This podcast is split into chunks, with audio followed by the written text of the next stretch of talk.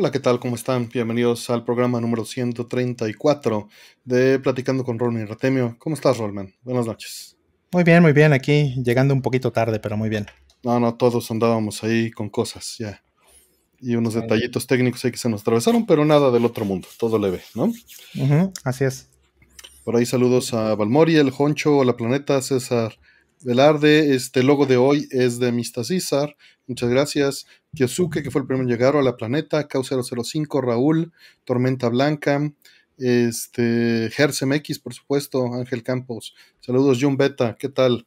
Giovanni, Vikrin, Gustavo Portillo, Kazuki, Magus, Kudan, DJ Arnold, ¿cómo están? Sí, ya todo se nos olvida que era viernes, pero ya. Demetrio, ¿qué tal? Saludos a Tamaulipas. Michel, Ernesto, Enoch, muchos de ustedes, muchas gracias por haber van entrando. Dante y saludando, gracias. ¿Cómo estás, Rol? ¿Qué me cuentas? Mm, muy bien, muy bien. Pues una semana agitada, ajetreada.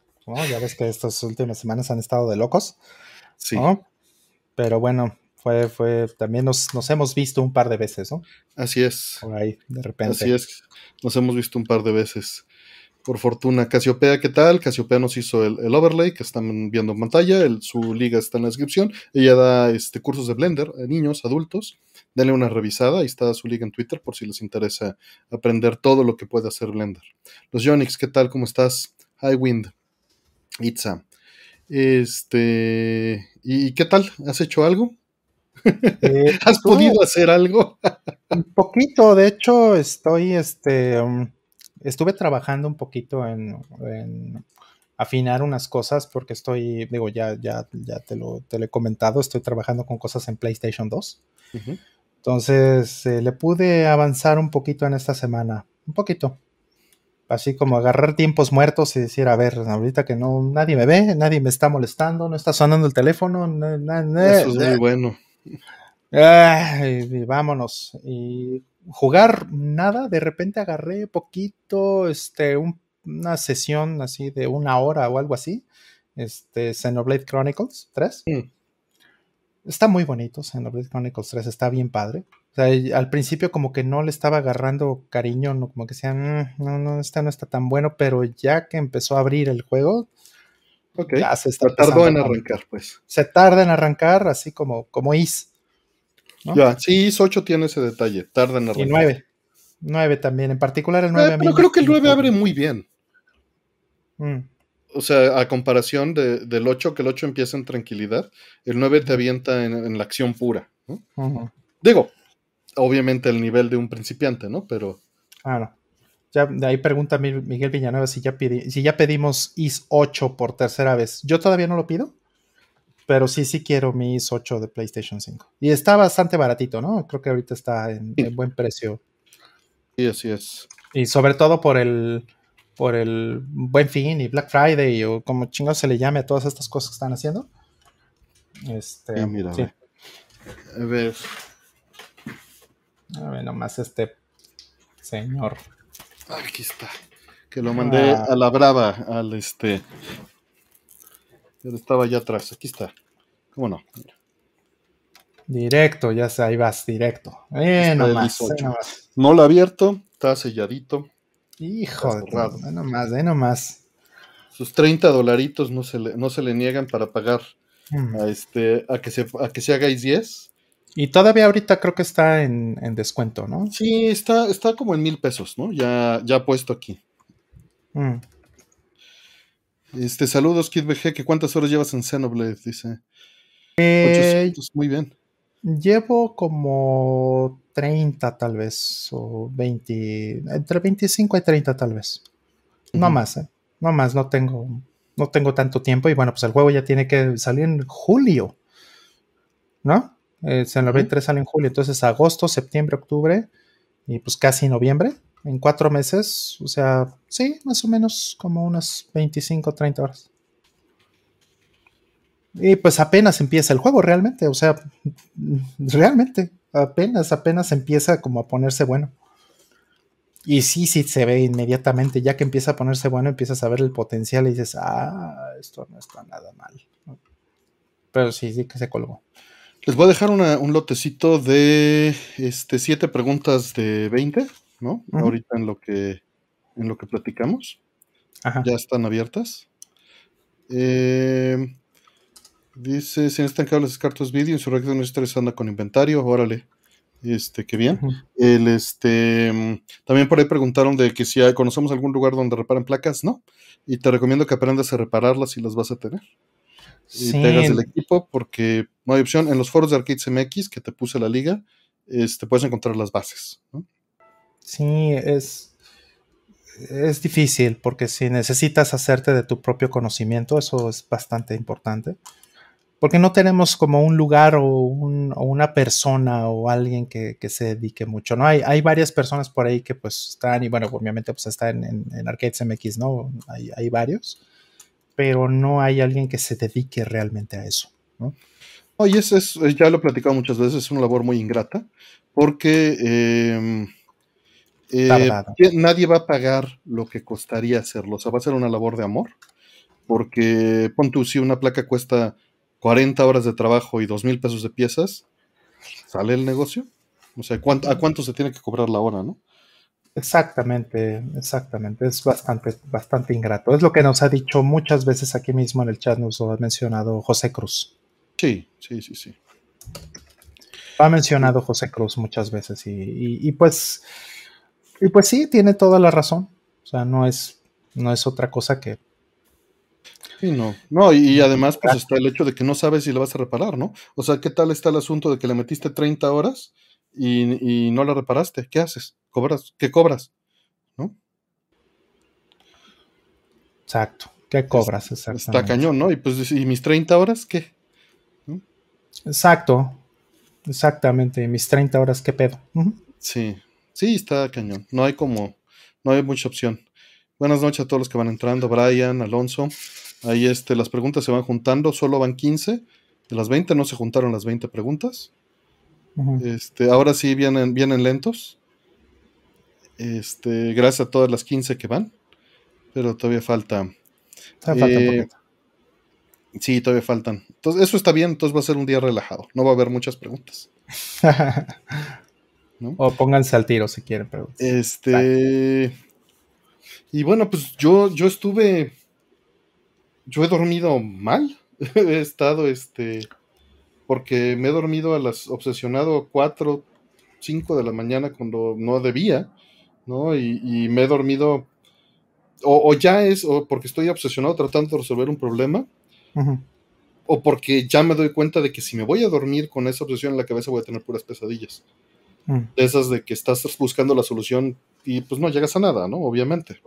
Entonces lo que hago es pues me pongo a ver algo o a distraerme para no irme a dormir con eso en la cabeza. Mm. Que, siempre va a estar ahí en el fondo, pero no es lo mismo irte a dormir inmediatamente que con un problema no resuelto técnico, ¿no? Que crees que estás a nada de resolver. Ay, sí, es una lata. Sí, lo mejor es distraerte un poquito, hacerte güey.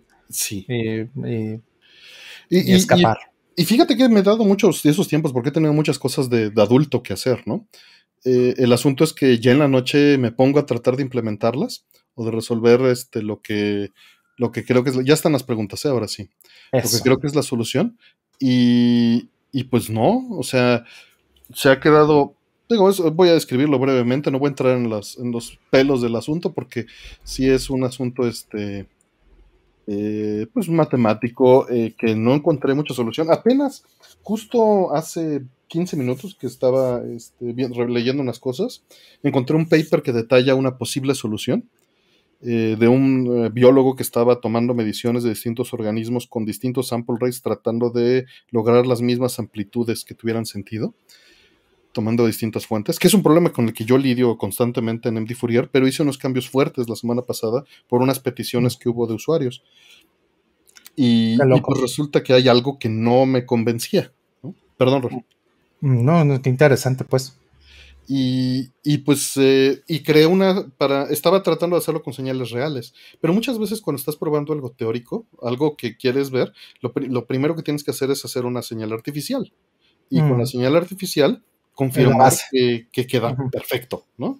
Es tu base, claro. Este, y me regresé y creé una señal artificial y estuve probando. Y resulta ser que eh, con lo que le metí la semana pasada a MD Fourier al, sistema de análisis, eh, tiene una capacidad para adaptarse a, a, dos tipos de escenario, ¿no?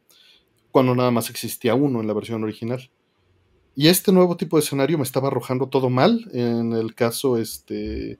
Bueno, las amplitudes me lo estaba arrojando mal. En el caso de la señal artificial perfecta. Mm. Y mi algoritmo anterior me lo arroja perfecto. Mm. Pero teóricamente estoy convencido de que el algoritmo nuevo es mejor. Mm. Pero no me está funcionando, ¿no? Eh, sí, todo lo que da la talacha. No, no, optimización después. No, yo no me estoy preocupando ahorita en optimización. La optimización estará cuando funcione. Eh, pero pues resulta ser que eh, llego a un nivel de tolerancia absurdo con la versión anterior, pero la versión anterior no me permite analizar ciertos casos, porque resulta ser que existen dos tipos de sintetizadores, si lo quieres poner en general. Mm. Es cuando cambias entre NTSC y PAL, que es mi problema. Es un caso muy, muy particular, ¿no? O sea, alguien comparando como 64 PAL contra NTSC. Mm. Pero, pero me afecta en todos lados, ¿no? En Genesis, en todos los que tienen las dos, y ahorita que estaba programando Neo Mm. Y resulta ser que, por ejemplo, eh, el Genesis o el Neo Geo, eh, cuando tocas FM, el reloj del FM es igual en NTSC y en PAL, aunque los cuadros son más largos. ¿Ok? Entonces, si yo estiro al cuadro más largo, estoy analizando de más. Tengo que recortar al más chico para comparar manzanas con manzanas. Claro, claro, totalmente. Ese era el escenario base con el que, como MD Fourier nació en el Mega Drive, en el Genesis, pues ese era mi caso base. Siempre escalo hacia abajo, recorto con una ventana y comparo manzanas con manzanas. Pero resulta ser que la Commodore no. La Commodore, el reloj del audio está conectado al reloj del video. Entonces el audio se estira. Lo que no estoy seguro. Tiene todo el sentido. Es si se estira. Digo, si el audio se estira, tienen que cambiar las frecuencias. Y eso hace que pues, no vaya a machear nada. Pero. O sea, el pitch cambia, evidentemente. Sí, pero existe la posibilidad de que el pitch no cambie y nada más las cosas duren más. ¿Ok? Ok. Eh, eh, y ese es mi problema. Ese es mi problema. Y, yo estaba preocupado en hacer que esas cosas macharan. Y hasta hace, hace 10 minutos que estaba yo allí abajo, lo pensé y dije, es que es absurdo. Todo lo que he estado experimentando estos cinco días no tiene sentido. El resultado que me está arrojando el algoritmo nuevo está bien. Si esté estirado en el tiempo con las mismas frecuencias, a huevo tiene volumen más alto. No me tiene por qué salir que tiene volumen igual. Mm. A fuerza. Pero pues, no sé, MD Fourier me estaba diciendo lo que aparentemente era la verdad todo el tiempo y, yo no le creía. Mm. Entonces, bueno, voy a tener que echar atrás un montón de cosas, experimentar, ver si lo que estoy diciendo es cierto, porque mi prueba base, pues tenía ese seno de a, un kilohertz metido en la duración de un cuadro PAL y en la duración de un cuadro NTSC, y cuando los comparaba los volúmenes me salían mal. Y me tienen que salir mal. Claro. es correcto que me salgan mal. Claro, ¿Y, cuánta gente en la comunidad o en, por ejemplo, en el Discord de, de MD Fourier, como cuánta gente usa PAL? ¿Qué tantos eh, usuarios hay de PAL? Nadie. Pero, pues. Pero la Commodore es PAL de, raíz. Claro, nació PAL. Exacto. Entonces, bueno, por eso este. Eh, por eso, ¿cómo se llama? Pues, pues le pongo tanta importancia, ¿no? Porque, porque lo permito. Y porque hace tres años me costó un montón de trabajo lograr lo que logré para sincronizar una señal PAL con NTSC. Y esta semana estaba convencido de que lo que había hecho hace tres años estaba mal. Después me di cuenta de que estaba bien y que existían dos escenarios. Y luego me di cuenta de que el segundo escenario, como lo programé, muy probablemente está bien. Pero todavía no estoy seguro. Eh, pero es, casi un hecho que esté bien y, simplemente nada más voy a borrar todas las cosas que le he metido para, para analizar y, y, nunca va a quedar bien. Esto es gratuita la suite 240p, es gratuita la suite 240p Diego Vega, lo puedes bajar. Eh, hay un sistema de donaciones tanto en Patreon como en la página de descarga. Ninguna es a fuerza, todo es voluntario si alguien lo quiere, pero los puedes bajar sin dar un solo dato y sin dar un solo peso. Mm. sin que te exploten por tus datos. No se podría hacer una comparativa ajustada con el, con el pitch ajustado por versión par, pero es que ajustar el pitch es destruir la frecuencia sónico Karuto. Lo que queremos medir es justamente el pitch como viene y qué tan diferente es entre las dos consolas. Mm, ¿No? Claro. si hago un ajuste de pitch, que MD Fourier permite hacer un ajuste de pitch, por ejemplo, para el caso del Super Nintendo, porque el Mm. Super Nintendo siempre Claro, cambia varía. el pitch. A fuerza, Varía, ¿no? por supuesto. Entonces, este eh, IG, pues es forzoso, ¿no? Es, ahí no, no tienes opción más que ajustar el pitch a fuerza hacia el 32.000 cerrado, por ejemplo, Mm. ¿no? Eh, pero, pero en este caso particular, pues no, lo que queremos hacer es comparar eh, dos señales que son puramente analógicas, no digitales, ¿no? Mm. Y si Artemio del pasado knows best, así parece cero la planeta. Tengo que confirmarlo, tengo que estar seguro de que es así antes de liberarlo, porque sí es un cambio fuerte. Y, y lo que pasa es que, por ejemplo, tenía escenarios, según yo, en el mismo Mega Drive, en el mismo Genesis, donde el, eh, el Yamaha estaba a la misma frecuencia, en- aunque cambiaras de consola, y el, este, y el SSG no, Mm. porque ese está, está en el BDP. Entonces, en el Genesis tengo el escenario donde existen los dos casos, Mm. en el mismo profile, ¿no? en, la, en la misma consola. En, en exactamente la misma consola, por supuesto. Entonces, este, bueno, por eso, me estuvo volviendo loco. Además de otros problemas que tuve con, con graficar WAVs por un detalle que este, me pidieron, que estaban justo comparando el, el este, PAL contra NTSC, estaban comparando visualmente con mi graficador este, de Waves, Mm. este, cuando cambiaban parámetros en un emulador, ¿no? Que era un emulador, un, un emulador sintetizador que después se implementó en Mister esta semana. Salió hoy, de hecho, salió hoy. Y resulta ser que le estaba dando este, resultados contraintuitivos a la persona que estaba programándolo. Mm. Y no eran contraintuitivos, eran, bueno, sí eran contraintuitivos desde el punto de vista filosófico en Andy Fourier, pero no lo eran desde el punto de vista de presentación de información al usuario. Mm. Eh, estaba peleando entre las dos cosas. Eh, entonces, este, pues tuve que ajustar eso. Entonces, esta semana no avancé más que lo que avancé el domingo en MD Fourier de Neo Geo, que, que fue mucho, ya casi está terminado. Pero ahora sí que tuve que irme en el stack hacia atrás, ¿no? Hacer este push, push, push, push de un montón de cosas antes de regresarme a lo que realmente me interesa acabar ahorita. Pero tengo otro problema en Neo Geo y no sé cómo lo voy a solventar.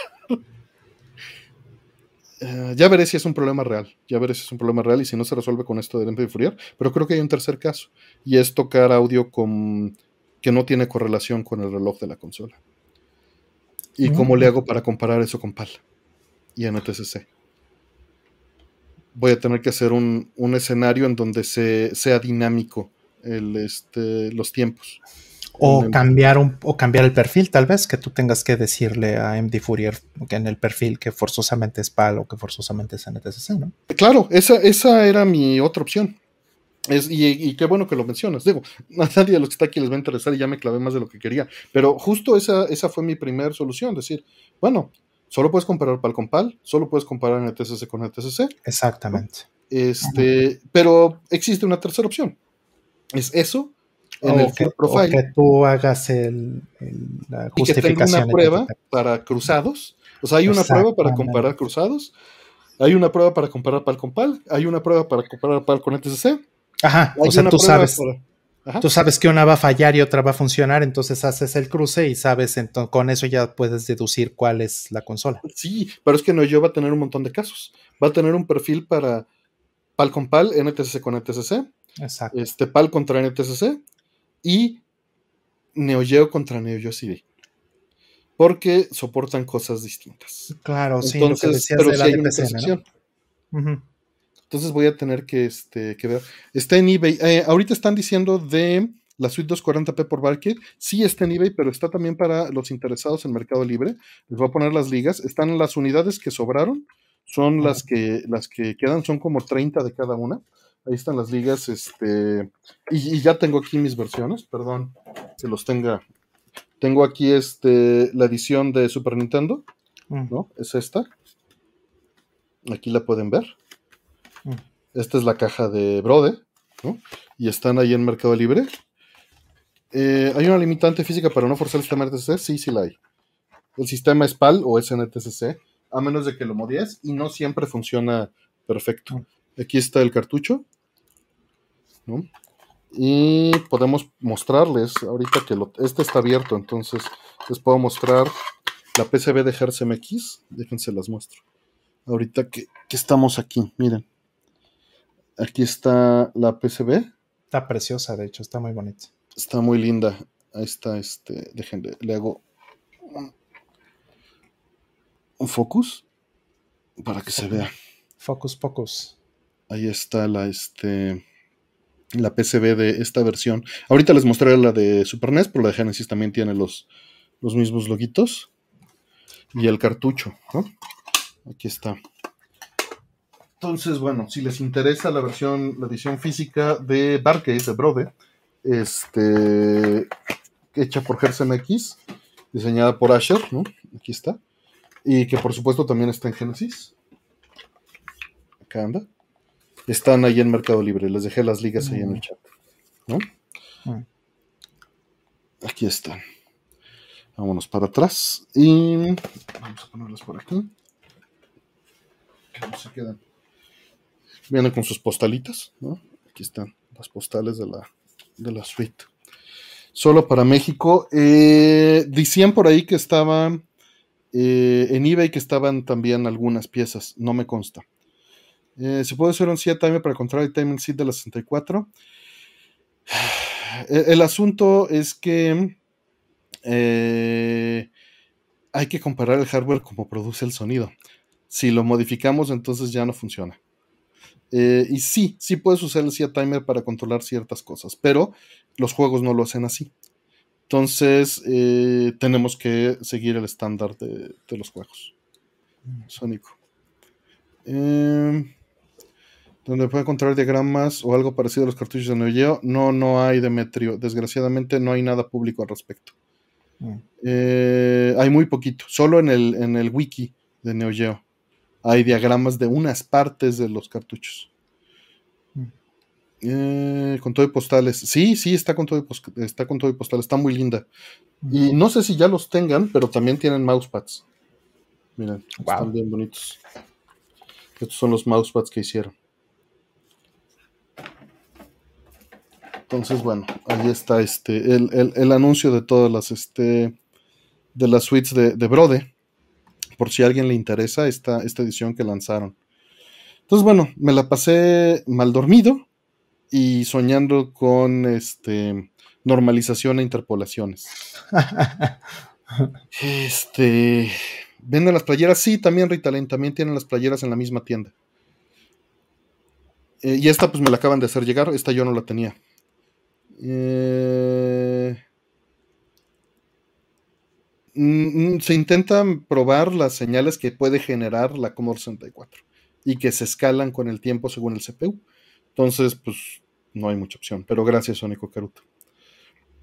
Eh, pues no, no sé si vaya a aparecer por eBay, eh, José Ramón. La verdad es que no tenemos control sobre eso. eh, pero pues bueno, está en Mercado Libre.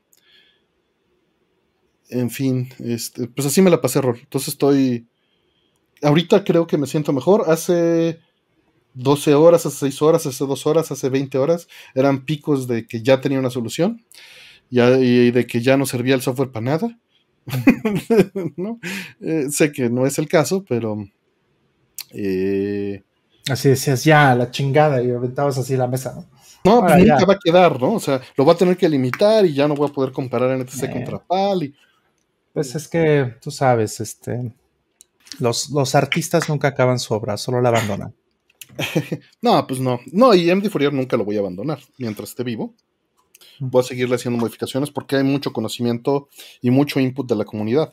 No, por ejemplo, este David de Plug me dijo anoche, yo estaba peleándome con este problema de normalización. Me dice, oye, me, estaba usando MD Fourier ahorita y estoy feliz, pero ¿no, se te- no, ¿no estaría padre meterle algo así como con SDL, OpenGL para que pudieras navegar las gráficas con Zoom y que te las rendería en tiempo real y nada más estar navegando en espacios O sea, y, y nada sí, más claro. renderear la que vas necesitando? Sí, sí, sí. Y le digo, pues, pues sí, sí estaría muy padre, pero este, de entrada ver, no, no es mi expertise, ¿no? Eh, en segunda, eh, pues le estaba diciendo, Bendy Fourier, pues tarda unos segundos en generar cada gráfica, ¿no? Dice, pues no, en mi CPU tarda 20 milisegundos en generar las máquinas. Digo, bueno, pues sí, pero mi CPU de hace 15 años, espera, espérate, ¿no? Sí, si lo hicieras por OpenGL y todo ese show, pues también sería todo un asunto, porque, o sea, ahí, sí, ese sí ya es, ahí sí cae en mi área de expertise justamente, y pues, o sea, sí, sí, pero de todos modos vas a depender del CPU, porque el CPU es quien, quien tiene que calcular los puntos que vas a ir a mandar. Pero, ¿sabes? Sí, no, porque ya están precalculados, es lo que yo le decía. Me decía, ¿no hay manera de tener todo en RAM? Digo, eh, o sea, sí, pero hay que hacer una transformación. Ah, sí, sí, claro. La transformación, y, como se hace la transformación actual, la gráfica vectorial, se hace en CPU también, por supuesto. Y eso tiene que hacerse en CPU. Bueno, igual, igual un shader podría ser, pero pues tienes que cargar todo, o sea, tienes que preparar em, en una mm, en una estructura en CUDA, por ejemplo, tendría que mm. ser un OpenCL.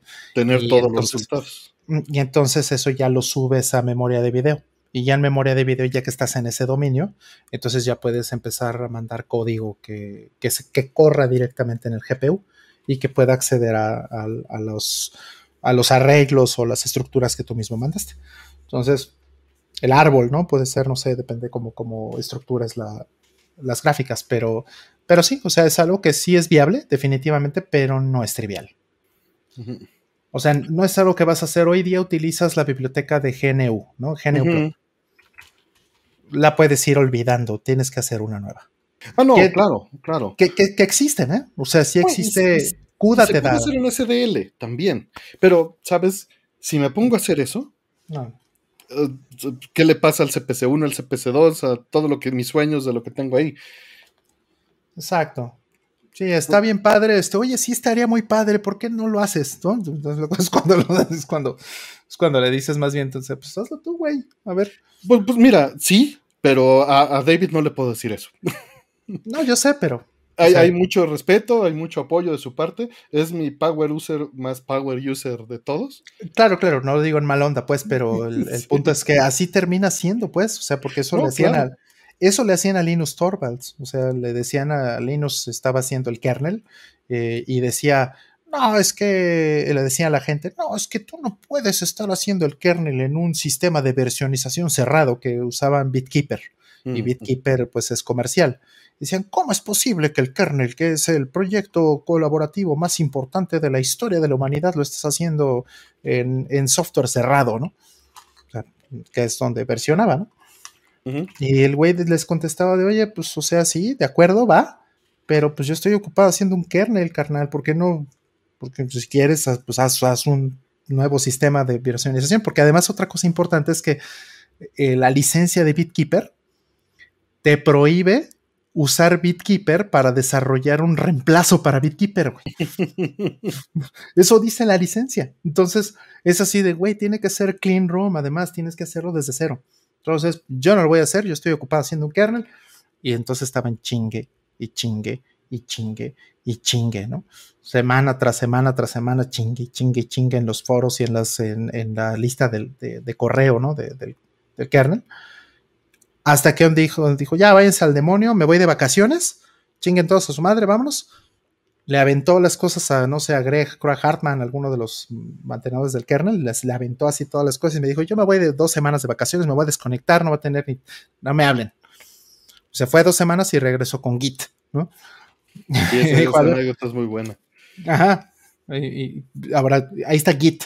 Ya lo hice, ¿no? Ya me fui de vacaciones, no toqué el kernel y usé ese tiempo para hacer esto que me estuvieron jodiendo, ¿no? Entonces, pues, pues yo creo que Artemio Urbina va a terminar haciendo eso. Mm, no, o sea, realmente está ahí para algún día que, que te aburrido, que quiera brincar de proyecto. Porque visto desde, digo, obviamente lo estoy diciendo ahorita, visto desde una perspectiva simplista, es cambiar un solo archivo de MD Fourier, ¿no? El plotter. El. Ah, sí, sí, sí, sí, sí, pero, pero, pero, pero, pero, espérame, espérame, espérame. Ya sé, Ahí sí, cambia, cambia, cámbiale, uno, cámbiale engine, güey, cámbiale, nomás es que nomás intenta intercambiarle Unity y ponle Unreal, güey, no hay pedo, ¿no? Ya sé, ya sé. o sea, no, espérate. Pero bueno, yo le dije, no, no, no puedo, ¿no? no, es, no está en mi dominio, no está en mi, en mi roadmap ahorita, pero por supuesto que lo he considerado en algún momento, ¿no? Eh, SDL principalmente porque sería lo que más cumpliría con la política de, cómo está el ejecutable ahorita. Mm. Lo podría linkear estáticamente y funcionaría en todos lados, ¿no? Claro, claro. Este. Me aburro fácilmente a empezar a repasar libcdl. Dale. Y Fourier de una vez, Atelier. Tienes que darle una repasada a tu este a toda tu teoría de, análisis de señales. Mm. Logaritmos y SDL. Con eso ya estamos hechos. Sí, un poquito de trigonometría de repente. Sí, sí, sí, sí. Sí, pero muy poquito. Muy, muy poquito. Reglas de tres, trigonometría, proporciones, y este C, SDL y análisis de frecuencias al nivel básico. No necesitas nada espectacular. Porque ya está todo digerido. O sea, nada más necesitas saber cómo representarlos. Ajá. Este, y ya estás. Sí. Pero bueno, ya se nos fue un montón de tiempo en esto. Perdón. Mis, obsesiones que dije que no iba, que, no iba a clavarme. No me metí en la parte dura del, problema matemático, pero, pero ya veré eso. Mm, si he usado libcdl, creo que entonces necesito meterme a estudiar análisis de señales. No a fondo, con que leas lo que viene en, eh, este, en el documento de MD Fourier, que es súper introductorio, con eso te basta. Son cinco páginas que escribí de análisis de señales. Con eso estás. ¿Crees que beneficiaría a MD Fourier? Beneficiaría al usuario y por ende beneficiaría a que más gente lo usara. No lo dudo. Pero este. si así te clavas con los proyectos, ¿cómo se ese compromiso? Eh, sí, las playeras quedaron muy bonitas a los de Brode. Eh, no, este Sónico Caruto, no les he preguntado, pero te puedo decir que David sabe lo que hace. David, que es la persona que me lo pidió y la que está programando MD Fourier para Commodore 64, es un developer que tiene 40 años programando para Commodore 64 y ha sido la persona que más ha estudiado el CID durante los últimos 20 años. Es el presidente y dueño de la compañía que crea sintetizadores y su sueño principal es crear un reemplazo de CID desde hace 15 años y lleva 15 años intentándolo. Qué, interesante, tanto tiempo para reemplazar Sid, ¿no? Sí, sí, sí, sí. De hecho, su último comentario fue, o somos muy pendejos o es realmente difícil. en inglés, pero... Claro. Y, yo dije, evidentemente es muy difícil. Y, y Bernard dijo, seguro, es muy difícil. pues yo les diría, no son cosas mutuamente excluyentes. pero, pero, pero sí. Este, sí, sí, sí. Entonces, el último set es un timo, no necesariamente, o sea, son aproximaciones, pero les falta, les falta mucho. O sea, todavía nos falta mucho. Y, bueno, el, David de Plow, pues tiene mucha. Si quieren ver un video de él al respecto, este David y de lo que hace para ChipSynth. Les dejo un video porque para que se den una idea del nivel de trabajo que, que este. Miren, les voy a dejar algo intermedio. Les voy a dejar cómo emulo el DX7. Porque ya emuló el DX7 y sacó un producto que lo hace. Es muy interesante, muy interesante. O sea, sí, sí se lo mandé a un tío y se, flipó así. Se e, así. ¿no? Para, para, que vean el nivel, porque en estos videos a él le da mucha pena clavarse. Él trata de no clavarse en estos videos y hablar solo superficial. Yo le digo, clávate. Me dice, no, porque yo vendo. ¿no? Claro, si me clavo se aburren y no me compran exacto, Exacto. Este, pero bueno. En fin, regresemos y vamos ya a las preguntas. Vamos a ir a contestar. Este, DX7 un infierno de programar, pero ya tiene la solución. pues bueno, ahí está un video del buen este, David, como él y su equipo, que son tres personas, no crean que es una empresa gigantesca, hicieron ya el chip Synth FM que emula de X7. Eh, no usaron MD Fourier como tal para ese synth por completo, porque MIDI no está completo en MD Fourier, eh, pero lo han usado para sus otros productos, chip Synth de Super NES y el de Mega Drive, ¿no? Mm. Pero bueno, ahora sí. Está guapo, está guapo. Sí. Eh, van, a, van a pedir Glay Lancer. Mira, ya tengo el original y no tengo mucho dinero ahorita. Entonces, este, solo si me es barato y fácil lo haría. Si no, este, de momento no, pero los invito a todos a que compren el, el release de Glay Lancer. ya sea en digital, ya sea actual, porque es un juego maravilloso, súper divertido. Es un shoot 'em up horizontal que sería una excelente introducción para Gradius posteriormente. Tiene excelente soundtrack en FM, cinemas muy bonitos. La traducción nueva no la he visto, eh, espero que esté padre. Eh, el gameplay es muy bueno y muy variado con distintos niveles de dificultad y de control.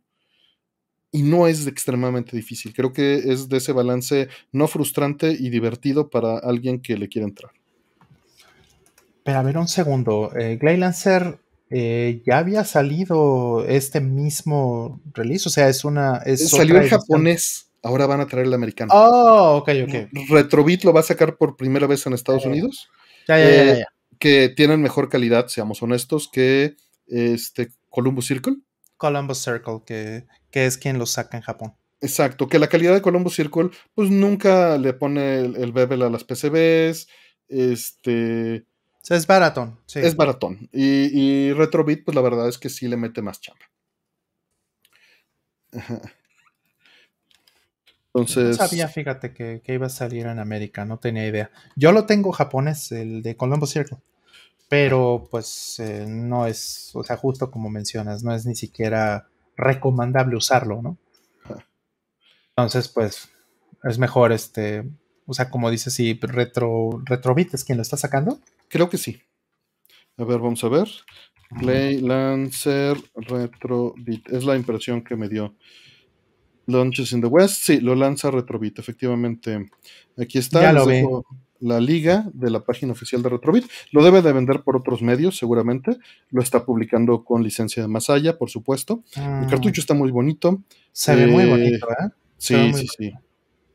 Ah, son, son 2.900 piezas. Ah, es una traducción nueva y oficial. Vale solo 54 dólares. ¿Por qué me creas necesidades? Lo va a sacar Castelmania Híjole, lo va a sacar Castlevania. ¿Y Limited Run? Este, ¿Cómo se llama? Ryan, ¿se llama? sí, sí, sí. Pues tengo la relación con Ryan y, andamos viendo justo un detalle de distribución, entonces puedo ahí. No, nada, nada. Me calle muy bien, buen brother, el buen Ryan. Este, ya sí, cover, reversible. Ay, tiene dos portadas, portada reversible. Sí, ya sé. Artemio, ¿por qué me haces esto? Yo no fui le preguntó, este, échale la culpa al niño Drácula, que preguntó en el chat. Ah, sí. Yo sabía que existía, pero mi, economía ha hecho que diga, no, no, no, no. Lex, cómprate tu Glay Lancer, después vas a venir a chillar si no lo compras. Saludos, gracias por venir. Que, que Lex vino a hablar de soccer. Díganle que no y díganle que vaya a comprar Glay Lancer. Mañana todo el mundo va a hablar de soccer, está bien. Por cierto, ¿cuál es tu pronóstico futbolero? Dice, dice Lex. La verdad, no lo sé, pero pues digo, sabiendo muy desde afuera y sin saber nada, asumo que va a ganar Argentina. Pero todo puede pasar. Es el partido de Schrödinger, o sea, a mí sí, hasta, hasta que no, hasta no ver cómo colapsa eso. Y nada más falta que... nos pregunten eso como 10 veces en el chat ¿eh? y que salga la pregunta ahorita, sin avanzar. sí, sí, sí, que se trate del mundial, todo, todo lo de hoy. Este, sí, pero bueno, vayan por Glay Lancer. Está bien, mm. vamos por la siguiente. Eh, hola, ¿cómo? bueno, ahorita vamos a contestar esta que viene. No sé a qué te estás refiriendo. Este, Shonen Fiction, muchas gracias, Shonen. ¿Cómo puedo participar en las preguntas? Pues acabas de participar en las preguntas haciéndonos una. Eh, es lo que. Es una forma, la que acabas de hacer es una forma de participar. Por supuesto. Eh, normalmente, las preguntas normales, como todas las que están formadas, eh, pues nada más ponen una pregunta cuando decimos que, cuando nos acabamos la lista de preguntas que están, abrimos preguntas de nuevo, entran las preguntas y se hace un sorteo. Por ejemplo, si entran 20 y se seleccionan 10, por ejemplo. Mm, aleatoriamente y listo. Y así es como lo, lo único que tienes que hacer es poner el, hashtag pregunta cuando, cuando están abiertas y con eso entran a la tómbola. Ajá. A la tómbola, tómbola, to, eh, está, parece que quiso escribir algo, pero no puedo escribir. Dice, pero no se participar en las preguntas abiertas. Eh, es, como te decimos, las preguntas abiertas, pues normalmente nada más esperas a que estén abiertas, que sucede en un bloque al principio del programa, y luego cuando las terminamos, abrimos un segundo bloque o tercer bloque, y listo. Ajá. Y bueno, este, pues eso, es como funciona, Shonen.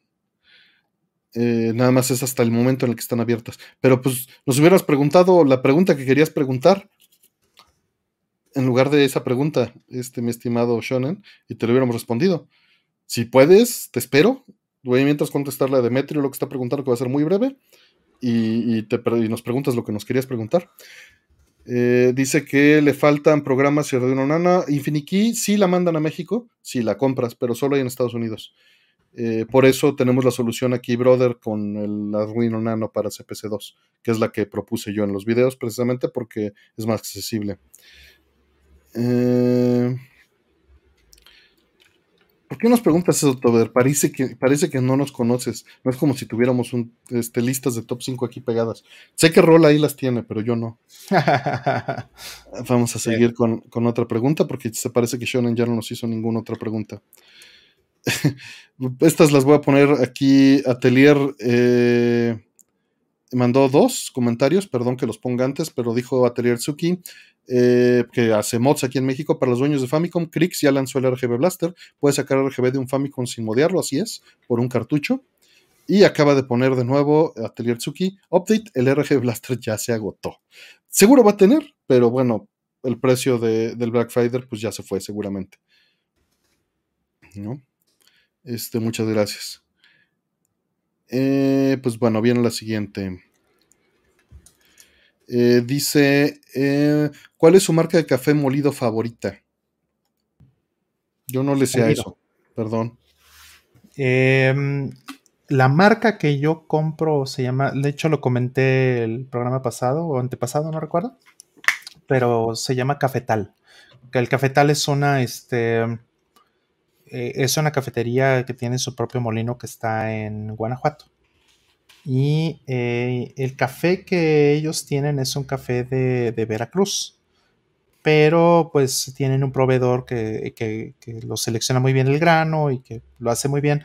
Em, ellos hacen, eh, digamos, tienen su molino y, y, hacen sus propios paquetes, ellos producen y envían a toda la República. O sea, yo lo conocí por mis grandes amigos, ¿no? Por Casiopea, que está aquí, por supuesto, este, y por Opta. Ahí eh, yo conocí este lugar y este, pues desde entonces, pues sí, es de, es de mis favoritos. Entonces, yo se los pido eh, regularmente en línea, ¿no? Esta, esta tienda la abrieron en línea. De hecho, les voy a poner aquí el, el, el, este, el link de la tienda por si quieren. La verdad es que es, es, bastante, bastante bueno. Y este, listo. Lo tienen ya sea por grano o también te lo muelen y lo tienen diferentes tipos de molido, ¿no? Que pues sí, a lo mejor, por ejemplo, para un filtro, pues si quieres un molido más fino, si vas a usar prensa francesa, pues requieres un molido un poco más grueso, por ejemplo. Entonces, pues tienen, tienen de todos los casos. Mm. Y, ya, yo creo que no, no tendría otro para recomendar en este momento. Por ahí dice la cubita del tejón que solo porque te conozco, entre comillas, si no dudaría que disfrutes la vida. Es este, mira, es como cuando te dicen, si no te gusta el fútbol, no te sabes divertir. o si no sabes bailar, no te sabes divertir. Es una manera de, Presionar. Eh, no, mira, sí, sí es una manera de presión, pero hay que entenderlo de su base más, más este, profunda o desde su origen. Es, muchas veces es de, yo es algo que valoro tanto que siento como una agresión personal que tú no lo valores. Y, lo entiendo, ¿no? Este, pero pues, pues bueno, a veces no pasa, ¿no? Eh, no, no, no lo tomo a mal la cobita del tejón, nada más estoy haciendo la anotación del tipo de comentario. Eh, gatekeeping, pues no, no tanto como gatekeeping, ¿eh? Yo lo veo como, ya entra y sé como nosotros, en general. Lo mismo pasa con el fútbol, lo mismo puede pasar con los juegos, lo mismo puede pasar con miles de cosas, ¿no? Es, es una manera de inclusión y exclusión. Toda inclusión es exclusión a fuerza y viceversa, porque estás pintando un círculo, ¿no? Estás haciendo un conjunto y el conjunto tiene una fuera y una dentro. Un círculo forzosamente excluye.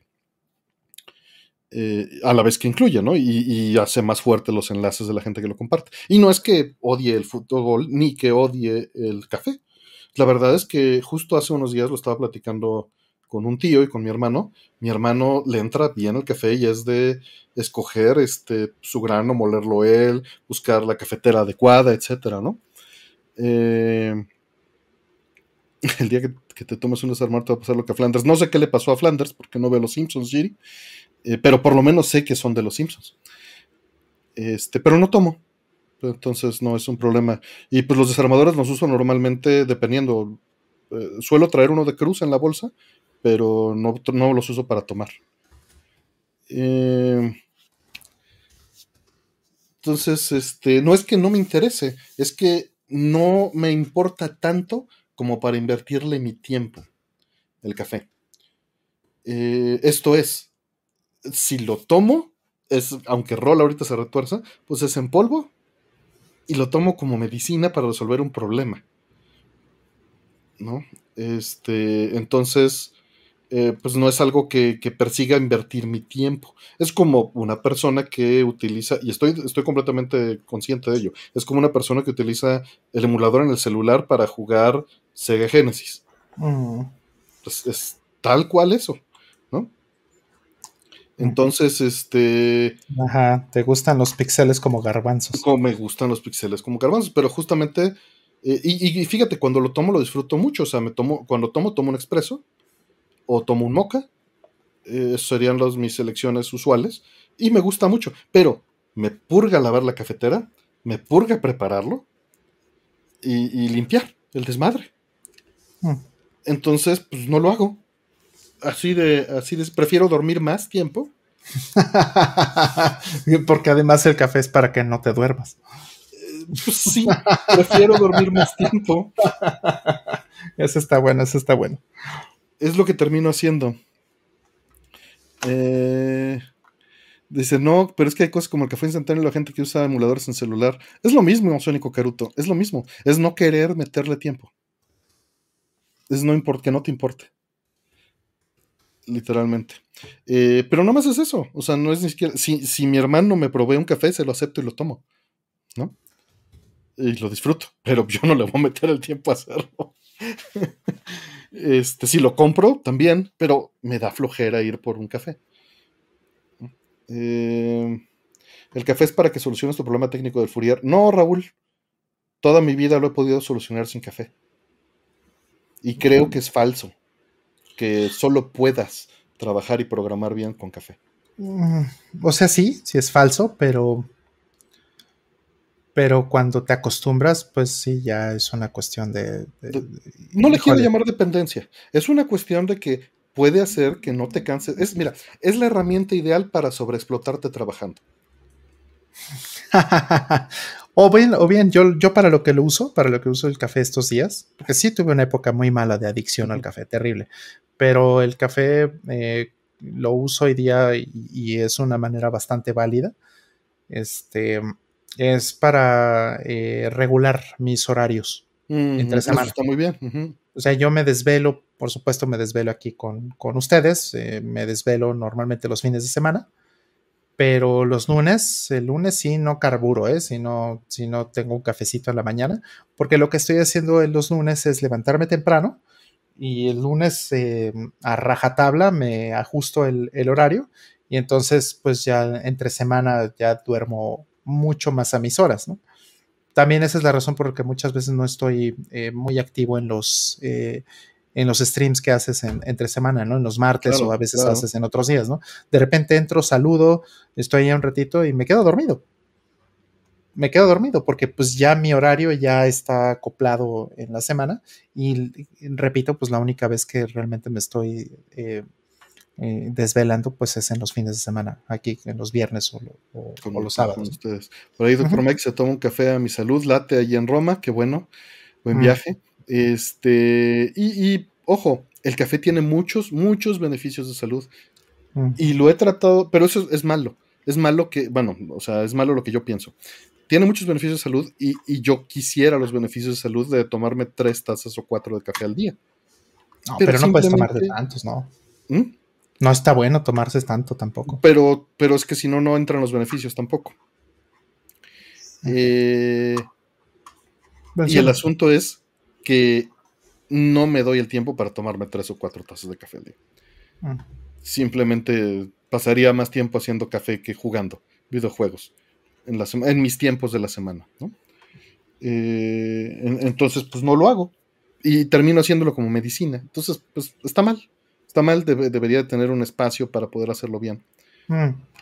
La forma que yo hago es, tengo de dos. Eh, tengo una cafetera que es eh, de filtro, es una cafetera no muy grande, es una que me gané en una rifa hace, hace ya como 10, 12 años, 12 años.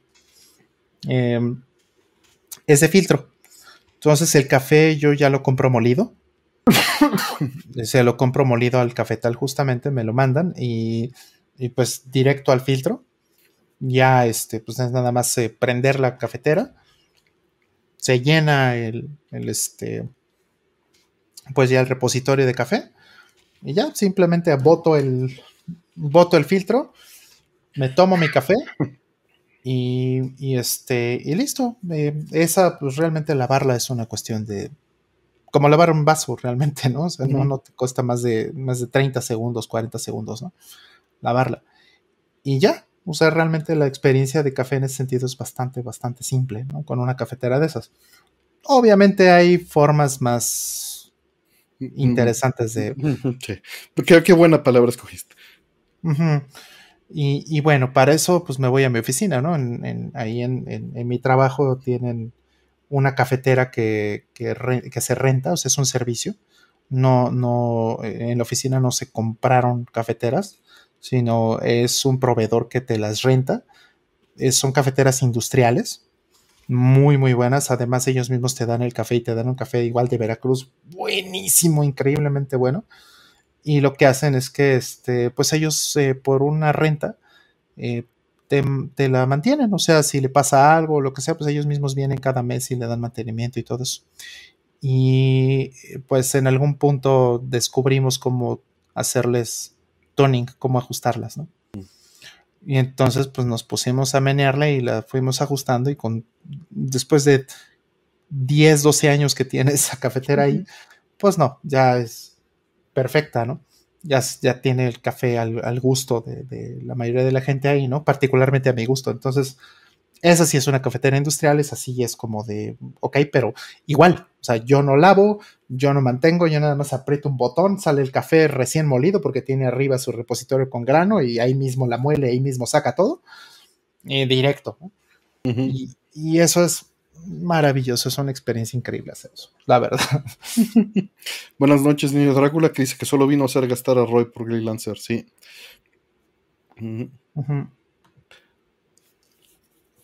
Sí, pero bueno. Algún día ajustaré mis, mis, este, tiempos para, tomar más café. Este, porque no, es que no me gusta, sí me gusta. Tiene que haber un compromiso, justo como dices, es una cuestión de salud. Entonces, pues. Pues bueno. O sea, mira, la Coca-Cola también era medicina, entonces. Claro, claro. pues, hubo un par de preguntas de café. Primero, este, ahorita voy a la de Telier, dice, Rol, ¿cuál es tu método favorito para hacer el café? Que medio lo respondiste, pero bueno. Ajá, yo uso, uso, cafeteras regularmente, tengo, y ya lo mencioné, tengo una cafetera industrial, hay una cafetera industrial en la oficina, yo tengo una cafetera buena, es una, mm, es marca Oster, y es, es buena, digo, no es increíble, no es así industrial, ni es de 50 mil pesos, ¿no? Es una cafetera que habrá, o sea, me la saqué en una rifa, ni siquiera la pegué yo. Mm pero será una cafetera de unos 6, 7 mil pesos más o menos, ¿no? Unos 350 dólares más o menos, es lo que será. Em, y ya, o sea, tengo una prensa francesa, pero la prensa francesa, así como Artemio, a mí sí me da hueva. Porque esa sí no está tan evidente, no está tan fácil, ¿no? Pues esa sí la tienes que lavar bien, tienes que... todo, ¿no? Todas las piezas, o sea, es, la tienes que desarmar, o sea, es más complicada. Y este, y esa la verdad es que solamente la guardo para ocasiones especiales, ¿no?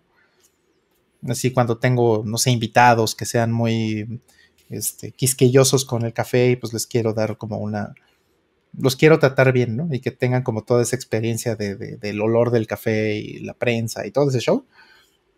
Ok, ¿no? Y de hecho me dan muchísimas ganas y quiero, eh, tengo muchísimas ganas de un, de un, este, de un sifón japonés. Me encantan, me fascinan. Y este, y bueno, también mi, mi misma eh, cafetera también hace espresso y cappuccino. El cappuccino casi no lo hago, pero, pero el espresso sí. De vez en cuando. Y el espresso es de hecho más fácil. Porque el espresso, pues nada más es meter en, en el repositorio este, en la cosita esta que no me acuerdo cómo se llama. Lo pones, la, la, la, aseguras, prendes, sale el espresso, lo quitas, tiras de ahí mismo, ni siquiera es filtro, ¿no? Directo y le echas agua, ¿no? Enjuagas, lavas ahí en 20 segundos y ya está, vámonos. Ni hay que hacer nada. Entonces, ese todavía es más fácil, el espresso. Y Atelier Tsuki dice, en mi pequeño atelier tengo a, mis invitados les doy a elegir entre estos métodos: B60, Calita Wave, Aeropress y recientemente Expresso. Mm. Pues ahí estás. Listo. Eh, yo lo tuve que dejar. Por ahí hay muchas opiniones, obviamente, el café, una prensa francesa de 300 pesos. la verdad, en menos de 10 minutos tengo mi café listo. 10 minutos es demasiado tiempo, Manuel. Sí, yo estoy hablando de, de, dos minutos o en la de la oficina son 25 segundos. Y ya te da un café. Estoy muy desesperado, creo. Sí, tú eres de los que le pegan al, al microondas. Ya, apúrate, apúrate. Sí, no, pues eh, fíjate que, que ahorita está descompuesto mi microondas, fíjate y lleva un mes descompuesto, no lo he reparado, lo podría abrir y seguramente es un diodo o algo en el rectificador. Sé que no es lo ideal, pero bueno. Este. Le vas a, le vas a programar MD Fourier, no te hagas. no, no, no. Eh, he estado usando la estufa de inducción para sustituir al microondas. Sí, sí es peligroso este, abrir un microondas, por eso está descargado. Por eso lo dejé un mes ya, este, de más. De todas maneras, no sé, no sé si lo voy a reparar. Eh, o sea, lo voy a reparar solo si es algo muy simple. Mm. Eh, eh, el asunto sería que pues he estado usando la estufa para calentar agua precisamente. Las pocas veces que he usado, he hecho algo de té o, he hecho otra cosa. Y con la inducción, no, hombre. Es, el mismo tiempo que el microondas, pero pasa la ebullición como en una estufa, ¿no? O sea, con las burbujas y se oxigena el agua de manera distinta creo que sí es superior, o por lo menos estoy más acostumbrado a agua en ebullición por, por calor que por microondas, ¿no? Que a final de cuentas es lo mismo, lo sé, pero... Sí, exacto. Estoy igual, Sónico Caruto. No sé si repararlo o comprar otro por miedo y huevo, nada. Lo mismo. ¿Qué problema tiene mi horno? Este, no, no, eh, cuando lo prendo, eh, se apaga de inmediato. Entonces, eh, estoy casi ah. seguro que es el, eh, ya ves que es medio rectificador lo que tiene, que debe de ser el diodo en el medio rectificador o la resistencia de descarga del capacitor. Tiene que ser una de esas dos cosas, creo yo. Eh, pero bueno, no, no, me voy a meter en eso ahorita. Eh, suena, suena, suena. Sí, pero pues ya, no sé, me da codera y me da hueva y pues ya uso la estufa de inducción y listo. Le vas a terminar calibrando ahí, le vas a hacer una prueba de Fourier para ver este, los milímetros de la onda. Y siguiente. Dice, eh, ¿por qué creen que a muchas personas les gustan las pasas? Al punto de odiarlas y que ciertos panes tengan su versión sin pasas. Yo creo que les molesta el cambio de textura. A mí justamente eso es lo que me gusta. Que haya, eh, que sea este, heterogéneo y no homogéneo. Eh, de mucho, desde que no sé, de unos 10, 15 años para acá, los sabores homogéneos me aburren. Y me gustan las cosas este, heterogéneas. No tengo problema con las pasas en ninguna este, presentación. A mí, este, sí me gustan. No soy así de que todo tenga pasas, no. Pero sí me gustan las pasas. Que bueno, mm. son uvas secas al sol. De hecho, eh, yo quizá les tengo esta. Eh, eh, lo inverso de una versión. O esta afección porque no sé si se acuerden que de chiquitos eh, salieron pasas ricolino y había una animación que se secaban en el sol y, las, y venían en bolsitas y te vendían pasas, así, como un dulce. ¿Tú te acuerdas de eso, Rol? Hola, hola. Para nada, para nada. Eh, no, no me acuerdo de eso. Yo a ver, vamos a poner ahí. ¿Te gustan vagamente, creo que Ricolino, sí. Pasas Ricolino, creo que sí, vagamente. Voy a buscarlo. Sí. Vagamente. Las odio. Deberían estar en todo. Mm, A mí no me gustan mucho. Y es eso, la textura. ¿Y, tampoco te gustan los dátiles, por ejemplo? Eh, sí, o sea, sí, como, fíjate, eh, ¿qué cosas pondría yo en ese grupo? Podría la cirola pasa, la pasa, el higo y el dátil. El, cual me dijiste antes, perdón? Higo. El higo. Ok, ah, órale. Pero, pero el higo el, este, es muy distinto de, las pasas. Pero la cuestión de la textura es como que. ¿El higo fresco o el higo ya este, cristalizado? Fresco, fresco, fresco. Fresco, órale. Entonces, em, o sea, como que esas. Eh, no que no coma eh, todas esas cosas, o sea, sí, sí, como tanto pasas como si la pasas, todo, todo bien pero digamos tratando de empatizar un poco por qué la, gente las odia. Porque no soy muy fan tampoco de las pasas de ocio. Mm. O sea, el, higo, por ejemplo, el pan con un pan dulce con higo. arándanos también. Hay arándanos así, por supuesto. Ah, sí, es cierto. Es la misma textura, pues es que es una fruta deshidratada. Totalmente, sí. Y, seguro en la Navidad, pues están las, las, este, los duraznos este, y los chabacanos deshidratados también que se, que se usan aquí en Navidad. Igual odian las pasas de mala calidad. Pues va un 64% que sí le gustan las pasas. Ah, que me, Sónico Caruto encontró una foto de algo, ahorita me la manda por el Discord. Eh, los tamales de dulce. Eh, ahorita hacemos la encuesta de los tamales de dulce.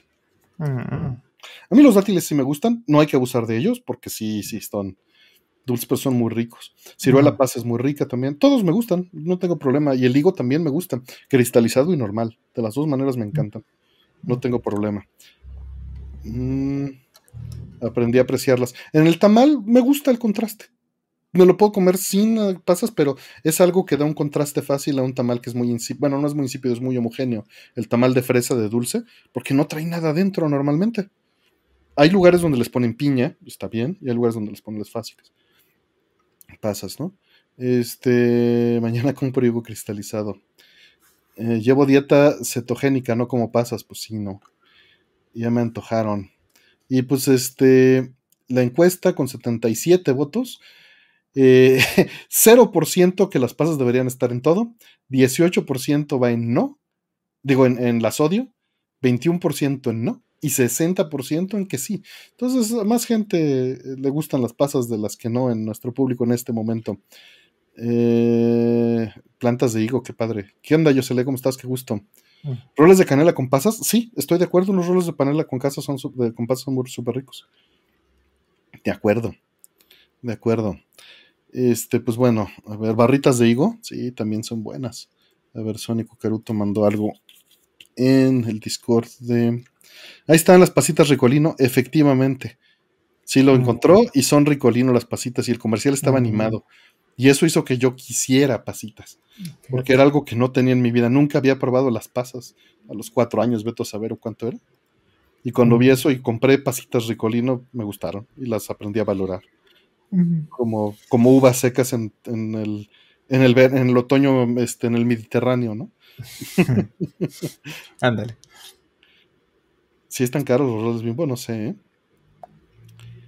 Sí, no, no, no hay que entrarle a esto duro. O sea, estos son dulces, vamos. Son dulces. En el arroz con leche, a ver, a mí sí me gustan las pasas en el arroz con leche. Es que las pasas dependen, me gustan las pasas secas, pero las aguadas son las que me desagradan bastante, como en el arroz con leche. Pero es que las pasas se le pueden poner encima el arroz con leche justo antes de comer. No tienen que estar ahí remojadas. ¿Ya todo es caro? Sí. Sí, ya todo es caro. Ah, que sí está el video no es nada más una imagen. Y sí, sí está. Ah, les voy a poner el comercial. Para que vean el comercial de las pasitas Ricolino. Ahí está. Listo. Listo. Arroz con leche con rupopa. Ay, sí, suena, suena bien. Y con pasas. Quedan rehidratadas. Sí, se convierten en uvas de nuevo. Y la encuesta quedó, pues tal cual como habíamos visto, sí 60%, no 21%, 15 las odia, 1% deberían estar en todo, 100 votos. Mm. Eh, las California Racing Brands. Mm. Siguiente. California Racing Brands. Yo viví ese comercial, no necesito verlo. Champurrado. Las pasas son, las son los papás, ¿no? La siguiente nos dice Albert Hicks. ¿Vieron el video de Digital Foundry con respecto a Pokémon? Es la primera vez que veo un video de ellos enojados con el juego. No lo vi. no lo vi porque no era algo que me interesara técnicamente y pues porque ya sabía que iba a estar muy mal. no juego Pokémon, no, nuevamente no lo odio, no es, no es un asunto, simplemente no me tocó y ya siento que estoy muy viejo para entrarle. Y quizás si lo agarra me gusta y bueno, ahí voy a estar, pero es agarrar un vicio nuevo. Eh, sin embargo, pues no, nada más pues fue triste, seguro lo parchan. Y, y pues luego decían que Nintendo no estaba a la moda, ¿no? Exacto. Ya Nintendo ya sacó su Cyberpunk, ya sacó su, Skyrim. Sí. ¿Tú sí lo viste, Rol, el video? No he visto el video de Digital Foundry. He visto videos y reviews de, de, de Pokémon, pero de Violet y Scarlet, ¿no? pero no he visto como tal ni el juego andando en vivo, ni tampoco he visto el video de Digital Foundry.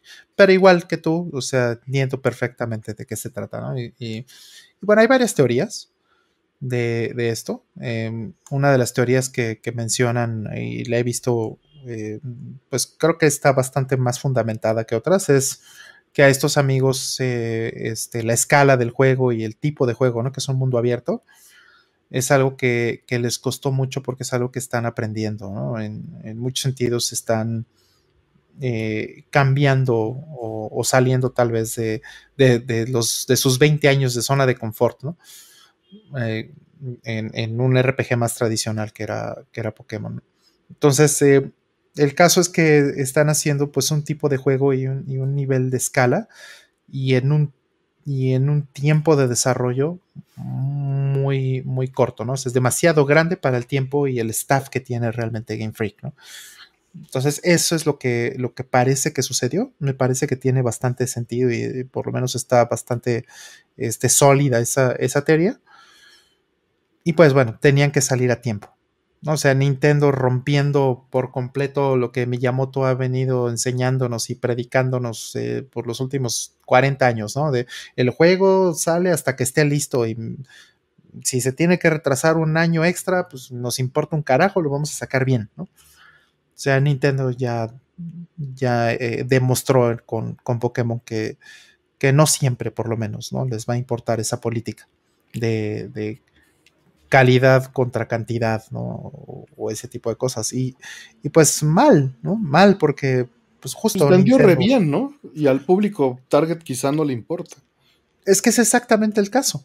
O sea, la triste realidad es que eh, como consumidores, pues ya no somos en general, ¿no? No todos, por supuesto, pero como consumidores en general ya no somos exigentes. O sea, si aceptamos un Skyrim, si aceptamos un, este, un, un, ¿cómo se llama el que, el que te encantó? Este No Man's Sky, si, eh, ah, si aceptamos este Cyberpunk, si aceptamos un montón de cosas, si, aceptamos eh, Early Access, ¿no? Conté que me gustó mucho este eh. Eh, de todos modos, el, modelo de Early Access me, me cae muy gordo, me cae muy mal. Todo eso o sea, todo eso es algo que son prácticas que la gente está aceptando, les está dando su dinero. Y otra cosa también muy importante, la gente paga muchas preventas. Y una preventa en principio no está bien. Como dice eh, eh, el dicho, ¿no? Y, y eso pues era muy sonado en mi familia, ¿no? Músico pagado toca mal son, ¿no? Es lo que dicen un poco cruel el dicho, pero, pero, pero, pero sí es cierto. O sea, alguien que ya tiene el dinero en la mano, que ya no tiene que pelear por tu, por tu peso, por tu dólar, pues no necesariamente está, se siente en la obligación de darte el, mejor servicio o el mejor producto, ¿no? Alguien que ya lo tiene seguro, ¿no? Eh, tener eso y no perseguir, no tener esa hambre, no es muy bueno para, eh, en, realidad, para, las cosas en general. Entonces, creo que, creo que este, Nintendo hizo muy mal, definitivamente. No hubo devoluciones masivas de Scarlet. No he escuchado que las haya habido, Cero. Sí, vi un artículo donde hablaban de devoluciones de Scarlet y de, de Violet, pero, eh, pero es un artículo vamos, no hubo el escándalo que hubo con Cyberpunk, ¿no? Y tampoco está al mismo nivel, entiendo. Sí de performance, no de incompleto. Eh, son cosas similares pero distintas, ¿no? Hasta donde tengo entendido, no soy un experto en ninguna de las dos. Y bueno, volvemos al punto que decíamos el otro día con Bayonetta, donde pues eh, se rumora que, pues estos juegos tendrían ya que haber estado en un Switch más poderoso, ¿no? Entonces, si en realidad su, su plataforma objetivo iba a ser para otro lado, pues le están recortando y están haciendo cosas que no tendrían que haber hecho ahorita, ¿no? Entonces, eh, digo, eso, por supuesto, nadie sabe realmente si eso es así, pero, pues bueno, vamos a suponer que sí, ¿no? Porque ya hay un patrón ahí eh, de varios juegos eh, recientes que se, que se han quejado, que se ha quejado la banda. Pero al mismo tiempo vemos cosas como el engine súper refinado que tiene eh, Xenoblade Chronicles 3. Y así como se ve también el, engine y, el performance, por lo menos en los videos de Breath of the Wild 2, o sea, se ve que la plataforma todavía tiene con qué, ¿no? Eh, el Switch todavía tiene un poquito de vida en ese sentido. Pero pues bueno, o sea, independientemente de todo eso, es que no hay excusa. No hay excusa no tendría por qué existir un juego así. ¿no? O sea, no tendría por qué salir un juego así y nosotros somos como consumidores los, responsables o los culpables por aceptarlo. Esa es la realidad. Y vendió 10 millones de copias en tres días, Artemio. Sí, sí, sí, sí, sí. En tres días. O sea, vendió lo que un Call of Duty en una consola. En tres días. O sea, ni Call of Duty hace eso. Entonces, pues, híjole, eso, eso me duele mucho porque pues le está diciendo a, los developers, le está diciendo a los publishers que pueden hacer, hacer esas cosas. Yo se le acabo de hacer un comentario, dice, el target audience no se ha quejado en su casa, niño de 10 años alrededor, 10, 14 años. Obviamente eso es una de la parte del target audience. La otra es gente de 38 años. ¿no? Hay que entender que ataca a los dos públicos, aunque evidentemente eh, se esperan más ventas eh, eh, distribuidas hacia, hacia edades más jóvenes. No que vaya a ser la realidad, ¿no? Pero, pues, o sea, pues sí. Es, es, una situación fea, es una situación triste. A mí me da. O sea, todo lo que he dicho los últimos 12 años sobre Skyrim, pues ahora lo tendría que decir de boca.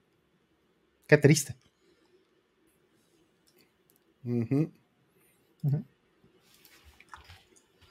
Pero bueno, ojalá lo parchen.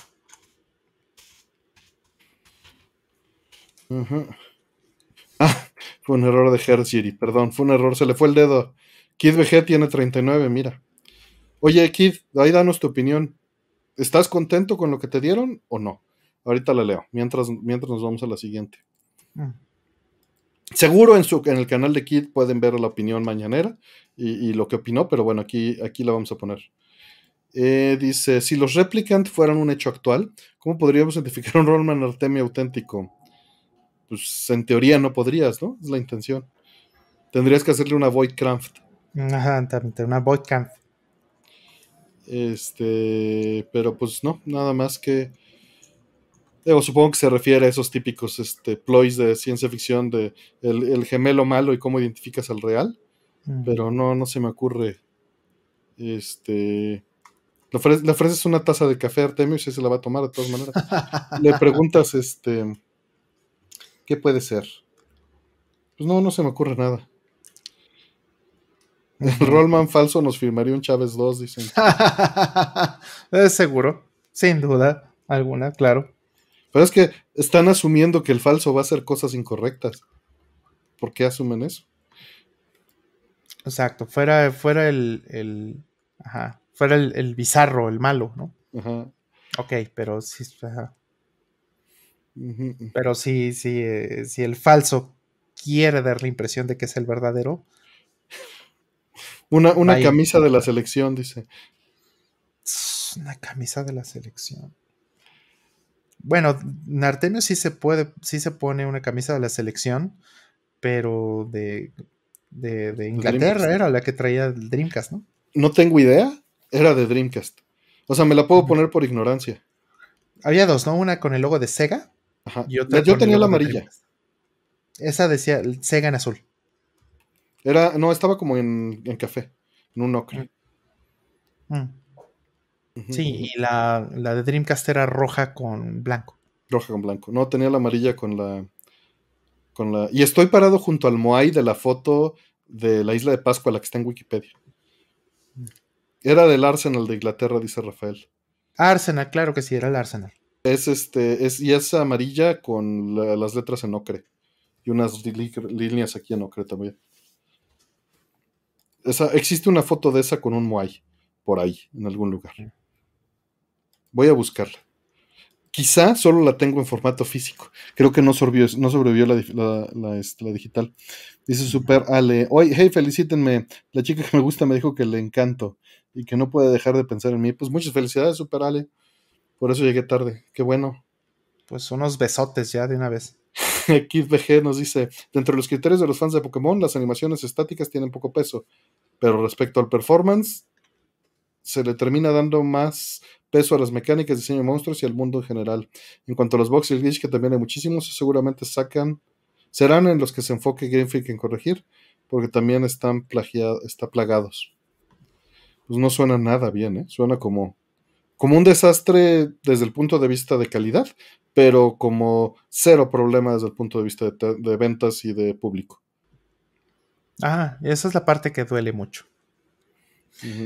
Pues, bueno, duele porque estás acostumbrado al Nintendo de antes, que era calidad sobre el problema, ¿no? Siempre. Sí, sí, es por eso duele. Bueno, en general, ¿no? Porque, o sea, no es que yo le desee un mal a, Skyrim, pues, ¿no? O a Cyberpunk, ¿no? No es así. En, realidad, pues, lo único que estás haciendo al, al aceptarles un juego mal hecho, un juego de, que no está terminado, pues es decirles, sí, sí, sí, te voy a comprar, no me importa que me vendas basura, ¿no? Te la voy a, te voy a pagar. Y eso no Mira, todos hemos pagado por algún producto que estaba incompleto, por la emoción, por integrarnos, porque lo queríamos, por apoyar. Difícilmente pues nos hemos salvado, ¿no? Claro, pero pues esta práctica se está volviendo más común, realmente. Claro, claro. Ese es el asunto. O sea, por mí, pues, igual, ¿no? De todos modos, ni Skyrim ni Cyberpunk, pues, ¿no? Pero, pues, Pokémon, neta, Pokémon. Compren Is, más barato. Pueden comprar dos Is con lo que, o le compran dos Is y le regalan uno a un amigo. Ya sé que el Play 5 es un problema, pero también hay en Play 4. Sí, ahí es en Play 4. Y en Switch, en otros. Y en Switch. Y en Switch también están, este, hay otros también que están interesantes, pero IS 8 y IS 9, ¿no? Están en, en las tres plataformas. Sí, sí, sí.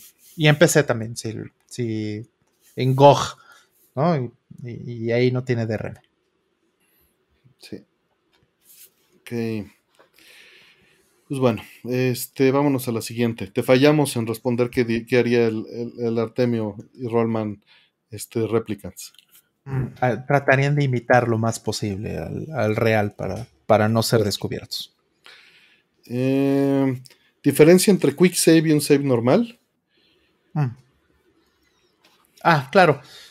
Eh, eh, la primera vez que yo vi un quick save en, en, la práctica fue en el Game Boy.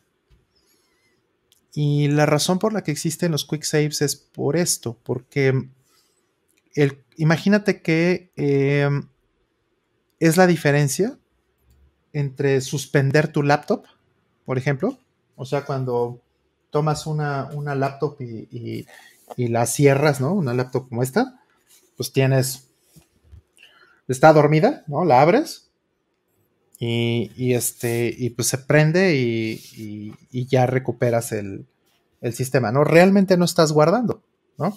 Este, ah, bueno, esta no estaba dormida, estaba, estaba muerta, justo. Entonces, eh, eh, es la, exacto, este, entonces una cosa es que que la duermas o la suspendas. Y otra cosa es que la hibernes o, la apagues. Entonces el quick save es básicamente eso, la diferencia con, contra un save real. Un quick save es para que eh, puedas mantener en la memoria del sistema mientras tenga batería. Un save rápido, que es para que tú puedas dejar de jugar porque te está llamando la atención otra cosa que tienes que atender muy rápido y no tienes eh, muchos juegos, se hace esto o se implementa esto, porque tienen eh, realmente puntos de, verdaderos saves. Por ejemplo, a la hora de terminar un nivel, a la hora de terminar, por ejemplo, en Mario, en, en Super Mario Bros. 3 de Game Boy Advance, pasa esto justamente. Tú nada más puedes hacer saves reales eh, pasando un castillo. Hay, un castillo de, medio jefe, ¿no? Un, mid boss y está el jefe del nivel. Solamente cuando pasas esos, esos este, castillos, realmente hace un save el juego. Realmente guarda.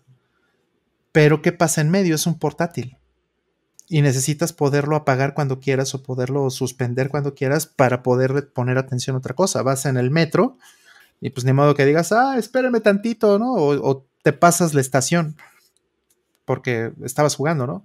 Para eso es un quick save. Para que se guarde temporalmente, no es realmente estás eh, grabando en el cartucho y es como suspender la consola y, la recuperación pues obviamente es muy rápida. Pero pues sí, si le quitas las baterías o se te acaba la pila o lo que sea, pues lo pierdes. Ese es el compromiso que haces. Y en generaciones actuales, el, quick save es muy similar al autosave hoy en día, ¿no? Eh, sí, depende. Por ejemplo, em, si tienes, tienes las dos cosas completamente distintas en, en Xenoblade Chronicles 3 bueno, las tres cosas. Tienes un save de verdad, tienes un autosave y tienes un quick save. Un quick save. Son cosas muy distintas porque un autosave es un autosave de, es un save de verdad. Y el quick save es como lo mencioné, es suspender la consola. O sea, el quick save en, en este en, en Xenoblade Chronicles es pones el quick save y donde sea que te agarre, pum, ahí apagas.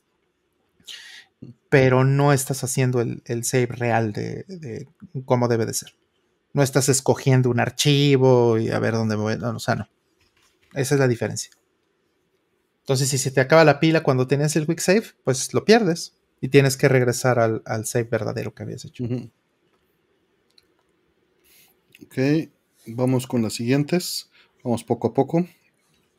Eh, la siguiente nos dice Mr. César, que nos hizo el logo de hoy, por supuesto. Dice, saludos. ¿Ustedes cómo representarían de manera visual y mercadeable servicios dedicados a Internet, dedicando como SD-WAN, encriptado, clean pipes.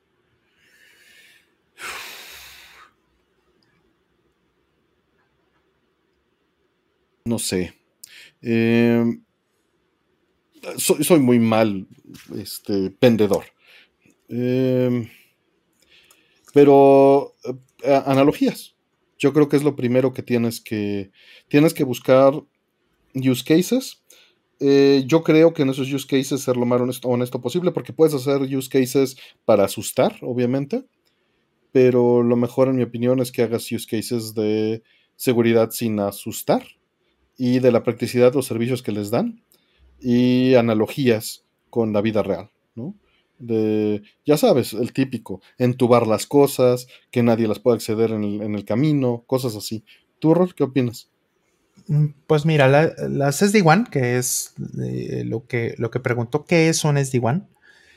El SD-WAN significa em, Software Defined, o sea, definida por software, y WAN es eh, Wide Area Network, ¿no? Estas son redes de largo alcance una LAN es una red local, una WAN es una red de, largo alcance como las que tenemos, por ejemplo, eh, así le llamamos, por ejemplo, muchas veces a los proveedores de Internet. Una WAN. ¿Y, las PAN? Sí, la PAN es eh, de NFC, por ejemplo, algo muy, muy cercano, ¿no? Pero el, el WAN, por ejemplo, se usa, en particular el SD-WAN, se usa para conectar, por ejemplo, eh, en empresas que tienen múltiples sucursales como bancos, em, tiendas de, no sé, de electrodomésticos, por ejemplo, de mueblerías, ese tipo de cosas, porque lo que hacen es que em, hacen que eh, todas las sucursales eh, se conecten a, digamos que a las oficinas centrales o al centro de datos de una manera transparente. Eso realmente es lo que hace, ¿no? Es como una VPN, muy similar, porque también mencionó el cifrado, ¿no? El encriptado. Y, eso, em, pues es, realmente la aplicación más usual para un SD-WAN. No, lo podrías usar para otras cosas, pero realmente en, el, en, en, en campo es mayormente para lo que se usa. Entonces, pues ahí más bien es hablarle a tu audiencia. Eso es lo que yo sugeriría, ¿no? A ver, o sea, tienes este caso, como mencionó Artemio, ¿no? Casos de uso.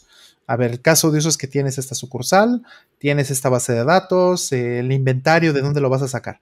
Hoy día ya estamos muy acostumbrados a que podemos hacer cosas como en el teléfono vemos eh, si en la sucursal de la tienda que me gusta, ¿no? Este, un, Home Depot, un Costco, una cosa de estas, eh, tienen el objeto que nosotros queremos ir a comprar y estamos viendo en tiempo real el inventario de la tienda. Para eso es, eh, para ese tipo de cosas es una igual, no es porque tengan que tener un data center o, tengan que tener este, autonomía completa en sus sistemas en cada sucursal. No tiene que ser así sino que más bien todo está conectado a un solo lugar donde está la aplicación que, alimenta la, app del teléfono. Y entonces esa es la que, la que te dice si está en el inventario o no.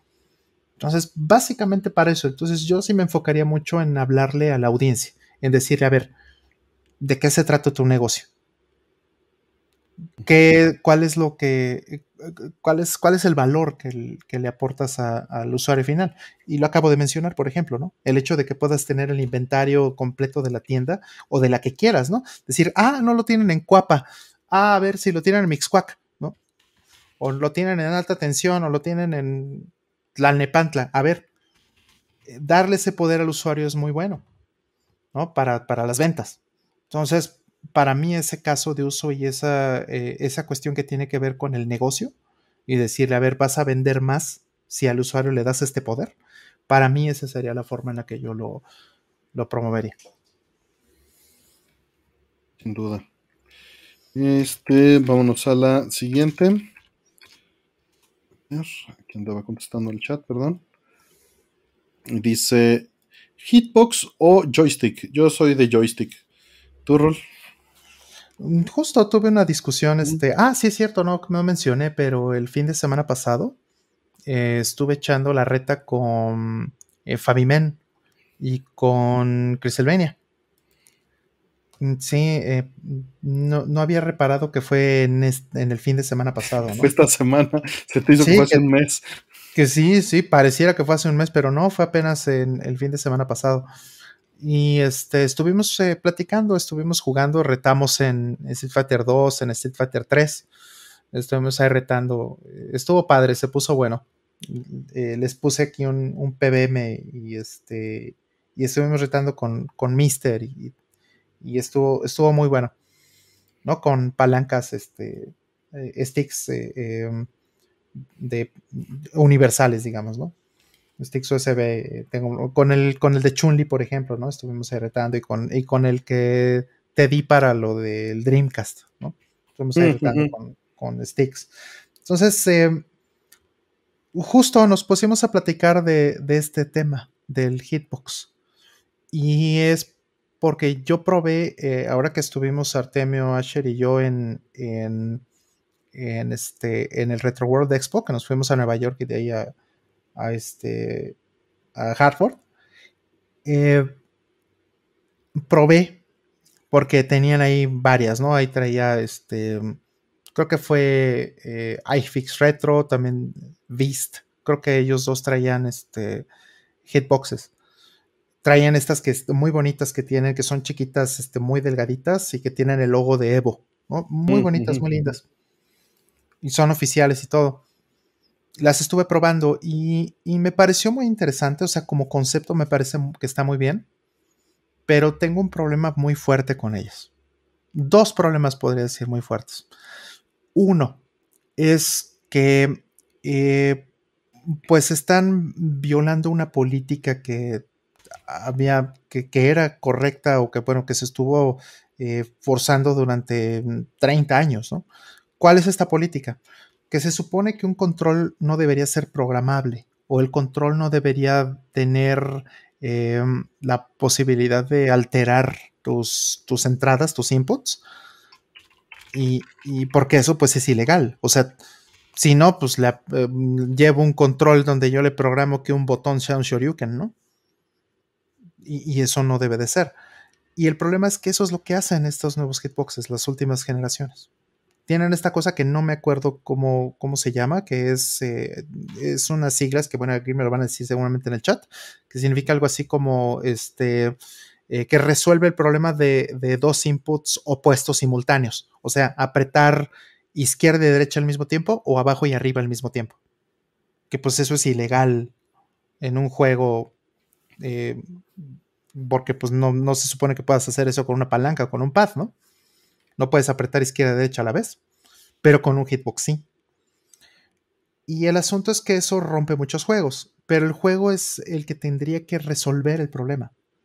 Y no, lo que hacen estas eh, hitboxes es que eh, utilizan su, propio, eh, su propia lógica para resolverlo. Y entonces puedes hacer cosas que son imposibles de hacer con otra cosa. Y ahí es donde empieza la parte ilegal. Por ejemplo, ¿no? lo que hace, de hecho, Daigo utiliza y, está patrocinado por Hitbox, ¿no? Porque todavía no es ilegal esta parte, pero em, o sea, sigue siendo, lo que está haciendo sigue, sigue siendo bien, sigue, siguen tomándolo como bien. Pero el asunto es que él puede eh, cargar, por ejemplo, con Gael, ¿no? Este puede cargar un, un, poder, pero puede tener siempre el dedo apretado cargando y por la manera en la que lo resuelve el, stick, pues puede caminar y puede hacer cosas mientras eh, apriete el, otro botón y cuando lo suelta, automáticamente se regresa a cargar, pero lo hace en, exactamente en el cuadro siguiente. Y eso es algo que no puede hacer, no es humanamente posible con un stick, ni con un pad. Y además lo hacía, lo hacía el CPU en la máquina original.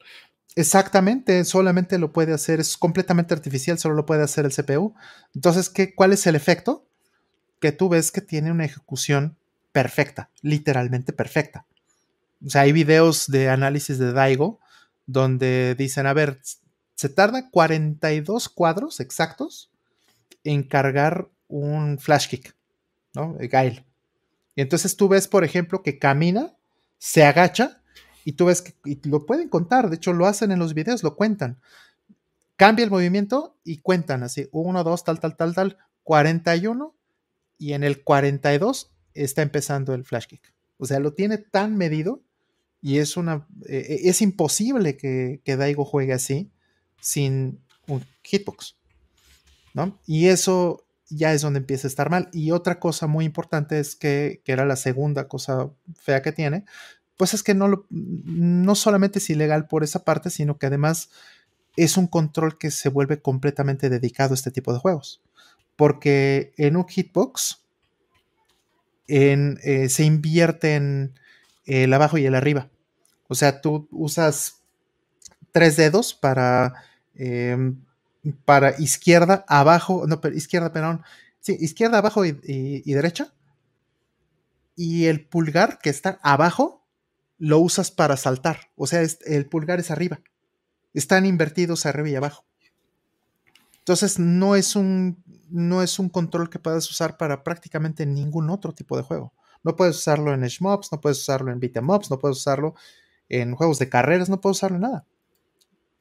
Tal vez por ahí eh, hay unos, eh, alguien mencionó, recuerdo, no sé si fue Castlevania, pero mencionó que hay unos hitboxes para, para Smash. Que tienen como un tipo WASD, donde sí es a, abajo y arriba están bien. Pero, o sea, sigue siendo un, un caso especial el de, el de los juegos de pelea. Entonces es un control específico para eso, donde solo funciona si el control está programado para resolver este caso. Y así no debería de ser. Desde mi punto de vista eso debería ser ilegal. Y el juego es el que tendría que resolverlo. Y ya que lo resuelve el juego, lo puede resolver igual para todos. Puede hacer que el control se comporte exactamente igual que como se comportaría una palanca o como se comportaría un pad y entonces ya sería justo para todos. Pero mientras eso no suceda, entonces el hitbox tiene un, una ventaja competitiva muy importante. En Evo, pues eh, decían justamente, ¿no? En, en, la reta estábamos diciendo que siete de los top 8 japoneses usan hitbox. Y pues eso te dice que, pues está dominando por completo y obviamente eso... Pues es que si, si, se vale, pues yo también, ¿no? Exacto, y si tú estás viendo que Daigo juega, pues o sea, quiero jugar, quiero ser bueno, ¿quién es el, quién es el, jugador modelo para, para, para, imitar? Pues es Daigo, o Tokido, o Kawano, o no sé, todos ellos. Y usan todos Hitbox. Entonces, ¿qué vas a hacer? Te vas a convertir a Hitbox. Eso es lo que vas a hacer. creo que la situación es muy mala y, es. Eh, está en detrimento de, en general de la comunidad de, juegos de pelea. Bien, este, pues vamos con las siguientes. Eh, la encuesta quedó 92% con joystick. Eh, vamos con la que sigue, una aleatoria. Nos dice Marimba Games. ¿Creen en la metafísica? ¿Qué opinan de ella? Si te refieres a hablar de física, hablando de física, sí.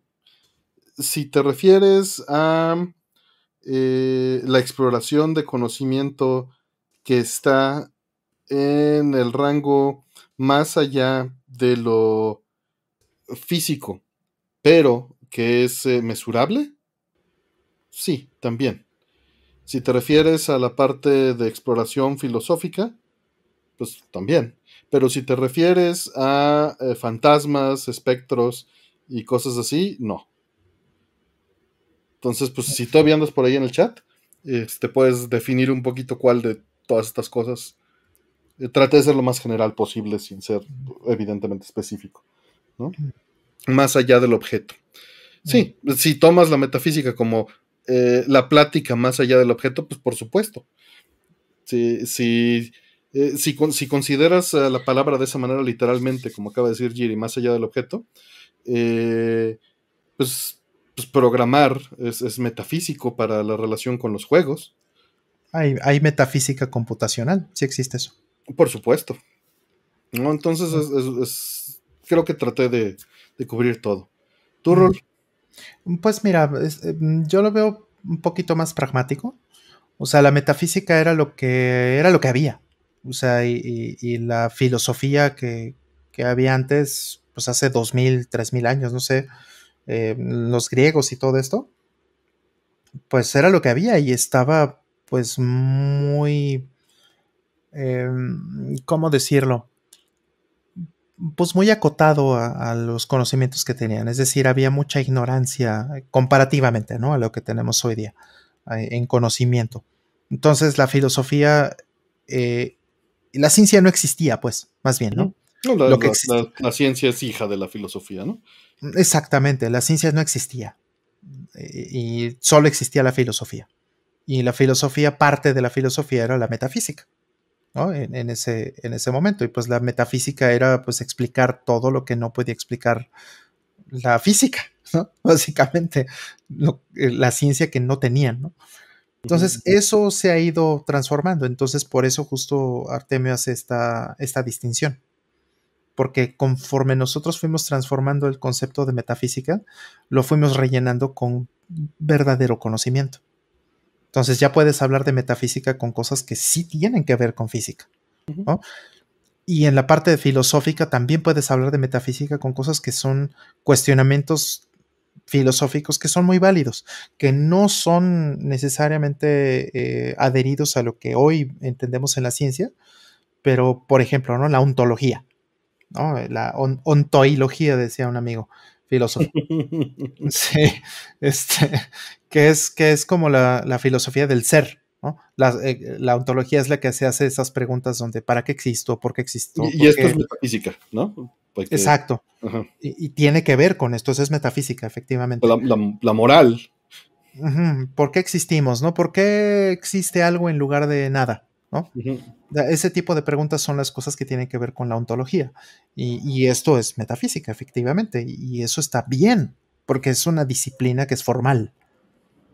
El problema es que eh, todavía pues tenemos este vestigio, tal vez, de la metafísica como la superstición. Por supuesto, y ese es el que quería separar, ¿no? Entonces, ah, es que es metafísico porque es sobrenatural, ¿no? Es porque ¿no? Hace poquito estaba platicando con una amiga sobre este tipo de temas y, hablamos de los fantasmas, ¿no? Y dijo, ah, es que fantasmas es como la... Em, dijo una frase que me, me, me, causó mucha risa, mucha gracia, porque pues, obviamente tiene razón si lo, en la manera en la que lo dijo, fue, eh, los fantasmas son la definición de aquellas cosas que todavía no entendemos, ¿no? que la ciencia no, explica, que son las cosas, o sea, es como un sustituto de decir la ignorancia, ¿no? o lo que todavía tenemos como, como ignorancia pura. Y ya no le contesté esto, pero sí, le, o sea, porque nos, nos distrajimos en otra cosa, pero lo que yo iba a decir, pues es que esa es la definición de Dios también, y esa es la definición de todas las supersticiones. No son más que un sustituto para nuestra propia ignorancia. ¿no? Entonces son, eh, es lo mismo que podemos decir de esta parte fea tal vez de la metafísica, ¿no? De no hacerlo formal y no de, no de hacerse estas preguntas serias. Y, y, para mí esa es la diferencia fundamental. O sea, te puedes, puedes pensar en la metafísica o en la superstición o en la religión o en lo que quieras desde un, desde un punto de vista flojo, perezoso, huevón, de decir, no quiero saber. ¿Esto existe? ¿Por qué existe? Ah, pues porque Dios así lo quiso. Listo. ¿Qué es esto que se movió y que se, que se cayó solo? Es un fantasma. Y, ya, o sea, eso es no quererte explicar la realidad. Y la metafísica, desgraciadamente, hay una porción vestigial que todavía está en este punto. Y no me gusta, esa parte la rechazo por completo. Y está esta otra parte de la metafísica donde se hacen las preguntas de una manera mucho más seria. Es decir, a ver, a ver, vamos a hablar en serio. ¿Qué tenemos en conocimiento en el mundo en estos últimos tantos años? Y ahora sí vamos a preguntarnos por qué chingados estamos aquí. ¿No? Y eso es una, forma mucho más eh, válida desde mi punto de vista, o para mí por lo menos, de, la, metafísica. Este. Por la siguiente. Sí. Gracias, Marima Games. Hablando de las paradojas de Teseo, ¿ustedes qué opinan? ¿Sigue siendo el mismo individuo o no? Un abrazo. Eh, ya es un tema que he tocado varias veces y seguramente me voy a acercar a él de manera distinta en este momento. Eh, yo creo que somos un proceso, no somos un conjunto de átomos en un momento. porque la única constante que existe en nosotros es el, proceso de seguir cambiando, ¿no? Y de tomar las entradas y las salidas y te está renovando toda la parte física que tenemos y la parte metafísica que nos compone, para redondear esto. Em, por otro lado, eh, y esto pues es completamente congruente en mi opinión, eh, en preservación, creo en la preservación funcional. Creo que el, este, el objeto para que siga siendo el mismo objeto, es relacionado a la idea que tenemos del objeto. O sea, el objeto es un ente cultural, a final de cuentas, porque es, es algo, un conjunto de partes que generan una función hacia nosotros o hacia nuestra cultura. Y al que le sigamos llamando eh, la misma persona, el mismo individuo, la misma cosa, es al que elegimos hacerlo, a final de cuentas. ¿Por qué lo digo esto? La paradoja de Teseo, para quien no la conozca, es que pues, está el barco de Teseo y lo vas cambiando, lo vas reparando, ¿no? Lo pones en un museo y cada vez que se pudre una tabla le pones una nueva y, le quitas la vieja. ¿Qué pasa si quitas todas las tablas y todas las tablas son nuevas? ¿Sigue siendo el barco de Teseo o ya es otra cosa? Y eh, del otro lado, si alguien agarró todas las piezas viejas y armó otro barco, ¿cuál es el original? ¿No? Eh, desde, desde, el punto de preservación, yo creo que si eh, la pieza, por ejemplo, un Super Nintendo, se le amuela el SPU, ¿no? el, procesador de audio, el, SPC, este, y eh, le pongo un sustituto, ¿no? Un este deja de ser el de tu infancia, deja de ser un Super Nintendo, lo tomé de otro Super Nintendo. Pero si tomo un FPGA y se lo pongo en su lugar y así lo voy cambiando, eh, ¿es tu computadora? ¿Es tu, es, tu, ¿Es tu Super Nintendo o no? ¿no? Eh, yo creo que difícilmente eh, se tiene esta parte, cuando se hace funcional es porque se descompuso y se va cambiando, ¿no? Entonces esta parte del barco de Teseo pues deja de ser un barco si las tablas ya no servían, ¿no? Son las piezas que compusieron alguna vez al barco original de Teseo. Va. Hmm. pero el nuevo objeto barco de Teseo, pues es el que está ahí, ¿no? Mm, claro. El, el, este, el bote. Entonces, sí, yo creo que somos un proceso. Yo creo que la persona que está aquí todo el tiempo, pues es, es la evolución de esa persona en el espacio-tiempo, ¿no? Y cultural y socialmente sigue siéndolo. Mm. Este, ahora, si te refieres a que sigue siendo el mismo individuo, pues no, porque ni los átomos ni tus pensamientos son iguales. No Mm. somos estáticos. Sí. Cuando dices ya cambié, de pronto sí es cierto. Por ahí Ferigno dice, a mí me da algo de ansiedad pensar en eso a la hora de cambiar carátulas de mis juegos. Eso es algo que no hago. Yo dije funcional. Creo en la preservación funcional. Dejé a un lado la preservación estética. Y fue completamente intencional. Porque justo eso, cambiarle la etiqueta, es algo que yo no suelo hacer. Porque Mm. no es algo funcional. Mm. Es algo completamente estético. Mm. Ahí, ahí me gusta dejar la pieza estética original. Claro. Mm, Y, y también es un asunto de conveniencia, ¿no? De cómo lo quieres Claro. tomar. Claro. Porque a lo claro. mejor puede, puede ser caso por caso realmente, ¿no? No hay una, no hay una respuesta eh, definitiva en esto, ¿no? No, por supuesto que no, es, es, es, es un espectro. Y por el otro lado hay casos en los que si tengo la elección entre estético funcional y solo funcional, voy a tomar estético funcional, Claro. si no me cuesta demasiado.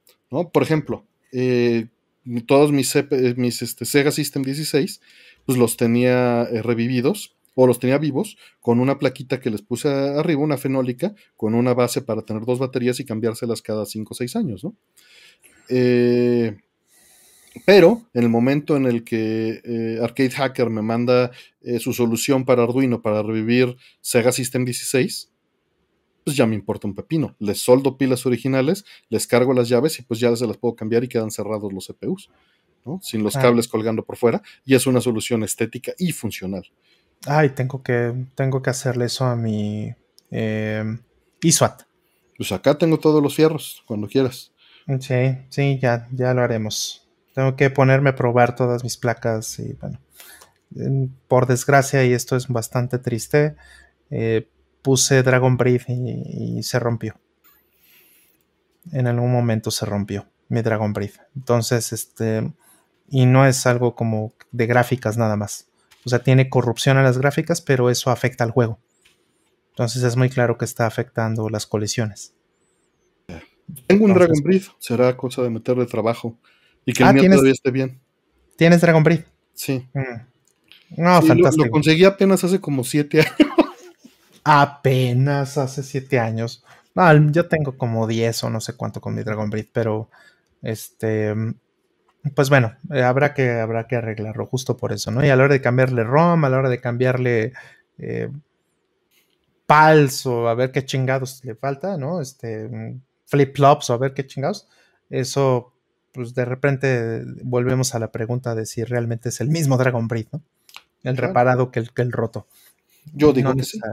Yo digo que sí. ¿no? Yo Ahí también cada pensaría quien tiene su respuesta. Claro, porque, porque también puedes usar eso a tu favor, ¿no? Puedo, puedo hablarle a mi ex y decirle, hay una versión de mí que nunca fue tuya. ¿no? No, eso- también habrá quien diga, no, si está reparada, no quiero nada. ¿No? O sea, una PCB arcade, por ejemplo. Y, y se vale, ¿no? Yo, yo no soy así, porque ya cada vez menos vas a tener opciones, ¿no? Exacto.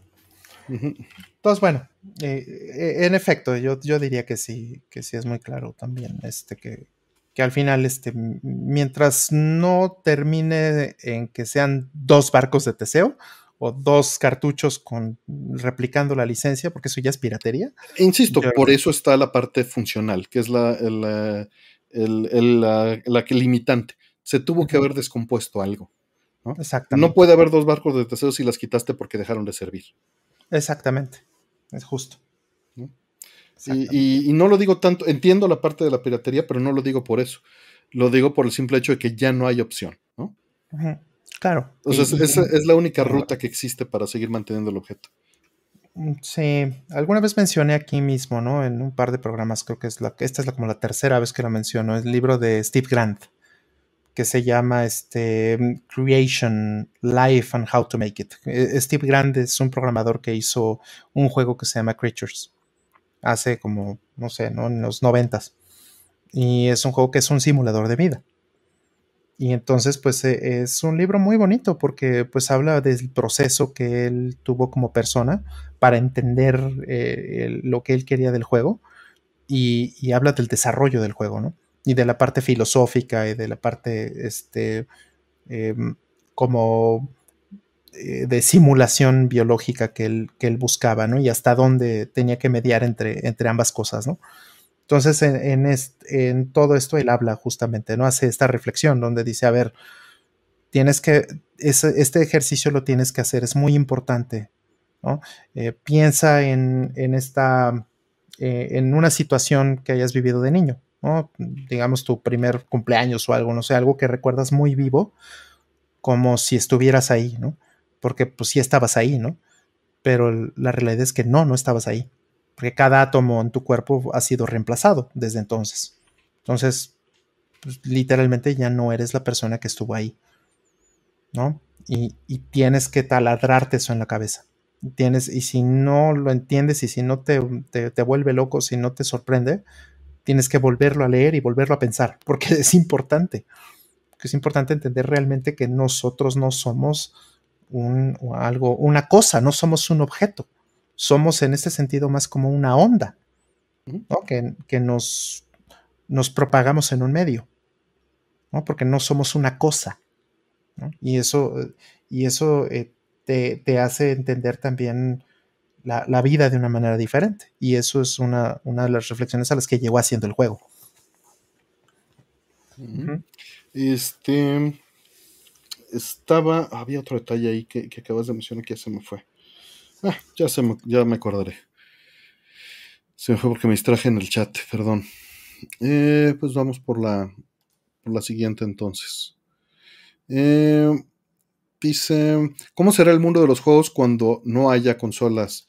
Pues ya estamos a más de la mitad, este, Sergio. Eh, la mayoría de las consolas son PCs o tablets. Ya estamos a la mitad de ese camino. Obviamente todavía funcionan como consolas en una parte, no en toda, porque no la puedes prender y apagar como licuadora eh, ya tienen un sistema operativo que butea, etcétera. Bueno, pero es que el concepto de, consola también es un proceso que ha evolucionado con el tiempo. Eh, y va a evolucionar, entonces solo hay dos caminos posibles, eh, tomando, enlazando las dos preguntas que acabamos de hacer, responder. Uno es que le llames consola a, una PC, eventualmente. Y el otro es que desaparezcan por completo. Pero pues yo creo que mi estimación es que en 5 o 10 años todo va a ser streaming directo a la tele, en una app, cargándola ahí directamente, que evidentemente ya no va a ser así. Yo no creo que, se, pero sería lo más cercano para una analogía actual. Y pues vas a tener los canales, ¿no? Vas a tener tu canal de Nintendo, tu canal de Xbox y tu canal de Sony si es que les va bien a las tres.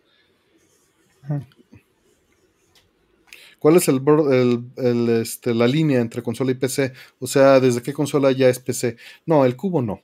Eh, el Cubo, el Play 3 son las últimas. Eh, yo diría que el Play 3 es de la última generación que todavía fueron consolas. Desde Play 4 para acá son PCs.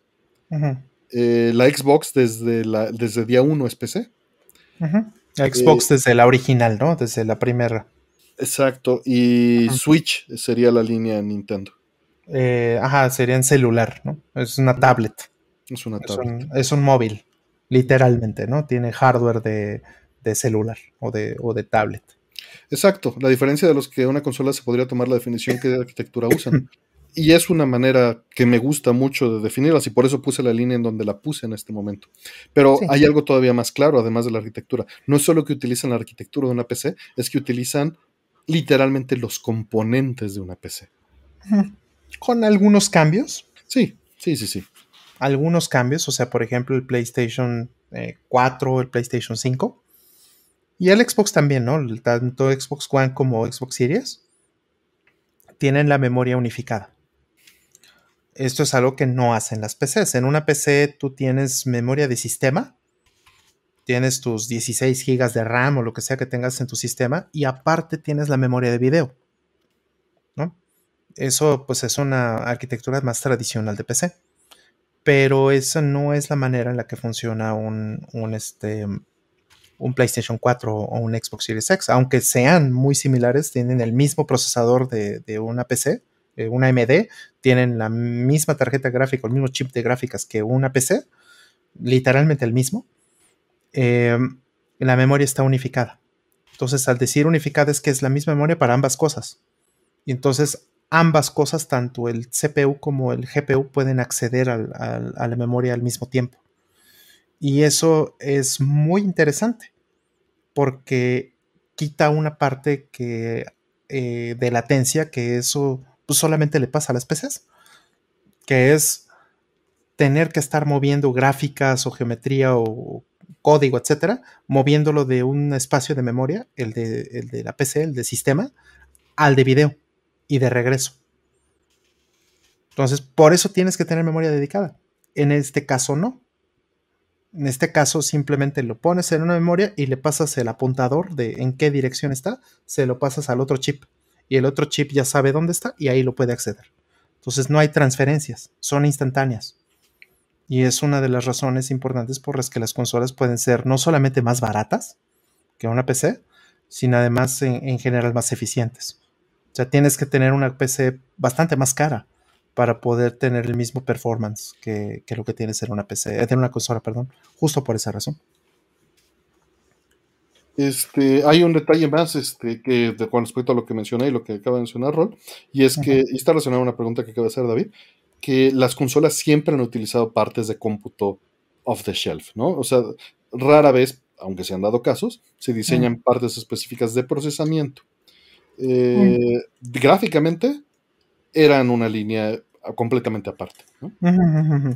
Y hoy en día ya están unificadas. Con sus diferencias, sí, pero no es como que. O sea, estamos hablando. Imagínate el Super Nintendo o el Genesis, ¿no? Mm el procesamiento de video que tenían era específico y dedicado para hacer gráficas para videojuegos y las PCs tenían pésima tecnología para hacer esto mismo. Pésima. Y era especializado. El de las PCs estaba hecho para hojas de cálculo, ¿no? Para herramientas de trabajo.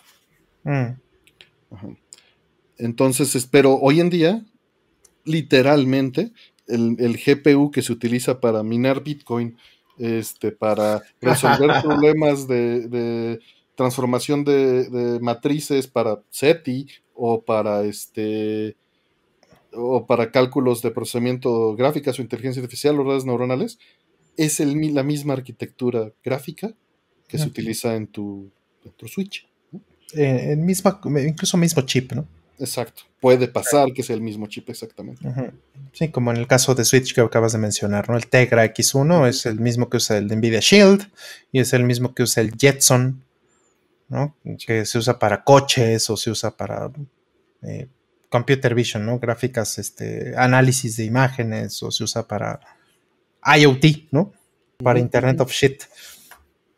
Sí, se te fue ahí una letra. Le tienes que restar uno al ASCII de la última letra. Dale. The of Shit. Sí. ¿Qué tan cierto es que la inteligencia artificial es if dentro de if? Pues mira, todo es eso, si te vas a cómputo básico. Si, lo, si desensamblas la, este, conviertes en código máquina todas las IAs, pues todas son ifs. Claro.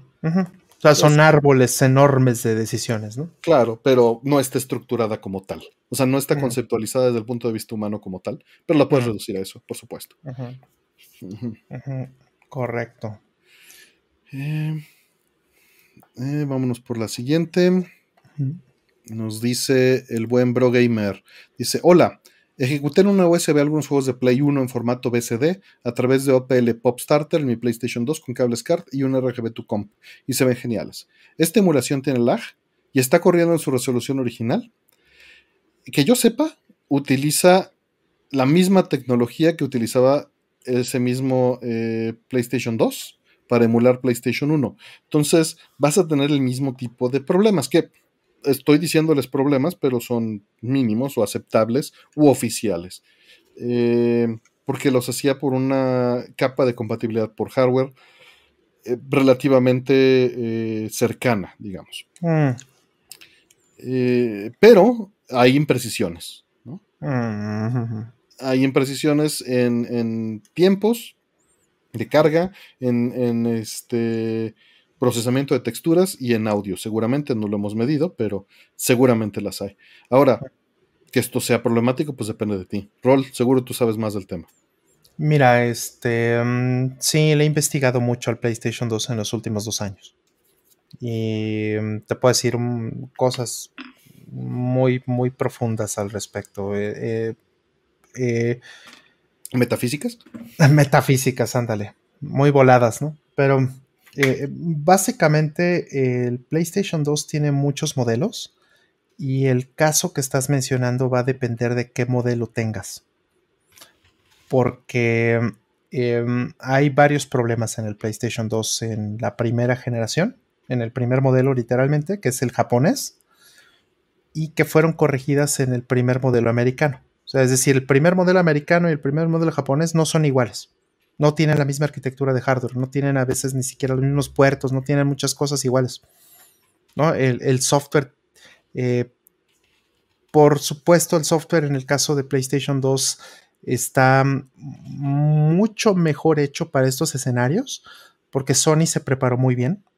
Sony lo que hace es que el juego lo corre, em, digamos, hay una capa abajo del, juego que es el, eh, podrías decir, el BIOS o un mini sistemita operativo de la consola que tiene un driver y este driver es el que le dice, a ver, este es, eh, eh, digamos, el sistema de archivos que vas a utilizar para correr tu aplicación.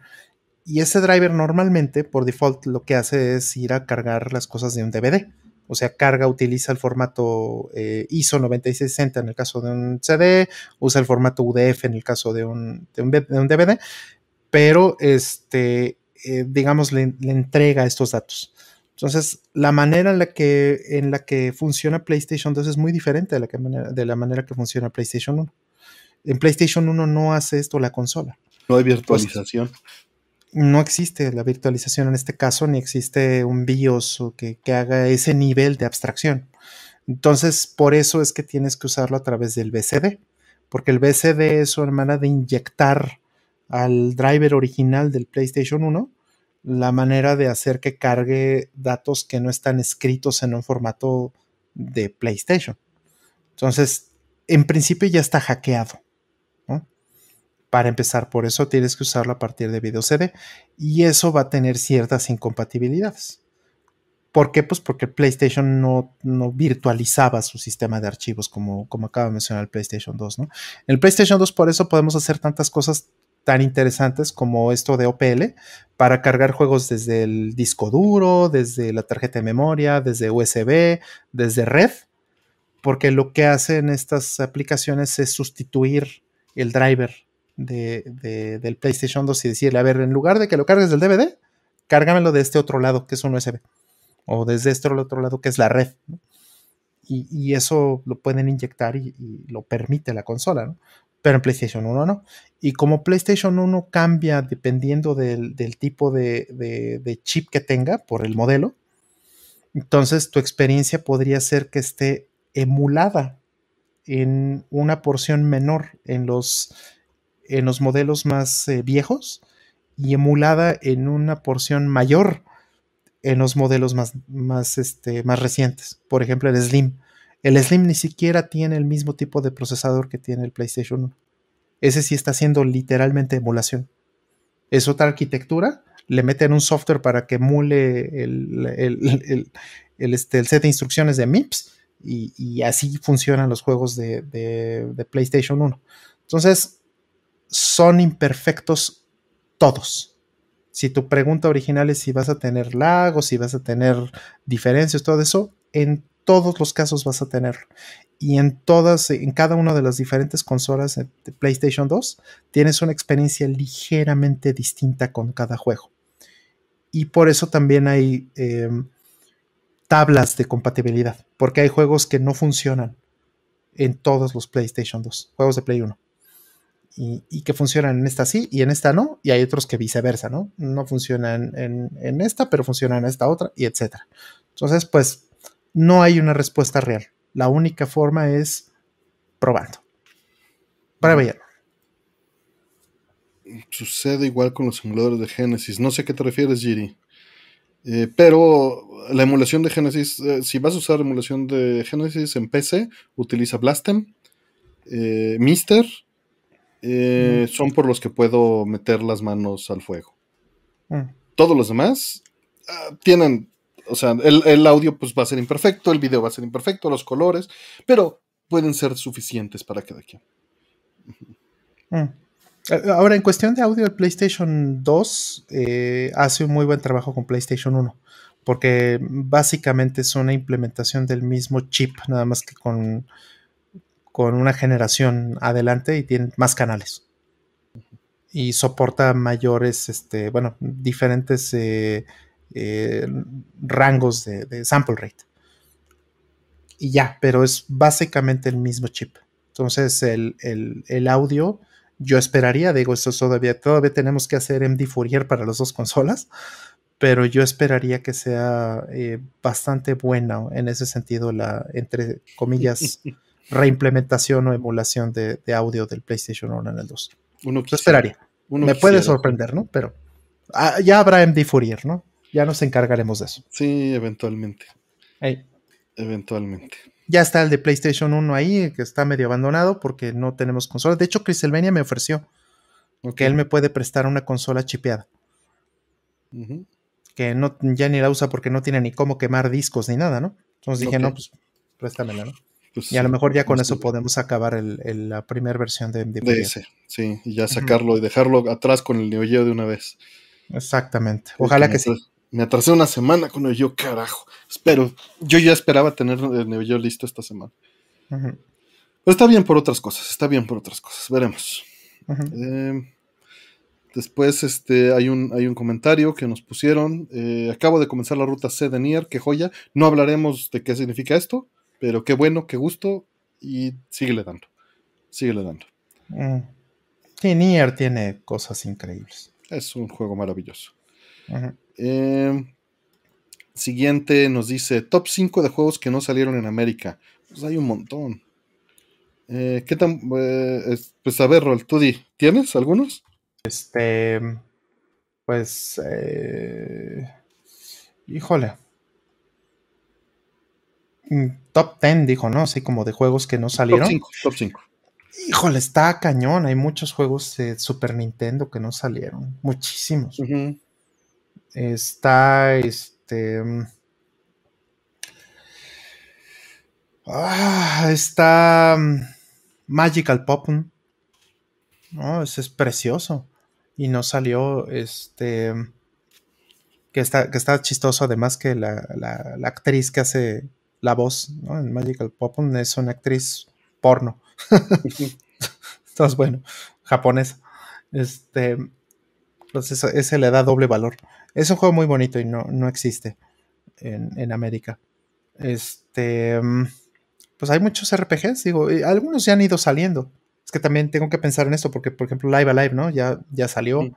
¿no? Ya salió este Secret of Mana 3, ¿no? sí, sí, lo mismo puede ser de Lancer, ¿no?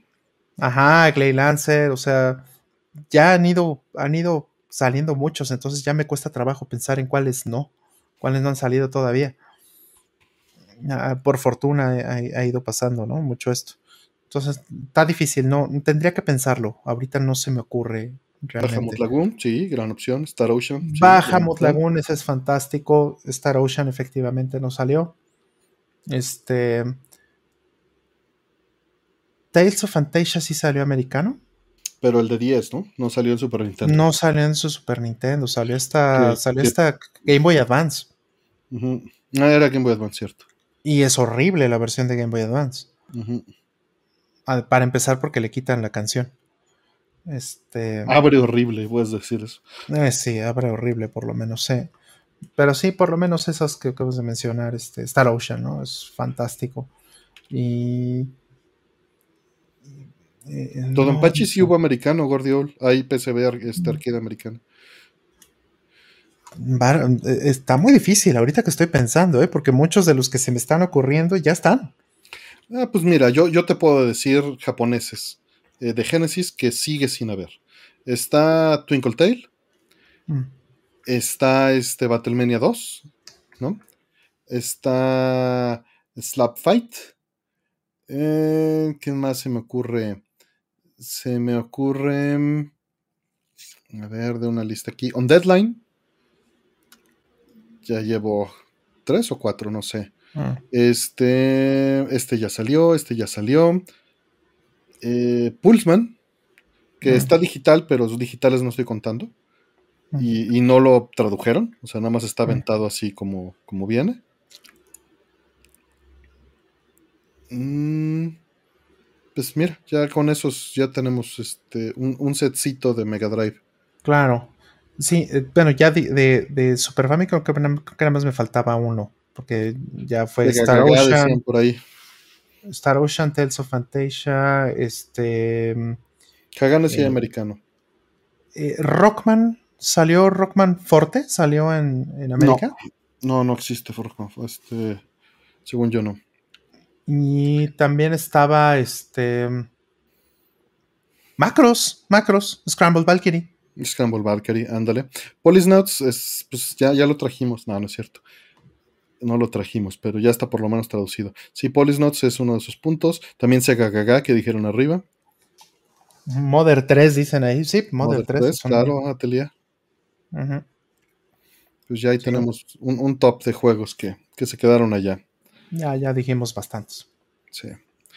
Eh, viene, eh, si un juego de estos lo compras mediante una consola mini versión Japan que viene a tu país, cuenta como que ya salió. Yo digo que no, porque no es un lanzamiento oficial. Si es la, consola americana, sí lo estoy contando. Por eso saqué a muchos de mis listas. Sí, está curioso, porque el de, es de Genesis Mini, ¿no? El 2. ese ya trae varios. Pero en, el Sega de América te decía compran en Japón, ¿no? ajá. Sí, pero sí, sí considero que si salió en la consola mini y te mandaron a comprarlo, no salió en América. Exactamente. O sea, no es un lanzamiento oficial en América. Solo si viniera la versión americana, en, la versión americana de la consola mini sí lo cuento ya como un lanzamiento oficial.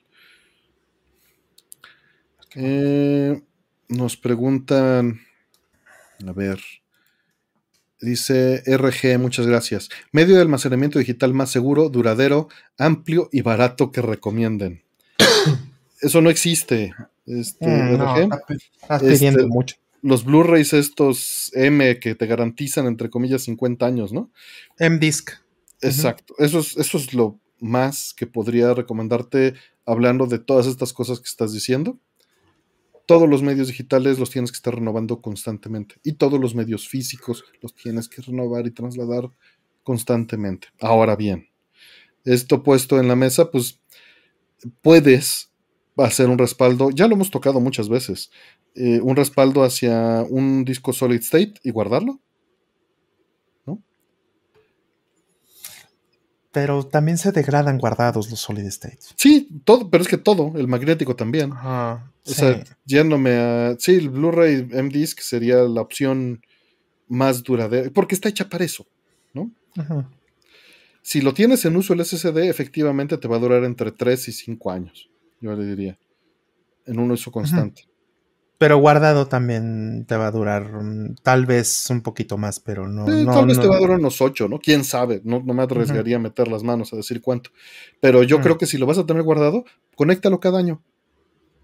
Porque ahí el asunto es que como, como, está guardado todo por corrientes de capacitancia eh, inducidas cuánticamente, eh, pues la necesitas refrescar.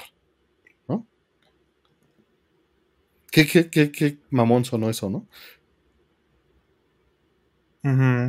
Sí, así es, pero así. Ajá, prende el coche para que no se pegue la máquina. Eh, pues sí, vas a tener que estarlos conectando para que se te refresquen los capacitores, ¿no? Exactamente. Sí, qué horror, qué horror. Sí, es, muy duro. No sé si se refrescan en automático o se lea y sobrescriba todo, porque Dependerá del controlador Sonic Kakaroto. Por eso, por eso hice un clúster de, de Ceph. Para que pueda morirse un solid state y y lo cambie, pegue otro y se, y, se cure a sí mismo el clúster y se, se resincronice y entonces vuelva a tener este, copia de todos los datos. Right 6 dicen por ahí. Este, el medio impreso, dice Alejandro. Pues lo dirás de, broma, pero en algunas instancias puede ser más fácil. Yo lo que diría es tenlo en paralelo si se puede. ¿no? Sí, los respaldos, los respaldos tienes que tener la estrategia 321. Tienes que tener tres copias de respaldo. Dos copias en el mismo sitio y una copia remota. Una copia fuera de tu, de tu casa o fuera de tu Dice David, en la nube nunca se borra, nada más cuando te bajen el servicio. O dejes de pagar vas a ver, vas a ver lo bonito que va a empezar a borrarse todo lo que tiene Google en la nube ahorita que, que viene la recesión. Vas a ver cuánto se borra. Qué bonito se borra todo. Vas a ver. Perdón, te interrumpí en la estrategia 321. No, no, no pasa nada. Ya, ya había terminado. Sí, ya estaba cerca. Pero tres copias, dos locales, una remota. Este, y sí, yo tengo código de, mis juegos más viejos que ha sobrevivido porque está escrito en un cuaderno. Pero pues el acceso, a ver, eh, de quitan el acceso pero se lo quedan. Pues no necesariamente lo pueden borrar y ya, David. Exacto. Sí, el guardado en la nube, dice la cuevita del tejón, mm, eso, eso cuenta como una copia remota, sin duda pero no puede reemplazar a tus copias locales. Sí, que te quiten el acceso a de la nube. Yo perdí mi acceso a Dropbox, por ejemplo, por completo. No que lo usara, no que tuviera algo importante, pero. Descanse, Ferigne, buenas noches. Eh, y ya no, ni lo seguí intentando, era mucho esfuerzo. Mm. Pero Gamer nos dice: eh, Y los juegos PAL en mi CRT se ven cortados con una franja negra arriba. ¿Tiene solución? Saludos. Sí, no uses juegos PAL. Eh, pues sé que suena terrible mi respuesta, pero es la verdad. Eh, el asunto, puedes usarlas, sé que estás corriendo en Play 1 y no hay una versión PAL de la suite 240p porque pues este, yo no la hago. Igual y tengo que retomarla en algún momento. ¿De Play 1? Eh, ¿Mm? ¿De Play 1? Sí. La parte PAL, ¿no? Ya que, mm. ya que, ya que le avances será meterla a lo PAL. Mm. Eh, el asunto es que eh, PAL tiene más resolución vertical. Vamos a mm. ponerlo de otra manera. Imagínate que NTSC fuera 1080p y PAL fuera 1440. ¿Qué pasa si metes un video 1080p NTSC en una telepal? Va a tener las barras negras arriba y abajo. Sé que la analogía no es perfecta, porque estamos hablando de displays con eh, píxeles fijos. Es la analogía la estoy haciendo hacia ese mundo. Y en este y en los RTs se ajustan y se hace dinámico esa, ese escalado de resolución al vuelo. Eh, un monitor como este es PAL NTSC y tiene suficientes líneas verticales para hacer ambas cosas, ¿no? Cuando ven los TBLs, ojo, en un PBM, esos 600 TBL son líneas verticales, es la resolución horizontal, ¿ok? La resolución vertical pues la máxima que llegas a tener, no del fósforo, pero sí de, la línea, dependerá de si es un monitor arcade o si es un monitor de, estos y qué formatos puede soportar. Pero eh, por eso estás viendo esas franjas. Esas franjas negras son las eh, partes de la resolución. Al convertir ese juego quizá de NTSC a PAL, no llenaron la resolución completa de PAL y simplemente las dejaron negras. ¿No? Eh, pero sí, así funciona. Si ahorita prendo la suite 240p en este monitor PAL, se, va a alcanzar a ver. Prendo este Neo Geo. Está la suite 240p de Neo Geo corriendo aquí. Deja ver si, si se alcanza un medio a ver. Para que veas ese problema este, sucediendo. Ahí está. Corro esta versión de la suite 240p. Déjenle hago un zoom ahí para que se vea. Está en está medio chueco, pero ahí, a ver, le hago focus. Ahí está este, la versión NTSC. Voy a cambiarlo a PAL, por eso está abierto este Geo, porque le puse un jumper para cambiar a PAL. Y fíjate cómo se ve en PAL la suite 240p. Sí, no le cambio nada en opciones.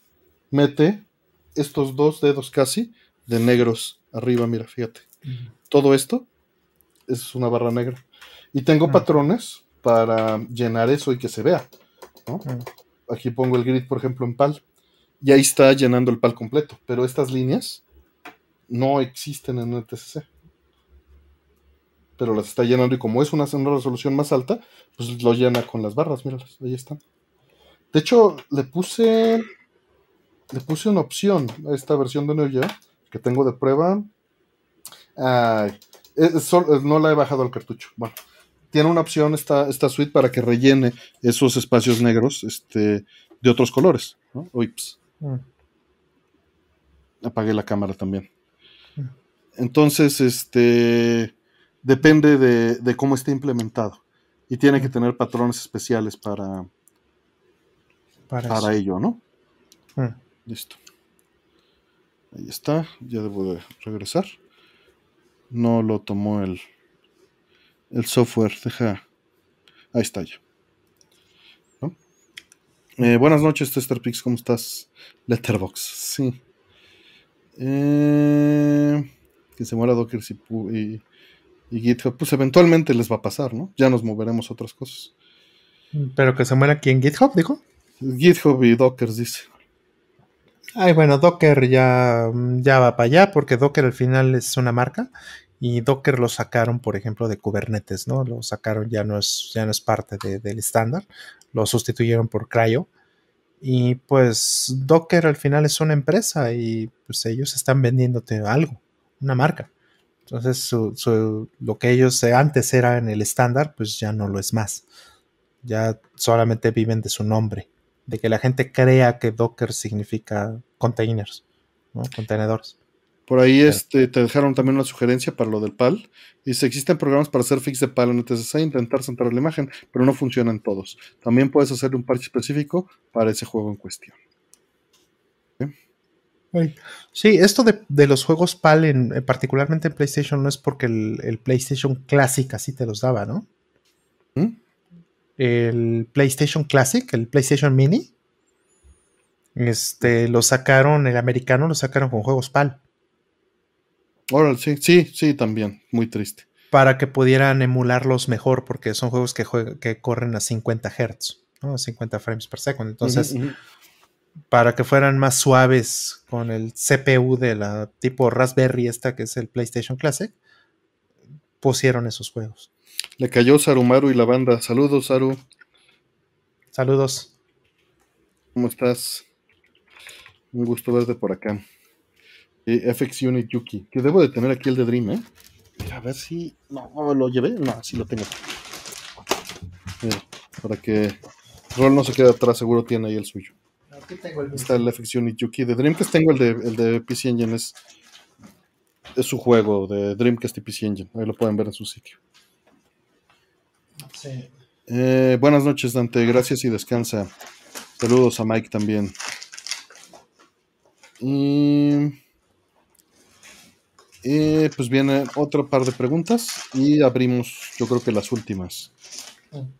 Eh, dice, a ver, un saludo. ¿Cómo la ven con casos de GPUs 4090 que se les quema el cable de energía? Ya Rol había hablado de esto. A ver, él está más enterado también. Aquí está mi infección Yuki. Ahí está. Padrísimo que me, lo dio el buen Sarumaru.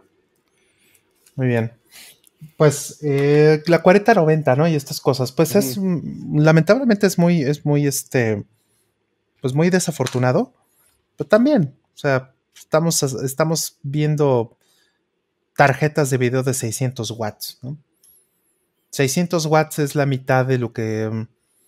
Bueno, un poco más de la mitad de lo que te da un, un este. o de lo que consume un, un microondas. Un microondas puede andar entre 1000 y 1200 eh, watts. Pero un microondas lo, lo haces andar 5 minutos, 10 minutos. ¿no? Y, y- y es, pues es un, es, funciona de manera muy diferente, ¿no? No disipa el calor de la manera en la que lo hace una tarjeta. Entonces, 600 watts es muchísimo. Muchísimo. Y, y todo eso tiene que pasar por un cablecito, que es el cable este, que son, son cuatro cables que se juntan en, en un solo conector. El conector para esto, además, no es un estándar de NVIDIA. El conector es un estándar de PCI, de PCI SIG, si no me equivoco. Y eh, NVIDIA pues está siguiendo el estándar. Pero pues es el primer equipo, para empezar, que tiene eh, este, que está, digamos, haciendo masivamente el, despliegue de este, de este conector y este cable particular que estamos hablando. Y segundo, pues volvemos al punto de que, de que son eh, tarjetas de video que ya están consumiendo 400 watts, 450, 500, 550, 600 en algunos casos, ¿no? Entonces, pues lo que dice Nvidia es que no es realmente su culpa, sino que mm, el diseño del, cable eh, está ligeramente mal, que la gente no se está dando cuenta cuándo sí lo puso bien. Y entonces lo que dice Nvidia es que la, la gente que a la que se le está fundiendo, se le está prendiendo el cable en llamas este, es porque el cable no estaba bien conectado, no estaba haciendo contacto correctamente. Entonces, ¿qué pasa cuando no hace ese contacto y pues los conectores están cerca o hay un pequeño falso a 600 watts? Pues eso ya implica un salto de corriente, ya implica que empiece a arquear, ¿no? Y pues eso produce calor, mucho. Entonces eso empieza a fundir el cable de, por dentro, ¿no? y el conector. Entonces hay unas fotos y unos videos que dices en la torre, este, explota, empieza a echar humo, ¿no? Se ve muy mal. Entonces, pues, creo que es una combinación, una mala combinación del momento y este y, del tipo de equipo con lo que estamos eh, probando estas cosas. Creo que es un diseño que tienen que mejorar definitivamente. No solamente Nvidia, también la especificación original de PCI tiene que, tiene que mejorar. Y pues no tenían otra forma de saber hasta que no lo aventaran a las masas, ¿no? Entonces, bueno, suena muy mal, especialmente cuando tienes, cuando, les, cuando te pasa con una tarjeta de 60 mil pesos, ¿verdad? Bastante duro. Es difícil hacer estos brincos, ¿no? Tienes que cambiar todo. Claro, pues qué, este power supply necesitas, qué, qué, qué, cosa, ¿no? Yo ahorita acabo de comprar este, las partes para, para, hacer una PC. Lo tenía, lo había comentado aquí mismo hace dos años, ¿no? Había querido hacer eso. Pero ahorita con el buen fin y con todas las cosas que están pasando y todo esto, me salió más barato. Justo acabo de comparar con un amigo que está en, en, este, en California. Me salió más barato el procesador a mí que a él. Compramos el mismo él lo compró en Estados Unidos y a mí me sale más barato en México. ¿no? Por estos cupones y bla, bla, bla y lo que sea, resultó más barato en, un, en el buen fin en México que en Estados Unidos. Entonces, lo logré, digamos, ya era algo que quería hacer desde hace mucho tiempo. Me falta todavía, tengo que empezar todo eso. Pero pues no le voy a poner una, una, eh, una tarjeta de video de la serie 40 o serie 4000 o como le llamas. No lo voy a hacer.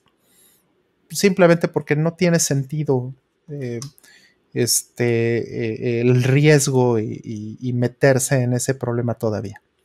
No vale la pena. Van a pasar un año, dos años para que eso realmente asiente y que, y que los estándares mejoren y que salgan más productos con las versiones revisadas de los cables. Tiene que pasar y es un proceso lento. Entonces, mi recomendación para cualquiera que, vaya a, hacer esto, pues la verdad no vale la pena que además también los, los este, FPS que ya te está logrando, ¿no? los cuadros por segundo que te logran estas tarjetas nuevas, pues ya traen este rollo de DLSS que es efecto de telenovela, ¿no? Ya son puros cuadros falsos hechos por inteligencia artificial, ¿no? Los que, la mitad de los que te producen con DLSS 3. Entonces, o sea, no. Yo, eh, desde mi punto de vista, no es una buena generación. Decía ayer que dejé abierto el diafragma de la carta y me veía blanco. No, ya recobré mi tono cobrizo. Listo. Gracias. Por poner el Neo a cuadro, que ni salió bien, pero. Eh, sí, sí, dice Sónico Caruto que deberían de sacar una versión optimizada de la serie 30. Sí, claro, con nuevos procesos de, fabricación y que ocupen menos, eh, menos, que consuman menos energía, ¿no? Y disipen menos energía. Eso definitivamente es lo que debería de hacer Nvidia ahorita. Y ojalá que lo haga porque está perdiendo dinero. Claro. Claro. Vamos a la siguiente. Eh, dice, amigos, recomiendan monitores activos para trabajar. No te tengo realmente este, recomendaciones, porque no es algo que cambie seguido, entonces no sé qué haya en el mercado. Pero fíjate, dependiendo, o sea, las cosas que te tienes que fijar para trabajar es eh, posiblemente contraste, si estás, si estás programando, eh, para que te tenga en bajo brillo o brillo medio buen contraste, el ángulo de visión, que te puede afectar si lo rotas mucho. Este que compré recientemente para trabajar, que lo compré por barato, no lo compré por bueno, no tiene buen ángulo de visión si cambio 30, 40 grados. Pero precisamente por ser barato. El otro que tengo ahí atrás, que es el que usaba antes y que uso para los streams, tiene mejor ángulo de visión. Eh, pero pues eh, no, me afecta porque puedo controlar el ángulo. Fíjate en lo reflectivo que puedo hacer. ¿no? Que el acabado mate, eh, dependiendo si vas a estar cerca de una ventana, cómo es la iluminación hacia el lugar hacia el que vas a estar. IPS, dice Itza, pues sí, ya dependerá de tu presupuesto si, si te puedes pagar un IPS, ¿no?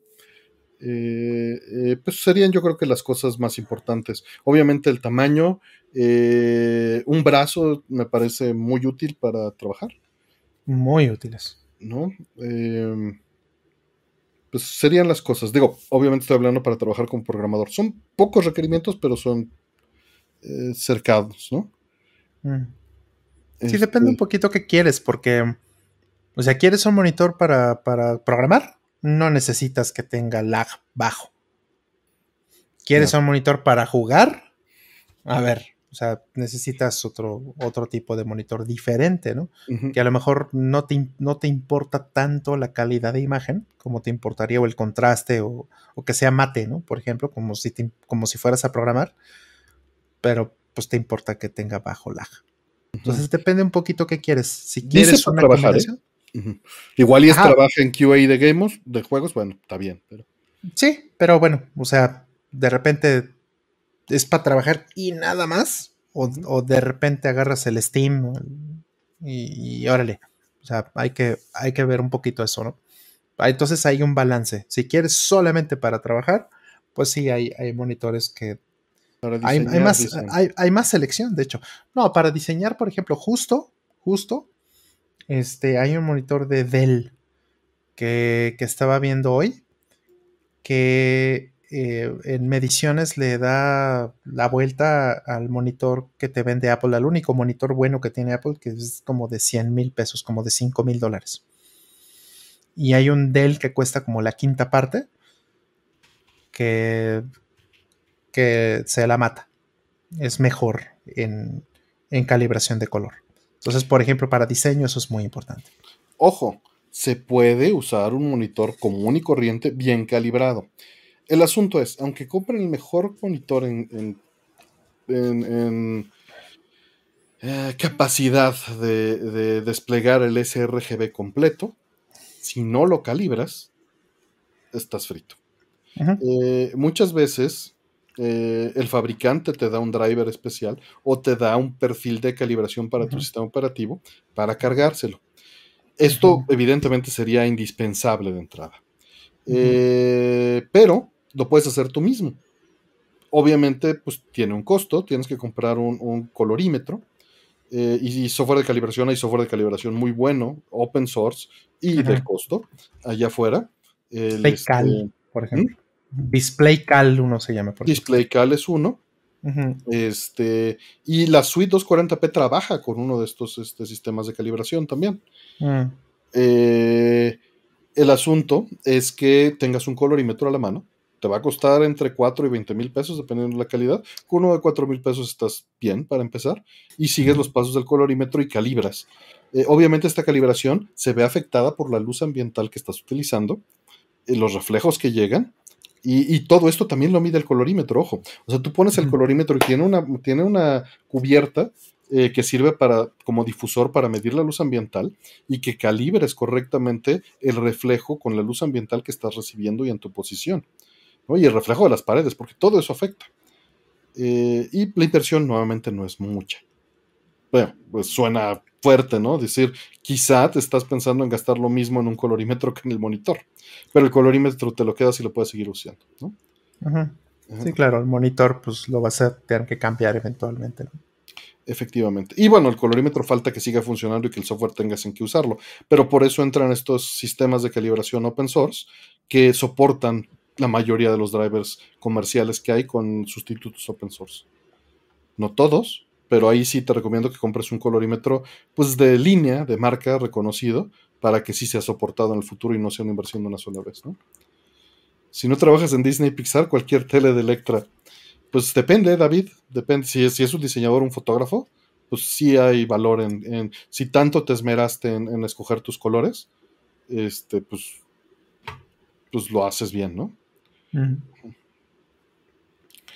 En fin, eh, pues eso es todo lo que puedo decir, Rol. Mm, sí, este, aquí les voy a dejar en el review de la reseña del monitor que estaba mencionando de Dell. Una forma en la que puedes eh, hacer esto, que es lo que yo haría, ¿no? También sería mi sugerencia, obviamente puedes hacer las cosas como, como mejor te parezcan, pero es, a ver, este, este monitor que, te, que, estoy poniendo en el, en, el link eh, es eh, el monitor que, ahorita, en este momento, es el, de los mejores que hay para, para, este, para juegos y para eh, calibración de color y, demás, ¿no? O sea, tiene algunos puntos que no son muy buenos, pero bueno, eso todos los monitores tienen balance diferente, ¿no? O sea, a partir de esto yo diría, a ver, este monitor es muy high-end, este monitor cuesta como dos mil dólares, o no, no es cierto, cuesta como 1200 dólares, perdón, cuesta como 1200 dólares. Y de eso, ¿qué me importa? De lo que veo en esta reseña, ¿qué es lo que me importa a mí? Entonces, fijarme en qué es lo que hace especial este monitor en las partes que me importan a mí y entonces empezar a buscar monitores que tengan una calificación similar en las partes que me importan. Y entonces sobre eso pues veo cuál se ajusta a mi presupuesto. Y entonces pues que tengas lo que realmente te importa en la mayor proporción para la que te alcance tu dinero. Y listo. Y una vez que lo tienes y dices, este es el bueno, deberías estar contento con eso, ¿no? Al menos esa es mi, esa es la forma en la que yo hago las cosas. Aquí tienen un colorímetro para que sepan cómo se ven. Este es un colorímetro de hace 10 años. Lo sigo usando, sigue funcionando. Entonces, por eso les recomendaba que usaran, compraran algo de marca, porque pues les, así es como se utiliza sin el difusor para medir directamente sobre el monitor. Se coloca directo sobre el monitor eh, con estas copas de succión hacia atrás, ¿no? y el, el, fotonsensor y se cuelga, ¿no? Es USB y lo reconoce el software y se corren ciertos patrones directamente y te dice cómo está calibrado y te va pidiendo que muevas cosas, ¿no? Ese es el funcionamiento de un colorímetro. Yo, yo también los quiero hipnotizar. Dicen que ya los andas hipnotizando ahí. Sí, sí, moví el colorímetro. Y les dejo la liga al software que utilizo, que es HCFR, que de hecho, como les decía, la suite de Dreamcast tiene soporte de los patrones de HCFR para calibrar CR3, es CRTs utilizando colorímetros con el Dreamcast, medido contra aparatos profesionales. Yo también se los voy a decir. Jueguen gradios, jueguen gradios, jueguen gradios, jueguen gradios. Con un controlcito. Ahí. Eh, sí, Dreamcast. Em, siguiente y penúltima. Dice, maestros, ¿cuándo se juntan para la reta? que juegan? nunca jugamos, ¿verdad? ¿Cuántos años tiene que no retamos en algo? Pues desde la pandemia. Y más, ¿no? Yo creo que unos cuatro. Mm, sí, por lo menos unos dos y medio, tres. Por lo, menos, No, sé si más. Pero sí, o sea, ya antes teníamos nuestras sesiones eh, de Bomberman.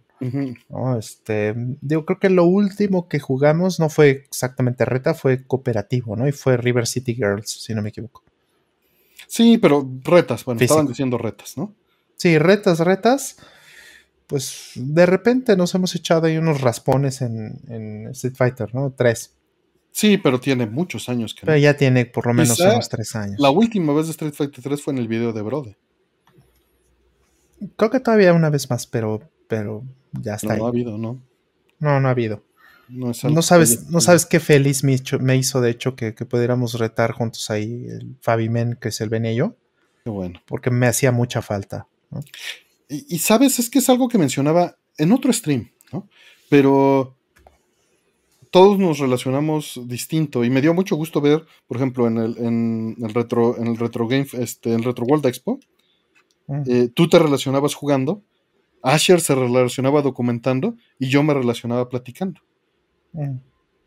¿No? Y, cada quien tuvo el espacio y la gente con la cual hacerlo de manera distinta, ¿no? Exacto.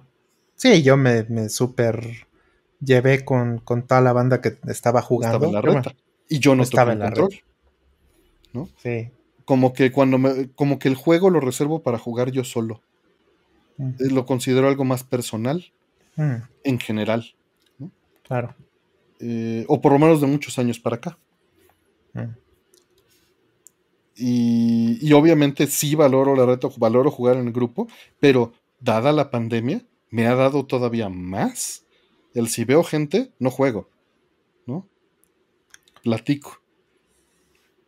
Ah, se lo he exagerado, pues. Este, descansa, Casiopea, que estés muy bien. Que va a hacer un nuevo episodio de tarjeta navideña en el curso mañana. Qué bueno. Ya saben, si les interesa este Blender, está la, liga al, al, perfil de Casiopea en la descripción. Natomis hace 30 años. Voy a ver cómo juega en FIFA 2022 mañana. Sí, entonces, pues no, casi, casi, pues no, no, no, no nos hemos organizado para hacer retas. Como que tendría que hacer hacerlo explícitamente para ello, ¿no? Porque cuando nos vemos es pues, para platicar o para resolver asuntos o para... No, no, no ha sido para jugar. Habrá que darle su tiempo. Ok.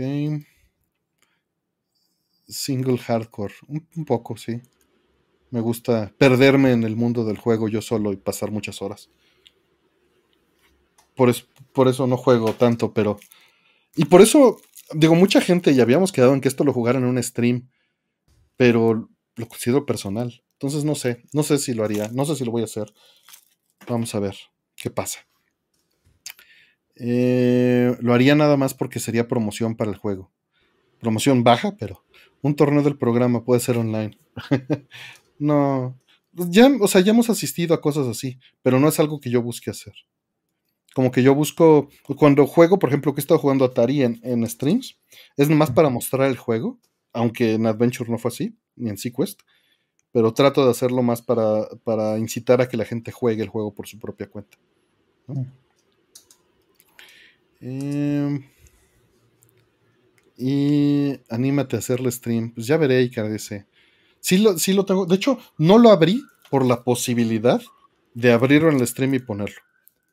Puedes jugarlo en el stream cuando ya lo he jugado. Ya lo jugué, ya lo acabé dos veces en mi vida, Raúl. Sería mi tercera vuelta. Pero no tiene cinco años que no lo juego, ¿no?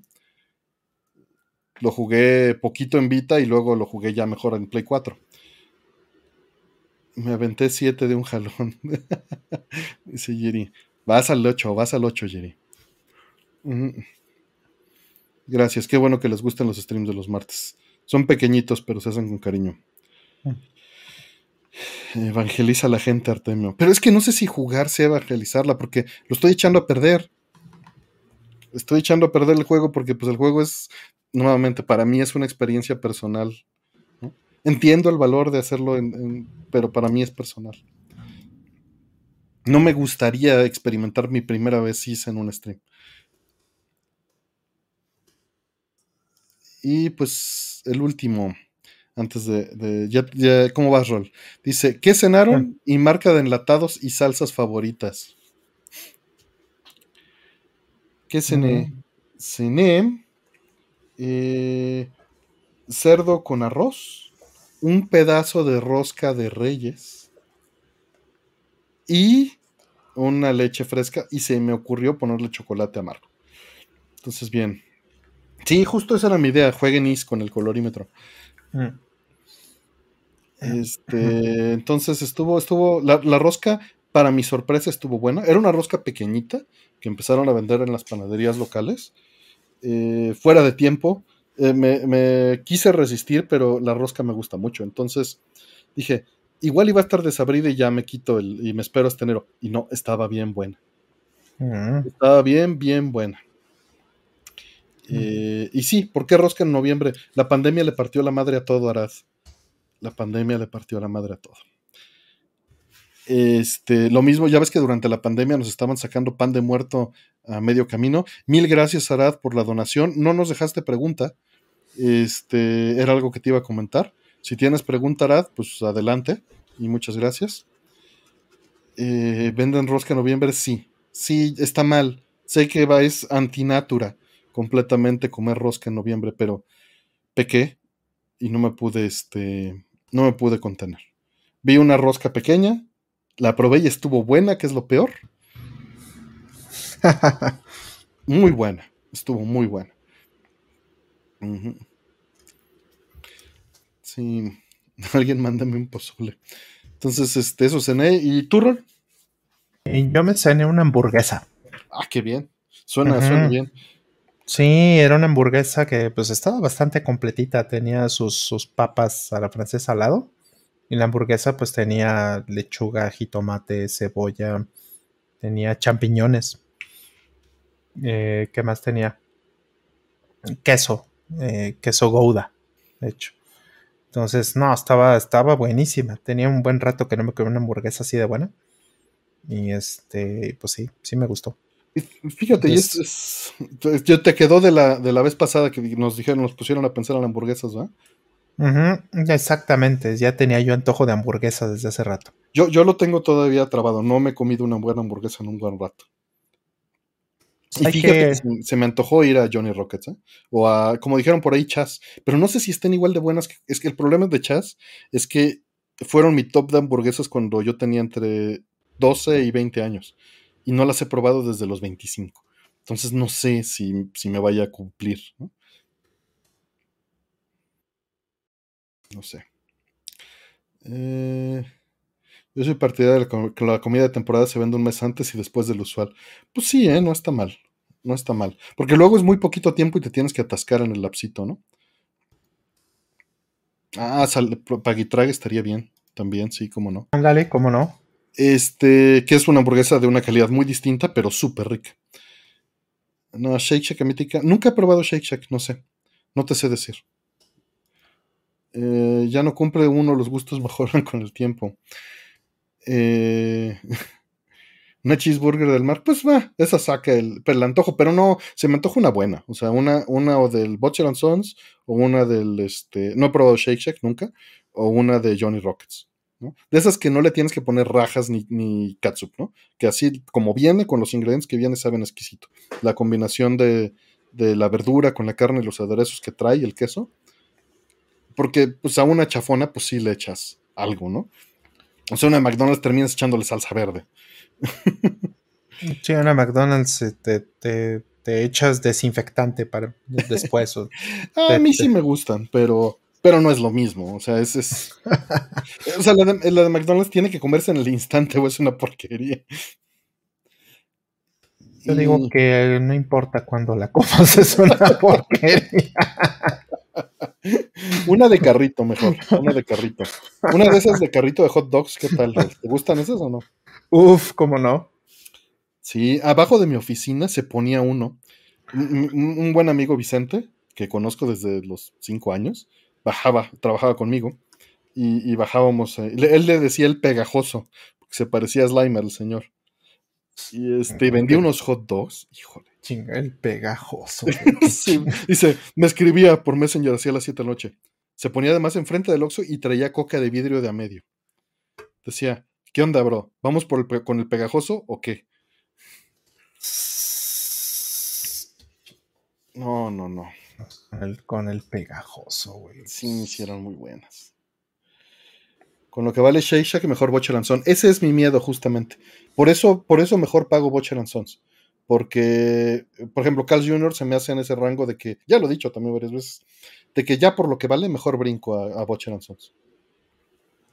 Ujú. McDonald's tiene la mejor pasta francés, las papas francesas de McDonald's son muy buenas, ¿cómo no? Y mira, una quarter pounder yo no le hago el feo, pero me gusta más Burger King.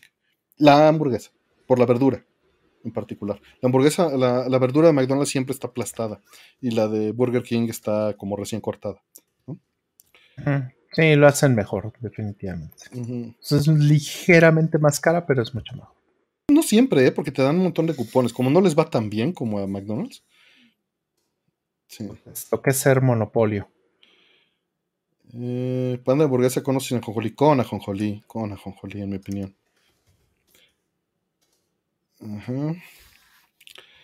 Pues sí, sí cambia el, McDonald's. Eh, eh, pero no le hago el feo de México. Hay muchos rumores de la verdura de burger, mi buen. Pues no lo dudo, no, la verdad no lo sé, pero estoy hablando de cómo se siente de crujiente. La de McDonald's está como aplastada, como si la sacaran de un topper, y la de burger está como, como si la acabaran de cortar. No sé. No me consta. Mm, y bueno, enlatados y salsas favoritas. Las salsas, la chimay, que ya no la venden, en pandemia le partió la madre. En la, si saben de dónde venden chimay en Ciudad de México, avisen. Pero me encantaba la extra picante y la, la, todas, ¿eh? Hasta la que no pica de la línea de chimay tienen muy buen sabor. Pero ya no hay, ya no hay en Ciudad de México, ya la tienes que pedir. Este, sí, chimay. Ahorita les pongo alguna chimay salsa. Es con y latina, Y, perdón. Hay en Mercado Libre, pero y en la página de Chimay, ahí se los voy a poner, esa, me gustó mucho recientemente, de unos cinco años para acá. Eh, de, las, latas de atún en las cabeches es un vicio. Yo prefiero el atún solo y le echo las cosas, Cari, pero entiendo la, la, practicidad. Los chiles, este, las rajas de chiles en, escabeche enlatadas son yo creo que mi enlatado favorito y el atún. Y las verduras enlatadas me hacen un paro. No son lo mejor, la verdad, las verduras enlatadas me gustan más congeladas. Eh, si a esas nos vamos. Pero este. Pero por ahí va. ¿Tu rol? Eh, ¿Qué perdón? No me perdí porque estaba. Eh, marca de enlatados y salsas favoritas. Pues mira, no, no tengo algo así favorito, pero. Y, y la razón es muy, muy, muy curiosa. De por sí nunca fui mucho de comer picante, pero sí he extrañado cuando he estado mucho tiempo en el extranjero, o mm, meses mm. o años. Si dices esto no sabe a nada. Entonces, pues agarro así, ¿qué hay? A ver, la costeña, pues se ve así como me brilla y. Ya ves Old del Paso y dices, venga, ni modo. Exacto, así. así, ¿no? y sí, sí, es, lo máximo, ¿no? Entonces, la costeña, por ejemplo, ¿no? No sé si sea lo mejor. Herdes, no sé, no, no creo que no es para nada de lo mejorcito, pero pues cuando te mueres de hambre y extrañas y dices ahora es lo bueno y es lo que hay, es la mejor marca del mundo, básicamente. Entonces, no, no tengo que son de Tabasco. Sí, son de Tabasco, pero ya no distribuyen para acá. Eh, Vamos ahorita, ahorita les abrimos un par de preguntas, unos momentitos. Em, y pues bueno, la costeña. La costeña, las rajas de la costeña. Hoy me eché unas rajas de la costeña y sin problemas. Digo, no me las acabé, pero. Pero no es malo, ¿sí? No, está bien. E-, Herdes creo que sí no está tan bueno, pero. O sea, creo que sí me van a regañar si les digo que comí Herdes, pues, pero pero eh, este, la costeña me, parece que es bueno. Que por allá Jesús Jiménez dice que hay mucha chimay en casi cada tienda. Por aquí no hay. Y, te digo, no, vinieron amigos de, de, este, de África, que viven en África, y otros en España, y la probaron en casa y se enamoraron y querían llevarse. Buscamos en todos lados. En este, estoy hablándote desde Narvarte hasta Tlalpan, no mm. encontramos en, en esa zona. ¿no? Wow. No había en los Costcos, no había en los Walmarts, no había en los Oxxos. Digo, hicimos un sampleo medio aleatorio. A ver, métete ahí. No había Chimay. Entonces, no. Eh, no había. Descansa, David Orozco. Buenas noches, que estés muy bien. Fruta enlatada. Es riquísima, pero le evito. Durante la pandemia debo decir que sí compré latas de duraznos en almíbar y un este y un helado para hacerme pitch melba casero chafa. Uf, uf. Uf. Mil gracias, David Orozco. No era necesario. Te agradezco mucho. Que tengas mucha suerte con todo. Sí, sí, mi pitch melba este, casero, mi pitch melba de Oxo fue con una lata de, de este, durazno y con el ladito del refri de ahí. Y pues sí, en la pandemia pues me cumplió, ¿no? Eh, pues bien, eh, la última pregunta de este lote dice Fableton. Mil gracias por el apoyo, Fableton. Dice Fableton T. Este fin compré mi primer receptor AB. Se refiere a un receptor de audio y video que normalmente es un amplificador de audio, pero normalmente es un distribuidor también de video. Y bocinas buenas de 8 ohms. El cable tiene que ser, o bueno, dice que sea, es la pregunta, Oxygen Free Copper o de Steren. El calibre afecta mucho. Las tablas de distancia y calibre de Internet varían. Mira, es un, es un punto eh, que va a afectar dependiendo de la potencia del amplificador y de las bocinas. Entre mayor sea el calibre sin llegar a extremos, vas a tener menos pérdida de la señal. Pero eh, para este tipo de, este, de, aplicación, pues sí hay límites muy bien este, definidos, ¿no? Eh, yo tengo eh, cable de, buen, de muy buen calibre en, este, en mis bocinas, precisamente por lo mismo, porque pasé por toda esa parte de estar midiendo. se utiliza del 12 al 16 normalmente, es lo recomendado. Yo tengo 12. Eh, y en, este, y quizá tengo 10, ¿eh? no te sé decir, pero ya es una exageración. 16, pues solo si son bocinas de estas pequeñitas. Si es realmente un amplificador este, de poder que, que sí te dé los RMS, pues ponle 12, si puedes. 14 eh, puede ser suficiente. esto sí. lo de Oxygen Free, la verdad, ya raza en la, ya raya en la parte de audiófilo eh, innecesario. Amón. Sí. Eh, eh, que seguro hace una diferencia, seguro. Que la puedas notar, lo dudo mucho. O lo, más bien, que la puedas medir, solo si tienes muy buen equipo vas a poder medir la diferencia. el calibre, como te dije, sí afecta, pero afecta para potencia dependiendo de las bocinas ¿no? y, y del ampli, cuánto poder sí puede sacar. Eh, la distancia. Este punto es el que sí es importante. Eh, en audio sí se llega a notar. Si es una. escuchar si es formato web, pues siempre, ¿no? Siempre termina siendo formato web, entre comillas, siguiendo ese, rango. Eh, haz que todas tus bocinas tengan la misma distancia de cable. Sé que suena un desperdicio, pero te va a hacer muchísimo más fácil la calibración. Eh, puedes hacerlo si tu ampli seguramente tiene DSP para retrasar.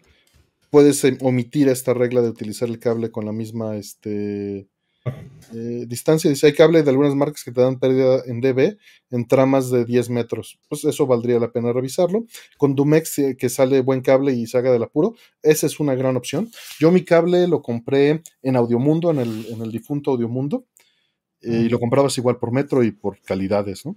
¿Ya no existe Audiomundo? Pues creo que nada más el del centro, horror. Mm. Pero antes había en los malls. había uno en Perisur, me acuerdo. Y había en este. Plaza Satélite también. Exacto. Y había en, ¿Cómo se llama esta? Al, que yo llegué a ir muchas veces. Era en Polanco y estaba súper mamón. Mm. Estaba súper mamón. Eh, ¿Qué otro había? No sabía esto, no tenía idea de esto. no, ya, pues ya, ya no hay. Ya llovió. Sí, ya, ya llovió. El de Perisur creo que eh, creo que tiene 30 años que no existe. No, no, ha de tener como 15 o 20. Sí, bueno, los mismos que tengo de no ir a Perisur, ¿verdad? Posiblemente, sí. He ido a Perisur al cine, pero, pero a la plaza. ya no vas a comprar cable, por lo menos. no, no, cable en Perisur, no, no.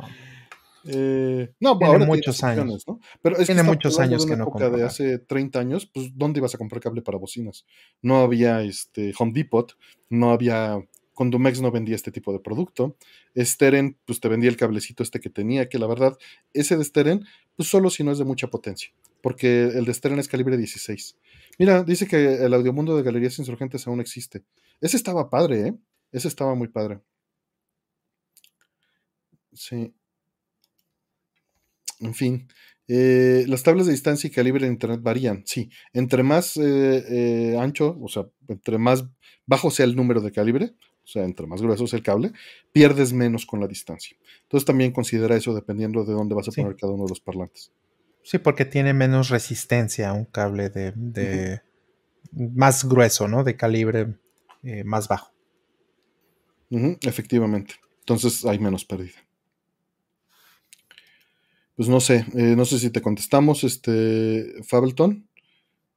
Eh, solo Liverpool medio se llena. Me recuerdo el video de Flo japonés que invirtió en su propia fuente de electricidad, sí, para encender su equipo con electricidad más limpia. Sí, sí, me acuerdo. ¿Y no te acuerdas el que era este con logo de cazafantasmas para ahuyentar a los espectros de sonido? Qué maravilla, qué maravilla.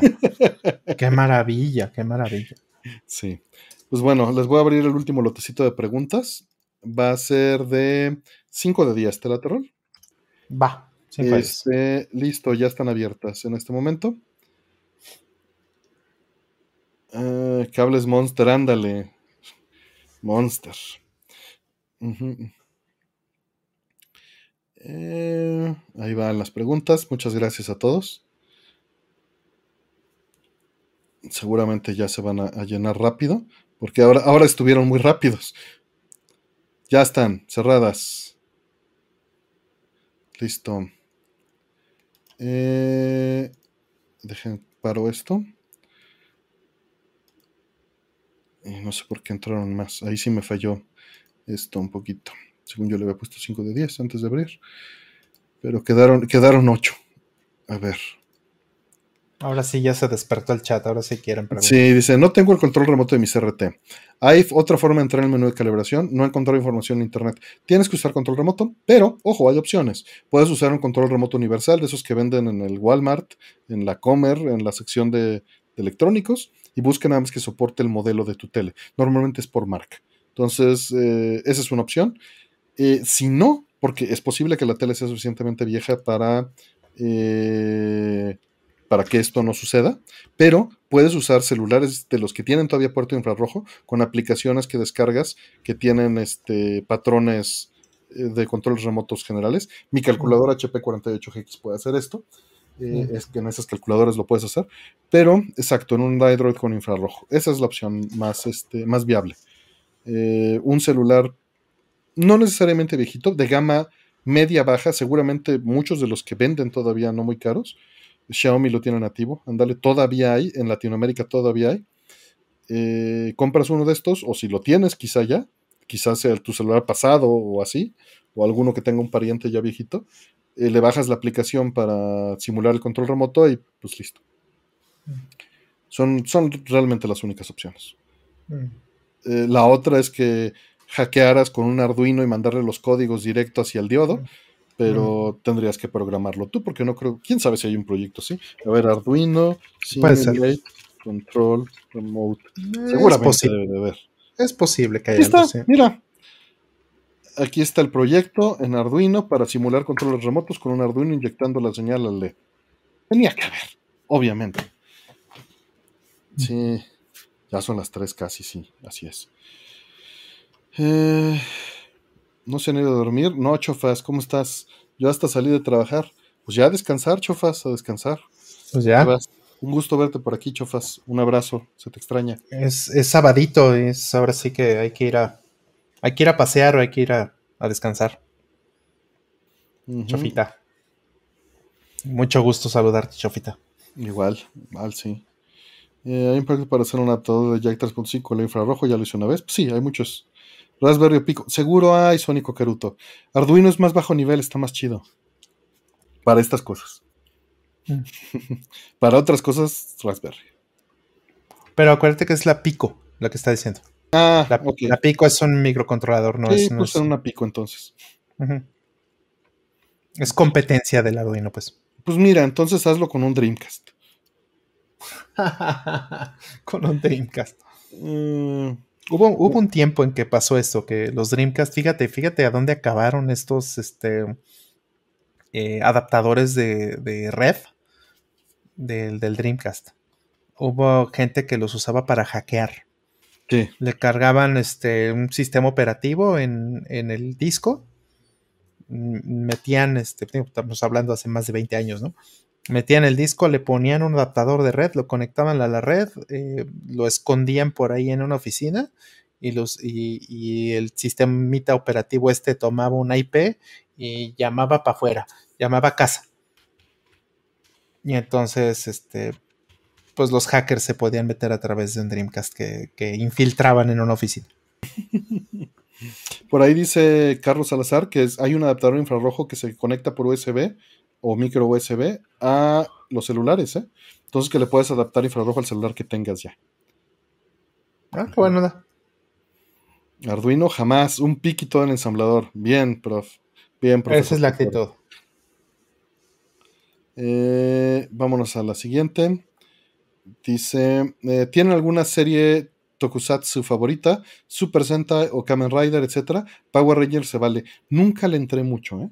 La verdad es que siempre como que le di la vuelta al género. ¿Tú, tú seguro sí? Mm, pues mira, tokusatsu, mi favorita eh, em, así de, la, de la vida es Spider-Man. el Spider-Man japonés es la cosa más increíble que existe. Lo dices por Ready Player One, ¿verdad? No tengo idea, no, no he visto Ready Player Perdón, perdón, tenía que hacerlo. No sé, no sé, no, no, sé si eso es referencia. Solo es del libro, solo es del libro. Mm. Es que su nave escoge el, león este. Ah, órale. Bueno, pero es, es que ese Spider-Man es la cosa más increíble que hay. Me fascina, me fascina. Es lo, es lo más kitsch y, chingón al mismo tiempo. No, es, es maravilloso. Entonces, para mí esa es la mejor serie de Tokusatsu que existe. ¿No? Porque también pues, saca su robotcito y su cochecito. No, está, es una maravilla, es, está avanzadísimo eso. Dos, es siglo XXII esa madre. Está increíble. Eh, y, bueno, otra cosa que es, eh, pues más, digo, no es serie, pero siempre fui, y de hecho tal vez eso es lo primero que me disparó mucho la, la visión por las cosas eh, japonesas, fue Godzilla. Godzilla, sí. Sí, Godzilla siempre fui así. Tenía yo una pared llena de. Una puerta más bien. Era llena de estampas de Godzilla en, la casa donde vivía cuando era niño. Oye, ¿Star Trek cuando bajan a los planetas cuenta? Cuenta como Tokusatsu. Eh, lo amo, lo amo. Pues los efectos de sonido, los efectos visuales. Es que, es que no lo había relacionado nunca, pero. Solo faltó. Y también tiran potazos. El, Capitán Kirk también de repente sí, sí, pega. Sí, sí, tal cual. O sea, cuando bajan, parece valores de producción tokusatsu inferiores, inferiores, ojo. Pero es el tipo de actuación y de producción. No mames, no, no mames. Sí, sí, sí, estás tocando ya, ya estás, ya está muy avanzado lo que dices, Artemio. Tampoco no es cierto. No, sí, sí, sin duda, ¿eh? Sí. Porque iba a decir. Lo amo. pero iba a decir, ah, es que no hay madrazos. No, espérame, si hay madrazos, ¿cómo no? Claro que hay madrazos y claro que hay un brother ahí en el disfraz. Y disparos láser y, robots culeros y, Porque monstruos también. No es lo relevante, ¿no?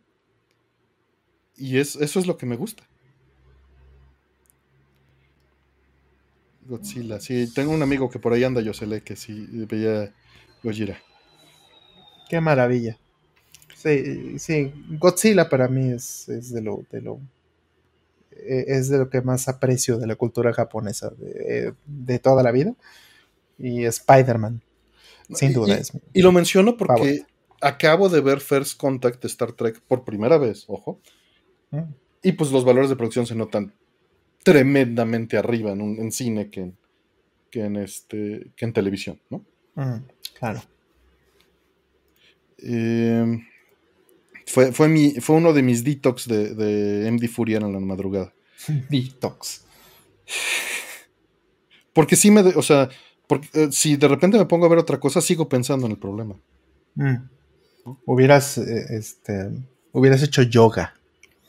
Y, no, este, si trato de hacer yoga, solo pienso en el problema. Y, meditas y te tomas un, este, un juicing. soy, soy este incapaz de hacer eso. O sea, eso lo puedo hacer cuando no tengo un problema que tengo que resolver. Cuando tengo un problema que tengo que resolver, incluso jugando, me pongo a jugar de Don Pachi y a los cinco minutos ya tengo una solución, lo apago y me subo. ¿Qué pasó, Chofas? Pregúntanos, pregúntanos, a ver si en algo te podemos servir. Dice que necesita. Sí, ya sé, Lower Deck sí lo tengo en, mente, Sónico Caruto. No más necesito que haya Blu-rays. Mm. A ver. ¿Cómo estudia en una semana lo que debía estudiar en un año? pues tienes en la pregunta, tienes la respuesta. un deadline. Es un deadline lo que necesitabas. Por eso no lo hiciste en un año. Necesitabas un, necesitabas una guillotina que cortara así directo la fecha. eso es lo que necesitabas para hacer las cosas. Necesitas, eso, eso, lo que te acabo de decir la comité de Lejón es cierto, un buen profesor, pero puede ser un buen compañero. Puede ser eh, necesitas conocimiento destilado, necesitas cliff notes, entre comillas, eh, para hacer eso. Necesitas alguien que ya lo tenga interpretado y que te dé eh, pues, la información premasticada digerida. Porque es demasiado. Vas a necesitar información de alto nivel y profundizar después lo que puedas primero entiende a alto nivel las cosas y profundiza lo que puedas en cada una de esas cosas. No se me ocurre recomendarte nada más. Sí, parte el problema en las, en, las formas más simples no, pues no, es examen de N1. No. No, vas al, vas al este al, al, no, no, al que no estás. Pues persígnate, ya vete así, ¿ya qué? Pues mira, lo que puedes, el mejor provecho que puedes sacar de ese examen es ver la calificación y saber exactamente cuánto te faltaba. o sea, por lo menos te va a servir para saber dónde andas. Pero, pero no, o sea, sí, sí. Pero no, Chofas es muy buena para idiomas. O sea, yo estaba hablando de conocimiento de eh, algo racional, ¿no? El ah, idioma el idioma, me estoy atreviendo a no decir racional porque tiene muchas excepciones. ¿No? Mm. Entonces no puedes generalizar. Ese es el problema, ¿no? Y va en contra de todo lo que dije. Ya le dijiste irracional, ¿lo sabes?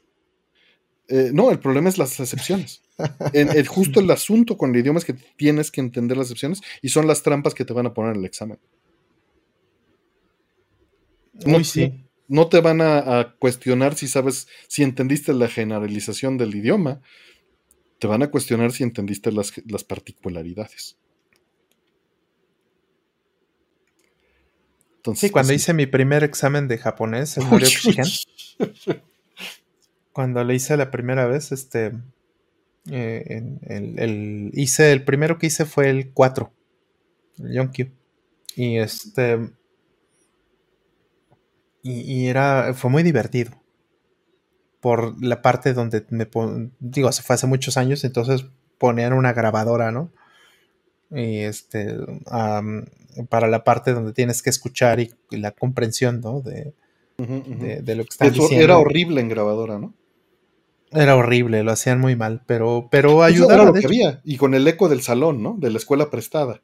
Exacto, sí, porque fue en el liceo japonés donde Exacto, sí, sí, todos ahí estábamos, estuvimos.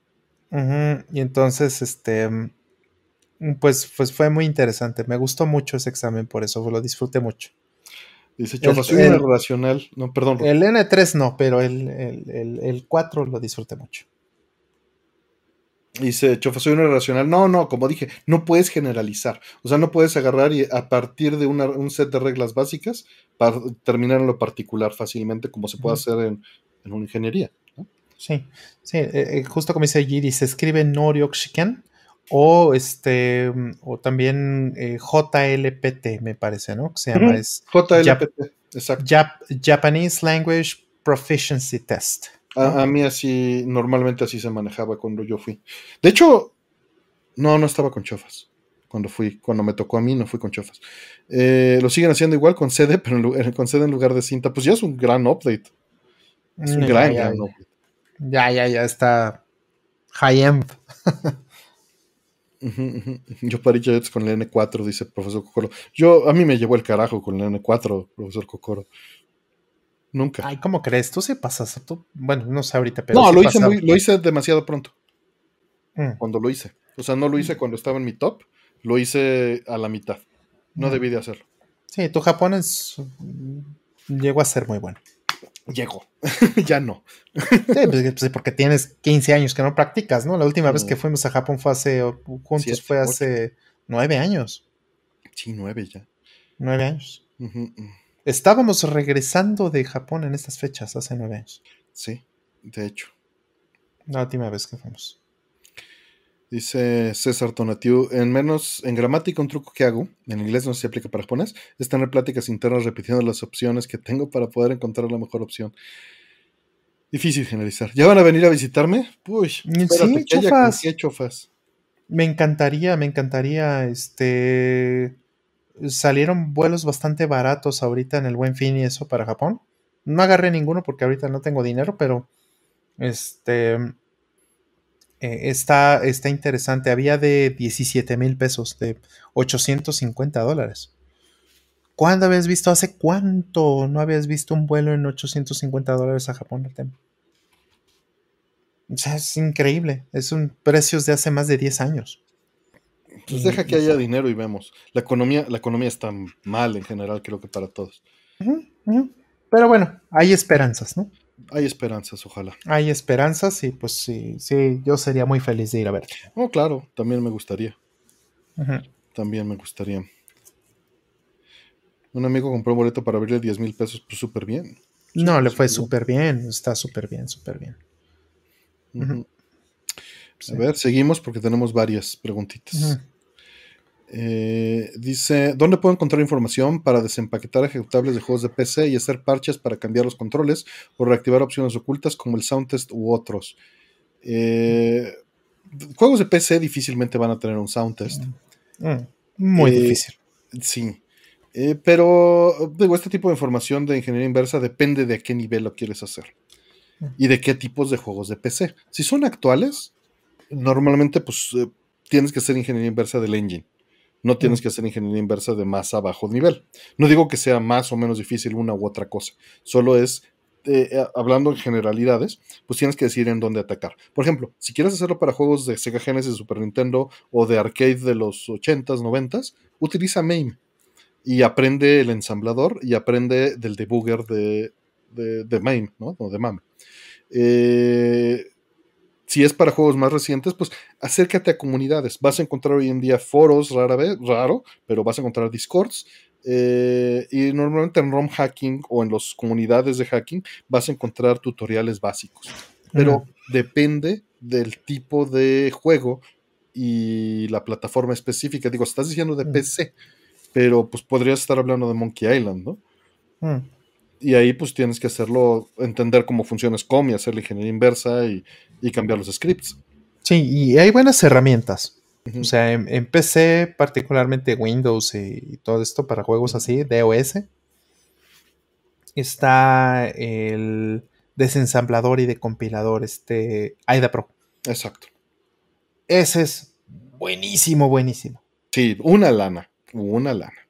Cuesta un buen billete, pero es modular. Entonces no tienes que pagarlo todo completo. No. Sino pagas el, el- el núcleo, pagas el core. Y, Y los y targets, a ¿no? partir de eso pones los targets, los modulitos, ¿no? Y hay targets especializados, por ejemplo, puedes encontrar un plugin para IDA Pro para Sega Genesis, ¿no? Ghidra, no lo he usado recientemente, no sé cómo esté, tiene muchos años que no estoy metido en eso, pero también es una opción. Hablando de, de Godzilla. Exacto. Ajá. Entonces, pues dependerá de- del juego en particular. Porque puede ser, entre comillas, solo ver archivos de configuración, ¿no? Hasta meterte al ensamblador directo completo. Mm. Eh, siguiente. Mm, dice, si consigo un SC55 japonés y un adaptador de corriente del mismo aparato pero modelo gringo, ¿sí funciona bien? Sí, sí funciona bien. O el módulo tiene componentes interiores diferentes según la región. Eh, depende, pero el SC55 no. El SC55 está separado el conector de corriente de, eh, o sea, la fuente de poder del aparato. Eh, la fuente de poder que necesitas para un SC55 japonés u americano es una de Sega Genesis. Mm. Entonces, este, eso te va a facilitar muchísimo las cosas. Si no me, no tengo mi MS55 a la mano, pero, pues pero eh, sé que dice atrás, lo recuerdo muy bien, dice 9 volts, 500 miliamperes. Eso es lo que dice.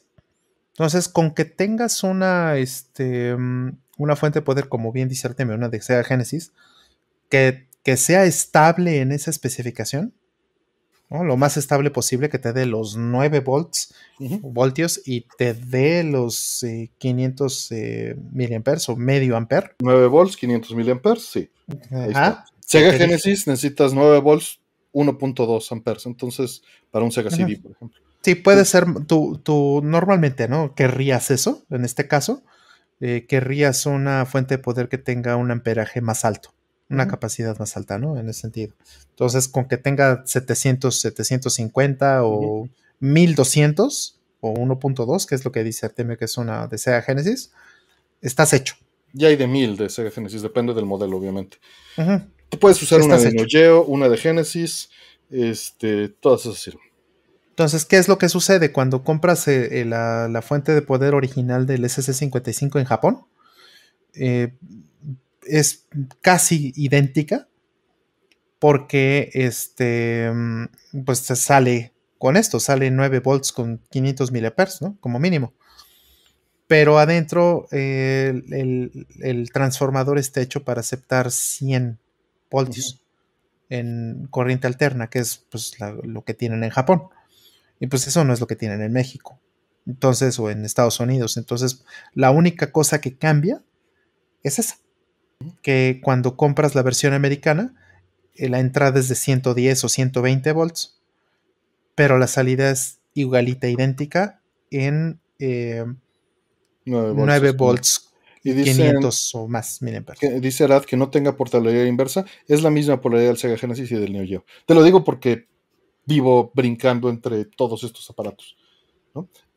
El del Sega Genesis lo puedes hacer en un NES. No se te ocurra conectarle el adaptador de un NES al SC55. No hagas eso jamás. Es el mismo voltaje, es este el mismo conector, pero, el de Nintendo americano es corriente alterna y te lo va a quemar rapidísimo. Entonces no lo hagas. Si puedes conectarle el de Genesis a tu NES. Ahí no tienes problemas. El de Genesis es universal y no es porque Sega sea lindo y el Genesis sea maravilloso y superior al Super Nintendo. Es porque en Japón el estándar de corriente para todos estos aparatos era idéntico. O sea, estaba estandarizado. Si tú comprabas una consola de videojuegos, utilizaba el mismo eliminador de corriente. Punto. Ajá. Sí, eso en Japón, porque pues en Japón, y bueno, ahorita en Europa ya están haciendo eso con los USBs, ¿no? Cosa que celebro muchísimo, porque en los 2000 teníamos, todos los aparatos tenían un eliminador o tenían una fuente de poder distinta y eso era espantoso. Y Europa hizo lo correcto, hizo lo mismo que Japón y dijo, a ver, váyanse al diablo, todos tienen que tener lo mismo. Mm.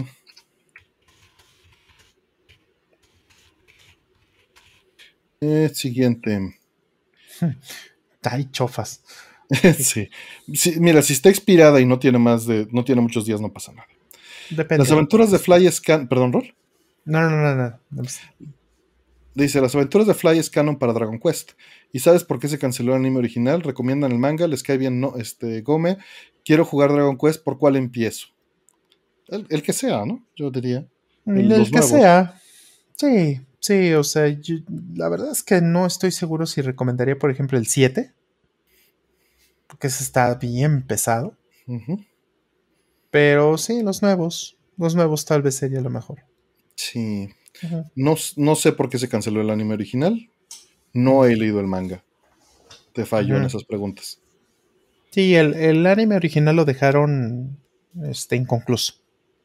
Y, pues aquí como nos hacían esto de que pasaban cinco episodios y los repetían hasta que sacaran el siguiente, eh, hasta que sacaran suficiente dinero para pagar los siguientes episodios. Ese modelo de negocio que, fue la manera en la que tuvimos mucho anime aquí. Eh, este, pues la gente se quedó con la idea de que, de que había más y que simplemente TV Azteca, o creo que sí fue TV Azteca quien compró esa serie, que, que no, este, que no había comprado todos los episodios, pero pues la realidad es que la, serie no la habían terminado. Entonces, eh, la razón más puntual por la que no termina la serie es por una cuestión de dinero. O sea, no es porque sean malas, pero a veces pasa que tienen el infortunio de, salir al mismo tiempo, ¿no? En el, en el mismo horario que otra serie que es súper recontra exitosa. O sea, aquí en México, por ejemplo, Los Simpson mataron a un montón de series de Televisa. Que pues TV Azteca las tenía y, ponían Los Simpson a tal hora, incluso a veces hasta ponían dos episodios seguidos. Y lo que sea que pusiera eh, Televisa en ese horario, nadie lo veía. Entonces, fue hasta que llegó Dragon Ball que eso cambió, pero pero pues era muy difícil competirle a, esa serie. Entonces no sé exactamente cuál haya sido la, situación con, con, Dragon Quest, pero definitivamente tuvo que ver con que se les acabó el presupuesto y, la serie la cancelaron porque pues, no, no está justificando su costo. Realmente eso es lo que es. Básicamente. Mm. Que Kojima acaba de tuitear este eh, que pues el guion de Snatcher, el original que se llamaba Junker. Mm, qué bonito. Ahí se los pongo. Ya sé quién no va a dormir. nada más puso una foto de él. Ah, ok. o sea, no, publicó el. Y lo puso porque el, eh, el, noviembre, hoy cumple años, este, 34 años la versión de Snatcher de PC88. me tenía 24, no Ajá. Dice que la versión de MSX2, que se supone que iba a salir al mismo tiempo, se tardó un mes. Mira, confirmando exactamente la investigación que está en Junker HQ. Entonces, canónicamente, la versión original es el, este, el de PC88, que pueden escuchar en No Context Synth y verlo correr en su hardware original, aquí en el canal. Remake confirm. No, Miguel. No, no, no. Hace 20 años era difícil conseguir esos datos sobre la planeta cuando hice el sitio. Hoy en día ya es trivial. Hoy en día ya Kojima te lo dice. Kojima te lo dice. Y en inglés. Y en inglés. Ya sabe inglés. A ver. No Context Synth Snatcher. También hay un video de Bro de. Este. Aquí está.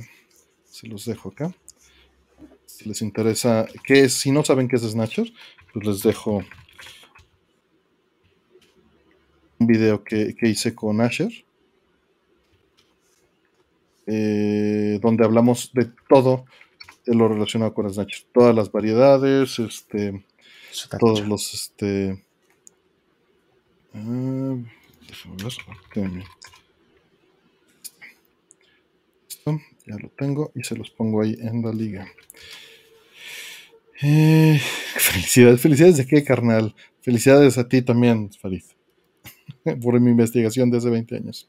Y de Sonic Keruto dijo de lo de Dragon Quest que recomienda 11, 8 o 9, que es un nerdazo de Dragon Quest, y no recomienda otro, y sino que se espera el remake del 3. Pues ahí tienes más opciones. Siguiente. Para ya irnos a dormir.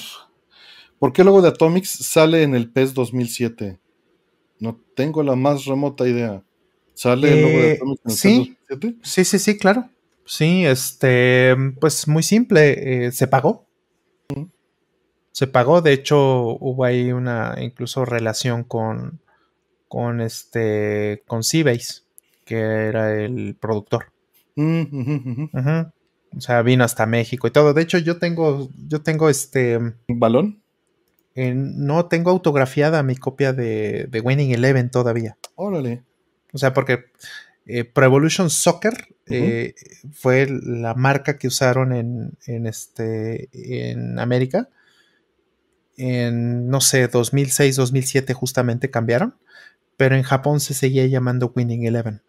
Y fue hasta por ahí de 2009, 2010, por ahí, que, ya lo unificaron y que ya todos se llamaban Pro Evolution Soccer. Pero eh, en, ese, en ese momento justo había una, básicamente, ¿no? Había una relación con, gente de Konami y pues salió por ahí la opción, ¿no? Básicamente, oye, podemos comprar publicidad básicamente para poner el logo de Atomics en, en Pro Evolution Soccer y pues la respuesta fue sí, te cuesta tanto. Ah, pues aquí está, pues vámonos, listo y ya está. Y esa es la historia. Qué chido. Sí, así es. No, pues suena una oportunidad que Oscar no hubiera dejado pasar nunca. No sé si era de Oscar en ese momento, Atomics, pero. En ese momento me parece que no. Sí, posiblemente no, ¿verdad? me parece que no. Eh, siguiente. Dice, ¿no se animan a hacer una posada entre la banda de estos streams? Estaría súper... Ah, mira, es que para hacer eso se necesitan recursos y, es algo también intimidante en muchos sentidos. Entonces, está muy difícil. Mm. Es de ese tipo de cosas. Y, te voy a ser honesto, me purga organizar gente. Odio mm. organizar gente. Mm. Y no porque me moleste, es de las cosas que más me estresan en el mundo. Lo, lo, hago y lo termino haciendo, pero no es algo que disfrute. Sí, Miguel Villanueva pregunta si ya era pez. Este, eh, si ya era PES, o sea, Winning Eleven, la versión japonesa, no tiene el logo de Thomas. Es la versión americana. O sea, no busques Winning Eleven, busca Pro Evolution Soccer. Dicen, encárguense Asher y su banda. Se ve que son buenos para armar eventos. Son buenos para armar eventos, pero no tenemos dinero para hacer un evento. Se necesita espacio, se necesita un montón de cosas. O sea, necesita inversión, se necesita capital.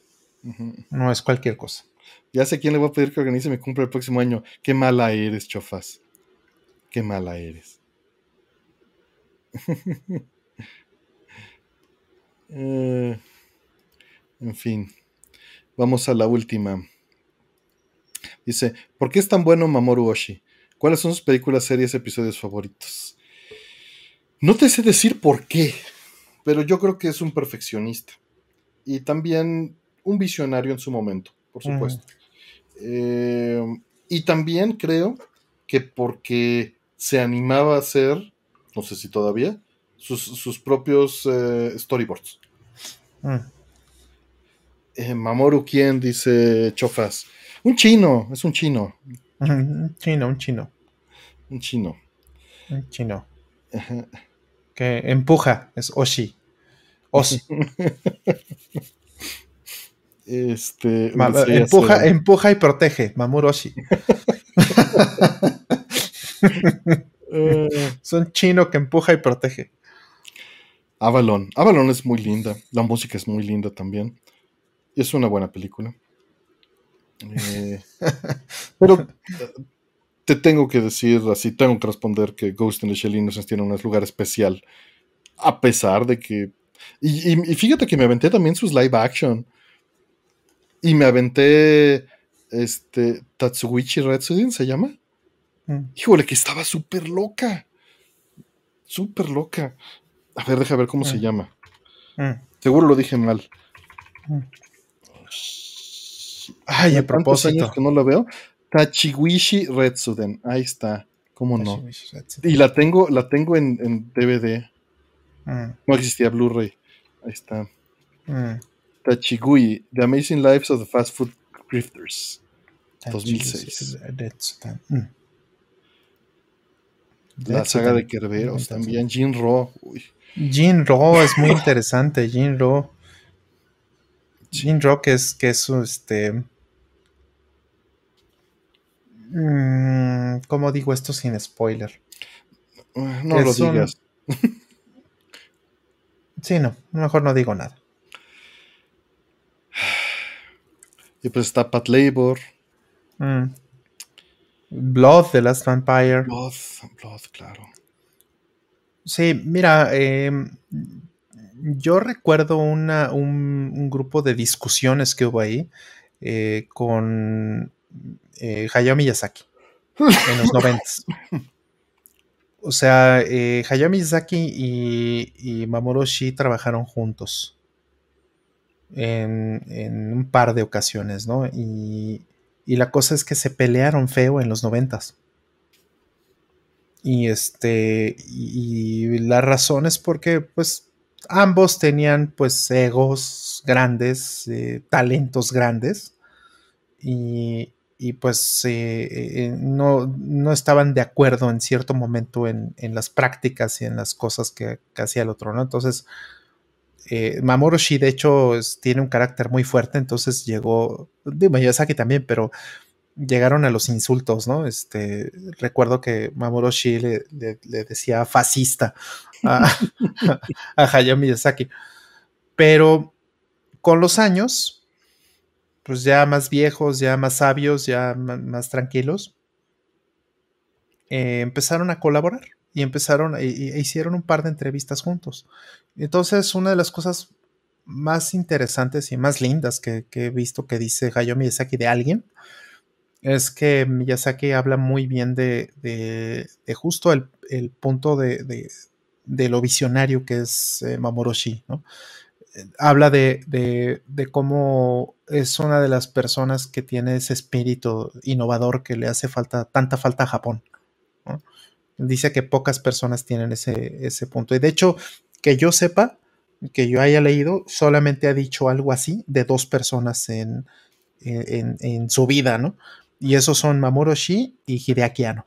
Mm. A Hideaki Anno, de hecho, lo dijo de tal manera eh, que lo invitó a ser actor en su película, en, este caso de Tachino, ¿no? Que es El viento se eleva, que es la razón por la que quiso que él fuera el actor es porque él dice que eh, eh, Hideaki Anno es como la, eh, la encarnación de, este personaje que fue tan importante en la, en la historia japonesa, que es, fue el que inventó este avión, el cero y todo eso, y que él dice que es como la versión moderna de, este ingeniero, que, tiene este nivel de, de, imaginación y de, talento, que, es el que hace que Japón em, empuje o haya empujado hacia adelante.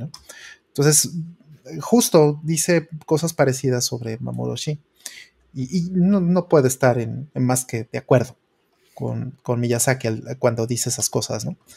Entonces, eh, creo, que, creo que está bastante al punto. O sea, eh, es una persona que tiene un talento maravilloso y, es perfeccionista, como dice Artemio. Eh, tal vez obsesivo, ¿no? Y, trata de hacer mucho más con menos, ¿no? De hecho, las películas de, lo ha mencionado también, ¿no? La dificultad que, tiene para hacer películas animadas, que le dan muy poquito dinero para hacerlas, o sea, realmente hace películas con 50 mil dólares, Mamuroshi, una cosa así. Y, este, y, es muy duro lo que, o sea, se exige mucho a sí mismo. Y, eso, pues, a, sacrificio de, de, todo lo demás en su persona, tal vez, pero hace cosas extraordinarias que poca gente se atreve a hacer. ¿Cuándo vimos Urusei Yatsura, Artemio? Ya tiene como unos 5 años, ¿no? Más o menos, no, más, yo creo, más. Fíjate que están saliendo ahorita, yo creo que por la serie nueva, están saliendo todas las películas en Blu-ray. Yo te puse los DVDs. Sí, sí, vimos los DVDs pero ya están saliendo todas en Blu-ray. Yo tengo la 2, tengo Beautiful Dreamer, pero acaba de salir un You y ya están en México. De hecho, ya los más Uy, qué bien. Qué bueno. Está, está, la, está la 1, la 2, la 3 y la 4, las, las primeras cuatro películas. Son seis. Para, para un maratoncito. Para un maratoncito. Tenemos que ver, de hecho, no has visto Beautiful Dreamer. Mm. Viste Only You, pero no viste Beautiful, este, no, has visto Beautiful Dreamer, que es la 2, que es también de Mamuroshi, ¿no? Las dos primeras son de Mamuroshi. Y es son realmente extraordinarias esas dos películas. Haciendo comedia, ¿no? Eh, es, es maravilloso. Es, curioso, sin duda alguna. Haciendo ese tipo de comedia, además, ¿no? Comedia de, Rumiko Takahashi, o sea, está cabrón. De hecho, Rumiko Takahashi este, se peleó con él también. porque en la segunda película, en Beautiful Dreamer, él se tomó todas las libertades del mundo. Como, como siempre ha hecho Ajá. Y entonces Takahashi se enojó, se enojó, y eso está bastante bien documentado. Este, eh, le reclamó, que le reclamó porque pues esos no eran sus personajes. Y pues, pues, pues, jódete, ya está hecha, ¿no? y además a Oshi le encanta hacer eso, ¿no? O sea, y, no creo que lo haga mal, pero pues sí, sí se los apropia y hace lo que se le hincha en la... Sí. Sí, Beautiful Dreamer es extraordinaria. Tuvo un impacto muy profundo en mi vida, de hecho, cuando vi por primera vez esa película. Eh, tenemos que verla juntos. Ya tengo, tengo el Blu-ray, por fortuna, y, este. Y bueno, pues ya están saliendo. Ya llevan cuatro. Entonces, dénselas si, si las ven. Es muy buen. Las primeras dos son eh, muy buenas películas de Bamoroshi. Pues vientos ya terminamos, son las 3.30, es buena hora para que todos vayamos a dormir. Muchas gracias a los 230 que andan por aquí todavía, en verdad les agradecemos. Chofas, ya voy a dormir. Hola Planeta, Icari DC, gracias por andar aquí, Sónico Caruto, este, Carmo Train Free, eh, Farid, eh, ¿quién más anda por acá todavía? Giri, Arad, eh, Yosele, muchas gracias, eh, Tester Pix, ¿no? Eh, muchas, muchas gracias a todos. Descansen la cuevita. De Cro, Miguel Villanueva. Eh, y pues bueno, Mitchell, gracias. Gracias por todo. Descansen, que estén muy bien, que tengan buena semana. No se vayan a dormir pensando en este, normalización, no es lo mejor. Rol. Pues muchísimas gracias, Artemio. Muchas gracias a todos. Gracias, Chofas, que pudiste venir. Gracias. Sí, gracias. planeta. También este, gracias a este, Casiopea por el overlay, gracias a Mr. César por el logo de hoy. Saludos Itza, gracias. Profesor Cocoro de Cro. Eh, gracias a Rol que estuvo en la producción, por supuesto, como siempre. Y Aldo por el software de preguntas. Eh, cuídense, Lugerius por, por, el buscador. Si no lo conocen, métanse al buscador que está ligado desde, desde la descripción y ahí pueden encontrar cualquier este, pregunta. Escriben una palabra y los manda al segundo exacto de donde se hizo una pregunta con esa palabra. Eh, armen la posada. No tenemos recursos para armar posadas. Mm, no, no, no, para una, este, ándale, 240 posada. no, no. Noches. Cuídense mucho. Cuídense. muy bien. bien. Jueguen gradios.